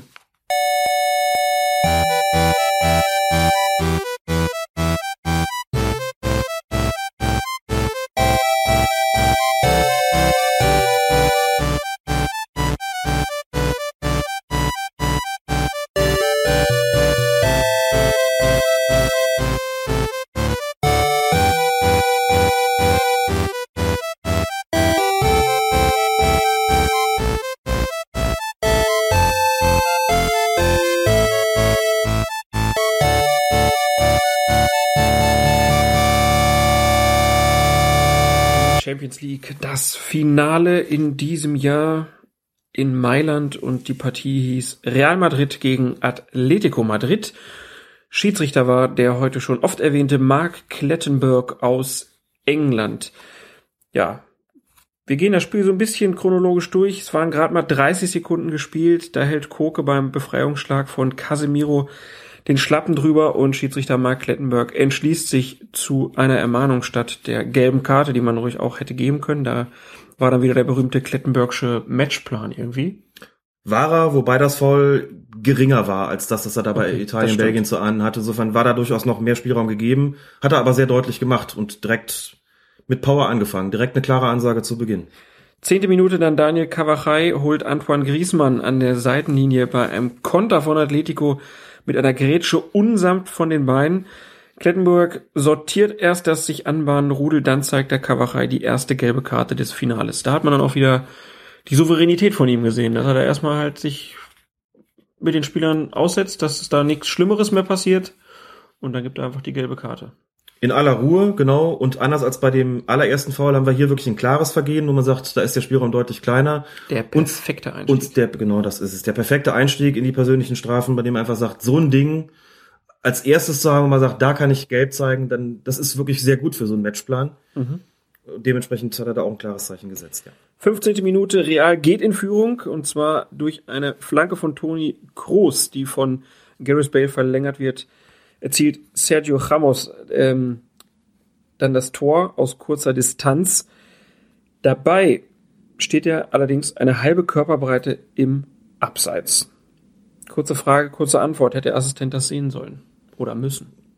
Müssen, nein, sollen, klar, natürlich. Ich meine, in so einem Finale ist halt immer schade, wenn man sowas übersieht. Halbe Körperbreite ist nicht viel. Gut, waren jetzt keine gegenläufigen Bewegungen, aber ich glaube, man macht sich immer ein bisschen viel vor, wenn man dann sagt, naja, das muss er dann aber doch irgendwie sehen. Schön wäre es natürlich gewesen, hätte die Sache noch abgerundet. Kann man auch nicht ganz vergessen. Aber wie gesagt, wir reden hier natürlich über, über Zentimeter und äh, da mache ich eigentlich dem Assistenten selten einen Vorwurf draus, ehrlich gesagt. Dann kommt die Halbzeit und mit Beginn der zweiten Hälfte gibt es den berühmten Pau Paukenschlag. Nach einem Zuspiel will sich Fernando Torres um Pepe herumwinden und wird von diesem an der Ferse getroffen und Klettenberg zögert keine Sekunde und entscheidet auf Strafstoß. Ja, kein Thema, ne? Schwierige, aber richtige Entscheidung. Schön, dass er gleich hellwach gewesen ist nach der Pause. ja. 73. Minute dann, Felipe Luis rempelt Pepe im Strafraum von Real. Klettenberg gibt deshalb einen Freistoß für Real. Pepe bleibt am Boden liegen. Felipe Luis tätschelt ihn daraufhin leicht an seiner Wange, woraufhin sich Pepe windet, als sei er geschlagen worden. Klettenberg verzichtet dann auf den Hubschrauber-Einsatz, macht Pepe aber deutlich, dass er alles gesehen hat und definitiv keine Tätigkeit vorlag. Aber kann man natürlich fragen, war das genug oder hätte er nicht die gelbe Karte für Pepe wegen unsportlichen Verhaltens geben sollen? Ich würde ja die Schönheit der Entscheidung hier loben wollen. Die Schönheit der Entscheidung, die daran besteht, dass du natürlich nochmal eine ganz andere Mimik und Gestik an den Tag legen musst, wenn du jemanden in so einer Situation ermahnst, als wenn du eine gelbe Karte zeigst. Wir sollten, glaube ich, auch an der Stelle mal vergessen, dass es Pepe ist bei den Beurteilungen. Okay, wir stellen uns vor, es ist Thomas Müller. okay, wir stellen uns vor, es ist Thomas Müller. Da gab's doch auch mal so eine Nummer, Mhm. ne? Mit, mit Pepe bei der ja, letzten bei der letzten Weltmeisterschaft, WM, oder? wo Pepe dann runtergeflogen ist. Wo Pepe dann runtergeflogen ist, ja, okay. Insofern kein ganz guter Vergleich vielleicht. Na gut. Stellen wir uns mal kurz vor, dass es sich nicht um Pepe handelt. Und das Argument, dass er es immer ver- verdient hat, möchte ich dann an der Stelle dann auch nicht hören. Vielleicht ist es auch Manuel Neuer. Vielleicht ist es auch Manuel Neuer, genau. Dass das eine Drecksaktion von Pepe gewesen ist, sich da so zu, zu winden, ist so das eine. Also erstmal freut mich, dass ein Schiedsrichter das überhaupt sieht, so, und sich davon in keiner Weise beeinflussen lässt in seiner Entscheidung, sondern genau sieht, dass da überhaupt nichts gewesen ist. Ich meine, die Reaktion von Felipe Luis war auch schön. Der guckt halt so richtig ungläubig dahin und ist so richtig so, was ist denn mit dem los? Und geht halt kopfschüttelnd weiter. Und das passte zur Schönheit dieser ganzen Szene, dass Klettenberg sich da hinstellt und wartet, bis der Pepe wieder steht und ihm auch klar macht, auch so mit zu zeigen auf seine Augen, ich hab's gesehen und so und hier, da, da war gar nichts. Und den Pepe so ein bisschen, ich will nicht sagen lächerlich macht, aber auch schon so klar macht, so Junge, das war echt eine richtig blöde Aktion von dir gerade. Mir hat das persönlich gereicht. Ich mag das, wenn das von Schiedsrichtern so geregelt wird, dass man, dass es die Regeln hergeben, eine gelbe Karte zu zeigen, weil unsportlich, da was zu simulieren, klar, ist richtig. Aber ich find's immer besser, wenn man das so hinkriegt. Er muss es auf jeden Fall sehen und er muss auf jeden Fall hinreichend klar machen, Junge, steh auf, du hast nix. So, und lass es einfach bitte, okay? Dann kann ich gut damit leben, ehrlich gesagt. Ist natürlich, wenn man so vor der Kiste sitzt und hat den PPE auf dem Kieker, ist natürlich leicht, das zu fordern, aber aus Schiedsrichtersicht, du tust dir auch keinen Gefallen, wenn du da dann eine gelbe gibst, weil der lag vorher auf dem Boden, das haben viele nicht mitgekriegt, vielleicht auf dem Platz, was dann dahinter passiert ist. Dann hast du richtig Aufregung dann bei Real halt auch da drin. Ja, weil in letzter Konsequenz natürlich heißt, der wird gefoult und ist der, der mit Gelb rausgeht. Und da kannst du natürlich viel argumentieren und sagen, ja gut, das Foul an ihm, das war ein leichter Stoß, der war auf jeden Fall ahnungswürdig, ist gepfiffen worden so und dann macht er natürlich zu viel draus, aber irgendwie ist es unbefriedigend, dem Spieler eine gelbe Karte zu geben, also aus einer Situation, in dem ein Spieler gefoult wird, so rauszugehen, dass dieser Spieler damit gelb ist. So. Mhm. Also klar, wenn der irgendwie aufspringt, aufbraust, seinen Gegenspieler wegstößt, den Schiedsrichter anbrüllt und sowas, mir reicht's jetzt hier. Natürlich muss der dann Geld kriegen, aber dann wissen auch alle au- außen, okay, das war jetzt wirklich zu viel. So, dieses äh, sich da winden und der hat mich gehauen und so und was Felipe Luis da gemacht hat, war natürlich nichts weiter als irgendwie so ein bisschen so, komm Junge, stell dich nicht so an. Ja. Und Kann er sich natürlich auch schenken, kann man auch. kann man sich auch schenken, aber deswegen so all in all ist doch okay, den da mit einer Mahnung zu verarzten. Okay, dann in der, ach, früher hieß es immer einfach 93. Minute, jetzt heißt es immer 90. plus 3, irgendwie ist das unbefriedigend. Egal, auf jeden Fall drei Minuten nach Ende der offiziellen Spielzeit ähm, gibt es einen schnellen Konter von Atletico und Sergio Ramos räumt am Mittelkreis den davoneilenden Yannick Ferreira Carrasco mit einem doch recht rüden Tackling ab. Klettenberg belässt es bei einer Verwarnung für Ramos, sehr zum Unwillen insbesondere von Gabi, der heftig protestiert und dafür ebenfalls ähm, gelb sieht. Wenn man sich das jetzt nochmal anguckt, auch wo das passiert ist, welche Laufwege da so Richtung Realtor halt gerade ab, im Ablauf sind, hätte es hier nicht für Ramos eigentlich mehr geben müssen. Sagen ja viele, dass sie gerne hätten, dass solche taktischen Fouls, also wir hatten es ja eben auch beim Spiel in Italien, wo es um Eder ging, solche taktischen Fouls mit Rot geahndet werden sollen, einfach weil es, weil es so gemein ist, was damit verwendet wird. Aber nochmal, nein, geht nicht. Geht zumindest, erstmal zumindest, so reden wir nur über die, die taktische Variante. Keine Verhinderung einer offensichtlichen Torchance, sondern nur eines vielversprechenden, erfolgversprechenden Angriffs. Unter dem Aspekt kann das nur gelb sein. Frage, die man stellen kann, war der Einsatz von Sergio Ramos, war der für sich genommen so hart, dass es hätte rot geben müssen? Also die Grätsche als solche, ist die so gewesen, dass sie irgendwie gesundheitsgefährdend war? Von Härte, Intensität und so weiter. Und jetzt nicht vom, vom, der Absicht, die er damit verfolgt hat. Da würde ich sagen, auch nein. Der grätscht am Boden liegend, der trifft den jetzt auch nicht irgendwie so, dass es gesundheitsgefährdend wäre. Er trifft den mit hohem Tempo, das stimmt. Und auch mit einer gewissen Intensität, aber nicht so, dass es in irgendeiner Form gesundheitsgefährdend gewesen wäre. Deshalb sehe ich auch an der Stelle nicht, wie man da rot verlangen kann. Insofern ist das mit Gelb genau richtig verarztet worden. Und wenn dann so ein Protest kommt, wie von Gabi, der Klettenberg, glaube ich, auch noch, glaube in den, in Arm, Arm gegriffen oder sowas, ist in so einer Situation natürlich automatisch auch gelb. Ist ein bisschen blöd, weil du sagst, ja gut, hier wird gerade wirklich ein guter Angriff unterbrochen und es, wir gehen dann mit zwei gelben Karten raus. Aber trotzdem, den Schiedsrichter anzufassen in so einer Situation ist wirklich ein klarer, eine klare Grenzüberschreitung, auch ein Attack auf seine Autorität. Auch richtig, dass Klettenberg sofort reagiert hat und gesagt hat, das gibt auch gelb. Und sein Verhalten der Situation war nicht nur regelkonform, sondern auch im ganzen, wie er es verkauft hat, das ganze Entscheidungsmanagement, das er da betrieben hat, vorbildlich. Und dann noch kurz in der 120. Minute, kurz vor dem Ende der Verlängerung, fault Ferreira Carrasco im Realstrafraum Pepe. Beide gehen dabei zu Boden. Carrasco streift Pepe dann anschließend mit der Hand im Gesicht, was Pepe mal wieder zu einer theatralischen Reaktion veranlasst. Ähm, die Gemüter beruhigen sich allerdings rasch wieder und Klettenberg lässt die Szene dann ohne persönliche Strafen vorübergehen. Das ist dann aber dem Zeitpunkt geschuldet. Wenn das jetzt in der 95. Minute oder 98. Minute passiert wäre, dann hätte Pepe noch gelb gesehen. Ja, kann sein. Carrasco hat auch ein bisschen Glück gehabt, denn ich würde jetzt sagen, er hat auch nicht nichts gemacht, so, ne? Der langt da schon so ein bisschen hin, trifft ihn nicht so richtig. Das geht, also, wenn man es ganz streng sehen will, geht das fast schon in Richtung versuchte Tätlichkeit. Hat Pepe dann ausgenutzt. Dann wissen wir irgendwie, das ist in der Situation, wo Sekundenbruchteile später das Elfmeterschießen beginnen wird. Also, wo natürlich dann auch keiner mehr was davon hat. Machst du da so ein Fass noch auf? Muss nicht zwingend sein und deswegen auch da an der Stelle ist okay. Die Leute haben argumentiert, wenn der Pepe in der ersten Situation gelb bekommt, erlaubt er sich das zweite gar nicht. Da kommt mir Carrasco dann so ein bisschen,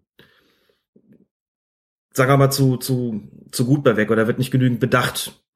Denn das war auch nicht ganz ohne. Anders als, es war auch schon noch mal eine andere, andere Qualität, fand ich zumindest, als das, was Felipe Luis vorher gemacht hatte. Ne? Also mhm. ich möchte da jetzt nicht für den einen rot und für den anderen gelb haben und es wäre hätte auch irgendwie zu dem Spiel überhaupt nicht gepasst, finde ich. Da jetzt irgendwie das mit so einem Paukenschlag Platzverweis für den einen wegen versuchter Tätigkeit und Hande kriegt dann noch gelb, weil er irgendwie pff, danach machst du Elfmeterschießen, das ist erstmal Theater. Also auch damit konnten, glaube ich, alle leben.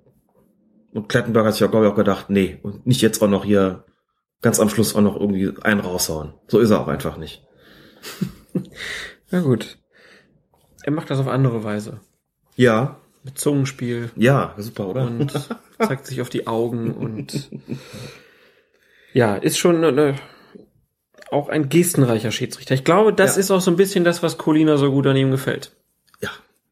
Das kann man, glaube ich, ohne mit Colina gesprochen zu haben, guten Gewissens behaupten. Die Körpersprache von Klettenberg ist wirklich äh, extraordinär sozusagen.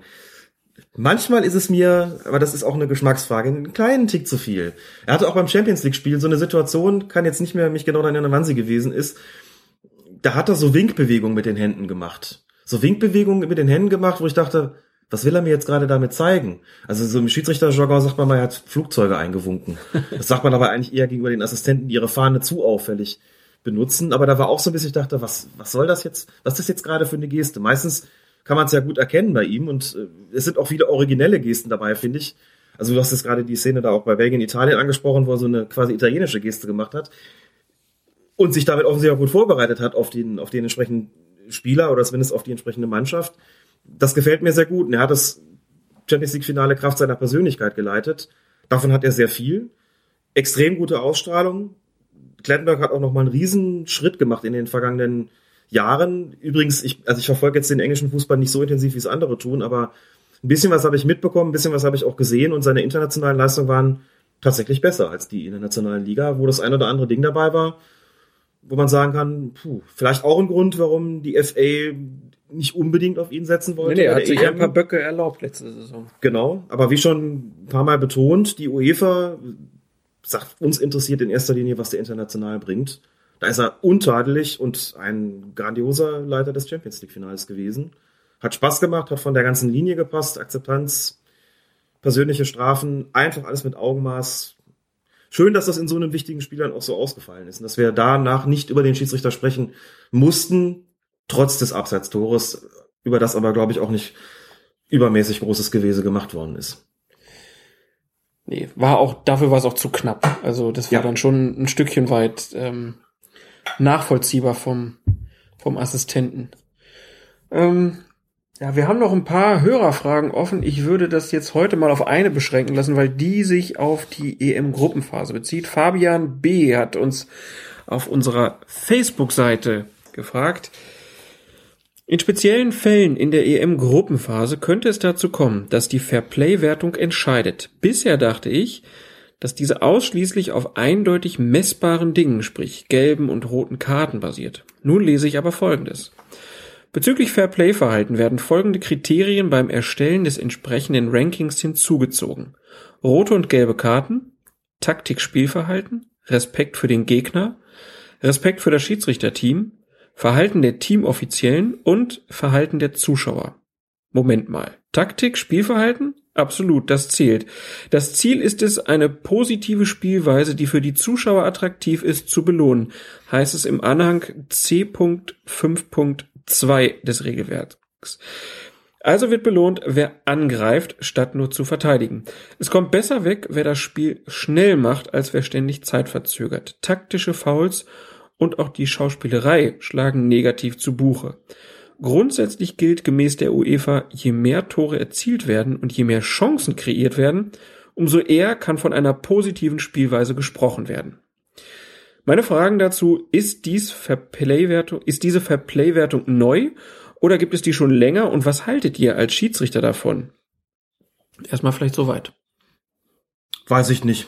Hab mich mit diesen Fairplay-Wertungen ehrlich gesagt nie auseinandergesetzt. Scheint so da drin zu stehen, aber seit wann kann ich nicht sagen. Müsste ich, müsste man tatsächlich recherchieren, indem man sich alte Reglements mal raussucht und das vergleicht. Und vielleicht auch, äh, das ist eine, eine Recherchearbeit, die dann andere gerne leisten mögen. Habe ich das erste Mal gelesen. Muss auch gestehen, dass ich mir gerade diese Turnierreglements, also es ist ja dann doch so, muss man nochmal dazu sagen, wir beschäftigen uns halt in erster Linie mit den regeltechnischen und sportrechtlichen Dingen, mit Reglementfragen. Also sehe ich jetzt ehrlich gesagt nicht so als unsere Aufgabe an und kümmere ich mich auch dann eher selten drum. Wenn so Fragen kommen, mich, mich interessiert, mache ich es gerne, aber das wäre tatsächlich so eine Rechercheaufgabe, immer zu schauen, seit wann das eigentlich so ist. Aber was findest du denn jetzt so generell, wenn du es jetzt einfach erstmal so hörst? Ist das günstiger, dass das auf so einem Big Picture Fair Play Basis Vergleich geschieht oder hättest du lieber harte Kriterien wie gelbe und rote Karten? Ich finde das gar nicht so einfach offen gestanden, denn es stehen so zwei Sachen sich gegenüber. Das eine ist, gerade wenn es darum geht, weiterzukommen, ist es ja so, dass die Spielergebnisse nicht ein eindeutiges Ergebnis erbracht haben. Es sind dann bei zwei Mannschaften irgendwie Punkt und Tor gleich, dann sagt man, jetzt brauchen wir andere Kriterien. Ne, der direkte Vergleich muss, glaube ich, auch noch Muss auch noch, genau. sein, also ne? sagen, das ist alles absolut gleich, Ja. dass man jetzt auf andere Kriterien zurückgreifen muss. Man ist es ja gewöhnt, bis zu die, genau bis zu diesem Punkt, dass man nur Maßstäbe angelegt hat, die absolut nach, also die absolut messbar sind. Mhm. Und jetzt geht man plötzlich dazu über, einen Maßstab anzulegen, der nicht mehr so ohne weiteres messbar ist, der subjektiven Kriterien unterworfen ist. Wirst du die eine Fraktion haben, die sagen, können wir überhaupt nicht verstehen, plötzlich gibt es einen Umschlag in diese Richtung, was soll das? Und du wirst andere haben, die sagen, ja gut, die haben weniger gelbe Karten, aber wenn wir uns angucken, da wird jetzt noch das destruktive Spiel belohnt, da wird jetzt noch die blöden Zuschauer kommen jetzt noch dazu, die da Krawall gemacht haben. und wie die mit den Schiedsrichtern immer umgegangen sind und so weiter und so fort. Du wirst die haben sagen, finden wir doof, warum, wir reden ja über Fair Play, ist Fair Play nicht irgendwo auch eine subjektive Geschichte und wenn schon, müsste man nicht auch das zu den Kriterien machen. Offen gestanden, ich glaube, ich muss noch mal eine Nacht drüber schlafen, bis ich wirklich sage, was ich da irgendwie besser finde. Ja, weil es, also diese Fair Play-Wertung, es ist so, so ein Ding, die bei mir immer unter dem Radar geflogen ist. Und wir haben ja nun auch jetzt auch schon in, uns in dem Podcast über andere äh, Bereiche unterhalten, wo es klar war, hier geht es eben dann doch nicht nur um messbare Kriterien. Manchmal ist es vielleicht auch ein, eine Frage der Gewöhnung, was man, was man besser findet. Und ich finde wirklich Argumente für beides. Also wenn mir jemand sagt, na gut, wer, wenn irgendwie Tore, Punkte, direkter Vergleich nichts nützt, dann nehmen wir halt irgendwie weiche Kriterien. Puh, ich weiß nicht. Also andererseits nur gelbe, nur rote Karten, das ist natürlich nicht das, das sehe ich tatsächlich dann auch so. Nur gelb und nur rot sind nicht die einzigen Kriterien für Fair Play. Mhm. Das schon auch, muss man sagen. Ja. Also das, da gibt's dann schon nochmal andere Maßstäbe, die eben teilweise auch sehr subjektiv sind. Ja. Aber attraktive Spielweise finde ich zum Beispiel schwierig. Das finde ich unmöglich, offen gestanden. Also wenn du dann halt irgendwie auch siehst, muss ja auch mal gucken, was, was die Länder halt auch so ein bisschen für Möglichkeiten irgendwie haben. So, also das fängt einfach mit Fußballtraditionen vielleicht schon an, aber halt auch mit Bevölkerung, mit Wirtschaftskraft. Da gibt's tausend Aspekte, die reinspielen, ob du einen offensiv dominanten Spiel, Spielstil fahren kannst oder ob du halt dich für eine andere Spielweise entscheiden musst, weil vielleicht auch die besten beiden Stürmer verletzt sind. Keine Ahnung. Also es ist halt Und wer will das entscheiden? Genau, was ist attraktiv und was nicht, das ist halt schon, ja, das ist ein bisschen schwierig. Wenn wir mit unserem, unserem Freund Spielbeobachter auf Twitter diskutieren, das ist ein klarer Anhänger des kernigen Fußballs. Finde ich jetzt vielleicht nicht so attraktiv, aber der würde auch mit einigem Recht sagen, warum sollen denn eure Maßstäbe, warum soll denn dein Maßstab dafür gelten? Nur weil du irgendwie Tiki-Taka toller findest als ich irgendwie die, die, die, ja, aber auf der anderen Grätsche. Seite, auf der anderen Seite ist er es auch, der, der es nicht versteht, dass es für Dritte keine gelben Karten gibt, für taktische Fouls aber schon. Also von daher, Jo. auch äh, da, da du weißt, was ich meine. Also ich will damit ja, aber selbst sagen, bei ihm schlagen zwei Herzen in seiner Brust. Ja. Das ist halt, glaube total schwierig, das auseinander zu klamüsern. Klar. Oder die Spielverlagerung, die keine Flanken mag. ja, da werden sie ihre Meinung in Zukunft ändern. Das kann ich schon mal prophezeien. Ähm, ändern müssen, weil das Spiel sich einfach verändert. Ähm, ja, so viel erstmal dazu. Wir haben noch äh, zwei Aspekte, über die ich gerne kurz zum Abschluss sprechen würde. Zum einen beim Spiel der Kreisliga B Wetzlar Nord zwischen der Spielvereinigung Lemp und dem TSV Blasbach lief ein Flitzer auf das Spielfeld, bekleidet mit Socken, nur noch Socken und in der einen Hand eine gelbe Karte. Da sage ich, das ist die hässliche Seite des Fußballs. Er hat sein letztes Hemd für die Schiedsrichterei gegeben. Ja. Buchstäblich. Das findest du jetzt doof. ja. Das Lustige ist, dass das Das ist so, das ist so wie im Bett, da zieht man auch keine Socken an, als Flitzer auch nicht. Das war gar nicht, was das sollte, ne?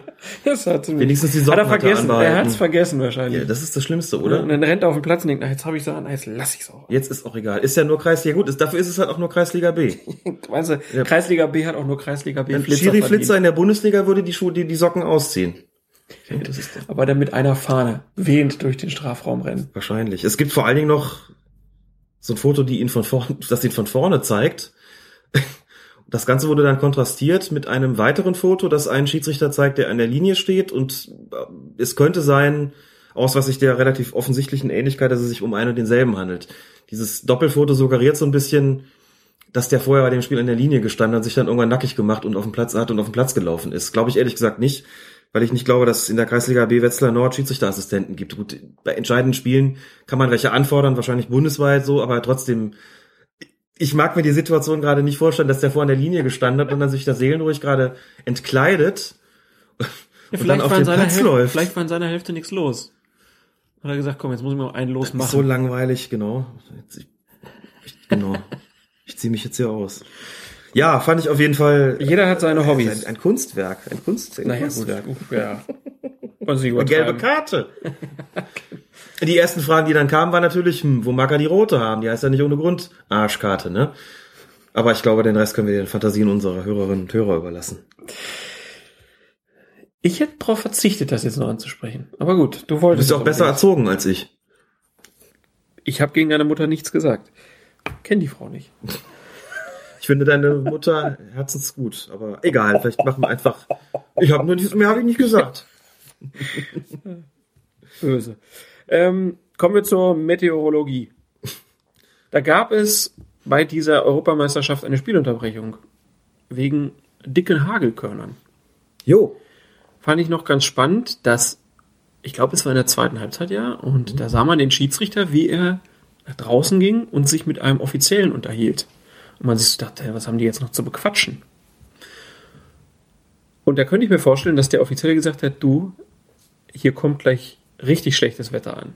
Ne? Also spielt erstmal, aber kann sein, dass du gleich mal unterbrechen musst. Ich habe keine Ahnung, ob das stimmt, aber es passte sozusagen dann, weil kurz danach mega Wolkenbruch und es war wirklich so Hagelkörner, dass der Schiedsrichter gesagt hat, komm, wir gehen mal alle im Moment rein. Äh, kannst du noch mal ganz kurz sagen, wie die Anweisungen da sind? Es darf halt keine Gefahr für die Spieler bestehen. Und im Falle dieser Hagelkörner hatte ich zumindest bei den Nahaufnahmen den Eindruck, so ein Ding auf den Kopf zu kriegen, ist nicht schön. Weiterspielen könnte auch problematisch sein, weil du natürlich, also die Rutschgefahr an sich ist, glaube ich, nicht das Problem. Wenn Platz feucht ist, hast du die ja auch, aber so, so groß wie die waren, weiß ich jetzt nicht, wenn du da jetzt mit dem Knie drüber rutscht zum Beispiel, ob du dir da nicht alles, äh, alles öffnest. Mhm. Ob da nicht die Gefahr von, von Wunden wirklich groß ist. Also vom Augenschein her würde ich sagen, das war eine vollkommen nachvollziehbare Entscheidung, weil die Spieler gefährdet gewesen sind. Das betrifft jetzt das Unwetter als solches. Und was das Gewitter betrifft, lautet die Anweisung im Groben und Ganzen natürlich auch nur, der Schiedsrichter muss entscheiden, ob eine Gefährdung da ist. Das heißt, ich meine, woran macht man das eben fest? Okay, jeder kennt irgendwie so diese, diese Regelung. Buchen sollst du so. Ach nee. Nee, ja, genau. Bei Narzissen sollst du küssen, das meintest du gar nicht, ne? Nee. Und kaum hat man mal zwei, drei Wicken gekauft, schon gilt man als Lustmolch. Ähm, bei einem Gewitter, da blitzt es. ja nun, beim Gewitter blitzt es und als Kind hat man dann immer gezählt, solange wie es gedauert hat, bis man den Donner gehört hat, dann hat man gesagt, so viele Kilometer ist das äh, Gewitter jetzt gerade entfernt, richtig? Ja. Stimmt das eigentlich überhaupt oder ist das ein Witz? Ich weiß es gar nicht. Deine Frage zeigt schon, Ja. dass der Leiter des Instituts für Wetter- und Klimakommunikation in Hamburg recht hat. Der sagt nämlich, Schiedsrichter sind keine Meteorologen und nicht hinreichend geschult in der Beurteilung einer Gewitterlage. Stimmt. Blitze könnten auch fünf Kilometer außerhalb der eigentlichen Gewitterzelle einschlagen. Das bedeutet, dass der Schiedsrichter die Gefahr im Zweifel gar nicht sehen könne. Wenn die Sonne scheint, kommen Schiedsrichter eher nicht auf die Idee, dass die Fortführung unzumutbar sein könnte. Insbesondere Sch- Zuschauer der Amateurklassen seien durch Blitzschlag gefährdet, wenn sie ungeschützt am Spielfeldrand stehen.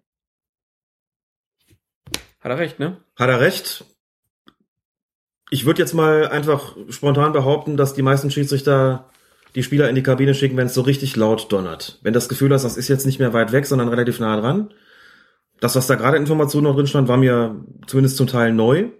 Ich habe auch noch keinen Blitz bei gutem Wetter gesehen, muss ich echt zugeben. Und bei Blitz, Blitzberg habe ich noch nicht gesehen und würde auch gar nicht auf die Idee kommen, die Spieler dann in die Kabine zu schicken. Also Mhm. bitte, wenn, vielleicht muss man dann die Schiedsrichterfortbildung anders gestalten, aber wir geben den Schiedsrichter mit auf den, auf den Weg. Guckt mal, wie sich das da zuträgt. Guckt mal, wie lange eben Zeit vergeht zwischen Blitz und Donner in der Spielunterbrechung. Und wenn es kracht, geht man rein. So, ich kann mich daran erinnern, dass ich hatte genau in meiner, meiner Laufbahn exakt einen einzigen Spielabbruch. Und der war glücklicherweise nicht, weil ich irgendwie attackiert worden bin, auch nicht wegen Zuschauerausschreitungen, sondern der war tatsächlich wegen Gewitters, Schrägstrich, anschließender Unbespielbarkeit des Platzes infolge eines heftigen Wolkenbruchs. War in Bad Honnef, hatten so einen, so einen Platz damals äh, im Schmelztal in so einem Kessel, das, der ziemlich schnell zugelaufen ist, muss man sagen. Auch äh, war kein guter Platz, ist auch heute ein anderer geworden. Ich glaube, das Kunstrasen, das liegt da. Wenn es da regnete, bilden sich rapzapp Pfützen. So und lustiger war auch tatsächlich, dass es ähm, sich ein Gewitter abzeichnete und schon die ersten Blitze gegeben hat, die ersten Donner, die relativ weit entfernt waren. Dann war eine Weile Ruhe. Man, ich hatte das Gefühl, okay, jetzt äh, kommt irgendwie gar nichts mehr und irgendwann macht ein Spieler einen Foul und ich bin auf den zu und wollte den ermahnen und genau in dem Moment kommt ein unfassbar lauter, krachender Donner runter, der auch so richtig gut zu der Ermahnung passte, die ich gerade anbringen wollte und alle sind wirklich zusammengefahren. Ich habe gesagt, okay, rein und zwar ganz schnell, so. Alle rein und wir standen dann zusammen unter dem Vordach und guckten uns an, wie der Platz so allmählich zulief und nach einer halben Stunde Maximum, was ja dann auch so der, der Wartezeit entspricht, hast du nur noch eine Seenplatte gesehen und war voll klar, Fußball spielen wir heute nicht mehr. Mhm. Spielabbruch wurde dann, weiß nicht, eine Woche später wiederholt, mich ja nochmal angereist. Aber da war es auch so, dass ich bei dem Gewitter gedacht habe, gut, so wie das jetzt gerade gekracht hat, gehen wir halt rein. Aber Aber gut, zu einer normalen Spielvorbereitung gehört ja auch, Ja. ich gucke vorher einmal, wie soll das Wetter morgen Ja, werden, damit ich weiß, was ziehe ich mir an, brauche ich eine, was weiß ich, Schiedsrichterregenjacke oder so, gibt's ja auch. ne? Ja. Äh, kannst du auch mitnehmen vielleicht. Äh, aber ansonsten, gut, äh, gerade wenn man den in Anführungszeichen Sommer im Moment so sieht, Hm. es regnet ja zwischendurch mal ganz schön heftig und dann ist wieder Sonne und dann ist wieder gut. Ist schwierig zu entscheiden, aber ich glaube, sobald ein Gewitter irgendwie aufzieht, mittlerweile sollte allen klar sein. Geht mal lieber, vom- lieber vom Platz. So ein, so ein Blitzeinschlag auf dem Platz äh, hatten wir in letzter Zeit öfter mal die Meldung. Das kann ja Mhm. dann schon ziemlich heftig werden. Gut, Alex. Dann, wie immer, herzlichen Dank für deine Auskünfte. gerne, gerne. Aber die technischen Schwierigkeiten auch, auch sagen wir mal, umschifft. Wir hoffen, dass das jetzt einigermaßen ging, vom, vom Klang her. War wie früher, wie gesagt. Ja, aber ist auf jeden Fall besser als das Knacken. Ja. Ähm, Ja. Dafür nochmal dickes Sorry. Hätten wir vielleicht ein bisschen früher merken können, aber Wir kümmern wir, uns drum. wir waren so gut drin. Und äh, ja, hoffentlich bis zur nächsten oder übernächsten Aufzeichnung haben wir eine bessere Lösung mit Headsets dann wieder. Bis dahin, vielen Dank für euer Interesse. Empfehlt uns gerne weiter. Die Widmung. Und unsere Widmung an diesem Tage geht an alle, die da draußen jetzt irgendwo hocken, in Bibliotheken, in ihren Studentenstuben oder im Park und anstelle an ihrer wissenschaftlichen Arbeit zu sitzen, Colinas Erben gehört haben. Freunde, jetzt Schluss. Jetzt mal weitermachen. Äh? Bücher aufmachen und jeder hat sein Latinum noch geschafft. ich nicht. Echt nicht? Das Kleine habe ich, das Latinum, ich hatte irgendwann keinen Bock mehr. Ich fand meinen Lateinlehrer so doof, dass ich, glaube ich, nach dem ersten Halbjahr in der Elf gesagt habe, ich mag jetzt nicht mehr. Ich durfte auch, ich musste es nicht weiternehmen. Dadurch hatte ich kein Latinum, sondern nur das kleine Latinum. Ärger mich im Nachhinein tatsächlich schwarz. Und an der Uni hätte ich ich meine, ich habe ja nicht zu Ende studiert. Auch nicht. Nein, ich habe auch nicht zu Ende studiert. Ich habe äh, in meinem Leben so einiges nicht zu Ende gebracht. War es dann tatsächlich so, dass ich, um es, ich, wenn ich es hätte abschließen sollen, hätte ich das Latinum nachholen müssen. Daran wäre es nicht gescheitert. Da hätte ich mich auch nochmal hingesetzt und hätte es auch nochmal gemacht. Ich habe immer gerne Latein gemacht, ich war auch in Latein ein guter Schüler, lag also nicht daran, dass ich das nicht kapiert hätte oder dass ich äh, schlechter Schüler gewesen wäre oder davon so getriezt worden wäre. Das hat mich bis heute, ja- also interessiert mich ja auch, aber damals war es echt so, ich fand den so doof. Ja, Aber der hat's mir alles verleidet. So kann man den, so kann man Schülern und Schülerinnen wirklich auch das Interesse an ihrem Gegenstand total kaputt machen. Und deswegen nur das Kleine. Tja, und da sieht man mal wieder, wie das Bildungssystem ist. Ich habe das große Latinum nachgemacht bei der Bezirksregierung in Köln mit mündlicher Prüfung Und aus dir ist auch was geworden. und siehst du? ich hab's geschafft und ich habe trotzdem viel weniger Ahnung vom Latein als du. Weiß ich nicht, ob das so ist. Doch. Nein. Meinst du? Hundertprozentig. Hm. Alles schon wieder vergessen. Aber egal. Kleine, das große Latinum werde ich mir irgendwann auch nochmal aufhängen. Also, so ein Scheiß, den ich da machen muss. Hast du vor allen Dingen hinterher, außer für den Podcast, doch auch nicht mehr gebraucht, oder? Also b- bei uns waren die Prüfungsbedingungen gegen dein, dass ich muss, ich hätte es vorlegen müssen vor meiner damals noch Magisterprüfung. Ja. Das heißt, ich habe es bis dahin, bis zur Magisterprüfung ohne Latein geschafft und muss es dann für die Magisterprüfung nachweisen. Das ist doch Bullshit. Ne, ich hätte zur Zwischenprüfung musste man es bei uns machen. Ja? Mhm. Vielleicht haben sie es irgendwann mal geändert, weil sie gemerkt haben, dass das Quatsch ist. Ja, kann sein, kann sein. Das ist generell Quatsch. Ich habe von den heutigen Studienordnungen so viel Ahnung wie von den Fairplay-Wertungen. Man kriegt ein bisschen was mit, wenn man was davon hört. Ein schönes Schlusswort. In diesem Sinne, euch noch hoffentlich ein bisschen aufregendere Spiele bei der Europameisterschaft und wir melden uns irgendwann. Irgendwie. Irgendwo. Tschüss. Und ist der Reporter auch noch so fleißig, es bleiben ihm 1,30. Warum gibt es keine Olympiawelle mehr, demnächst wahrscheinlich? Warum gibt es keine Live-Übertragungen, die so spannend waren? Warum? Weil wir alle entwöhnt sind. Die Menschen können nicht mehr zuhören. Ich glaube, das ist der entscheidende Punkt. Gucken ist bequemer als hören. Colinas Erben, der Schiedsrichter-Podcast. Gibt es da auch eine Interpretation dazu? Ja.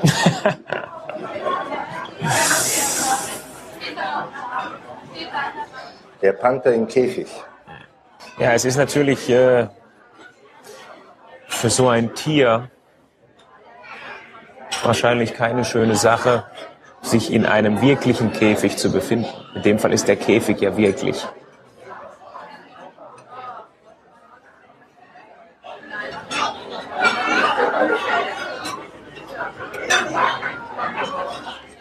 Sie sind doch auch in einem Käfig gefangen. Ja, ich wollte äh, ich wollte es gerade sagen. Die Frage ist, was ist mein Käfig?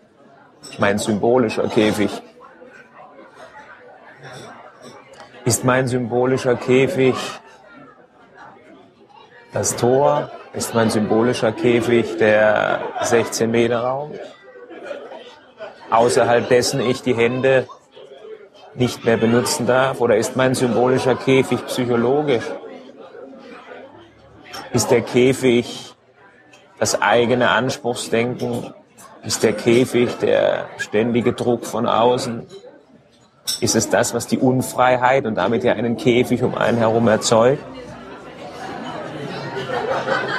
Oder was ist der Käfig? Was ist der?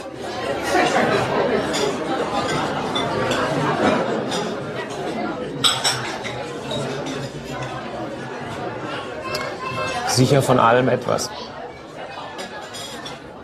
Ich habe also noch nie erlebt oder selten erlebt, dass ich bei dem, was ich tue, wirklich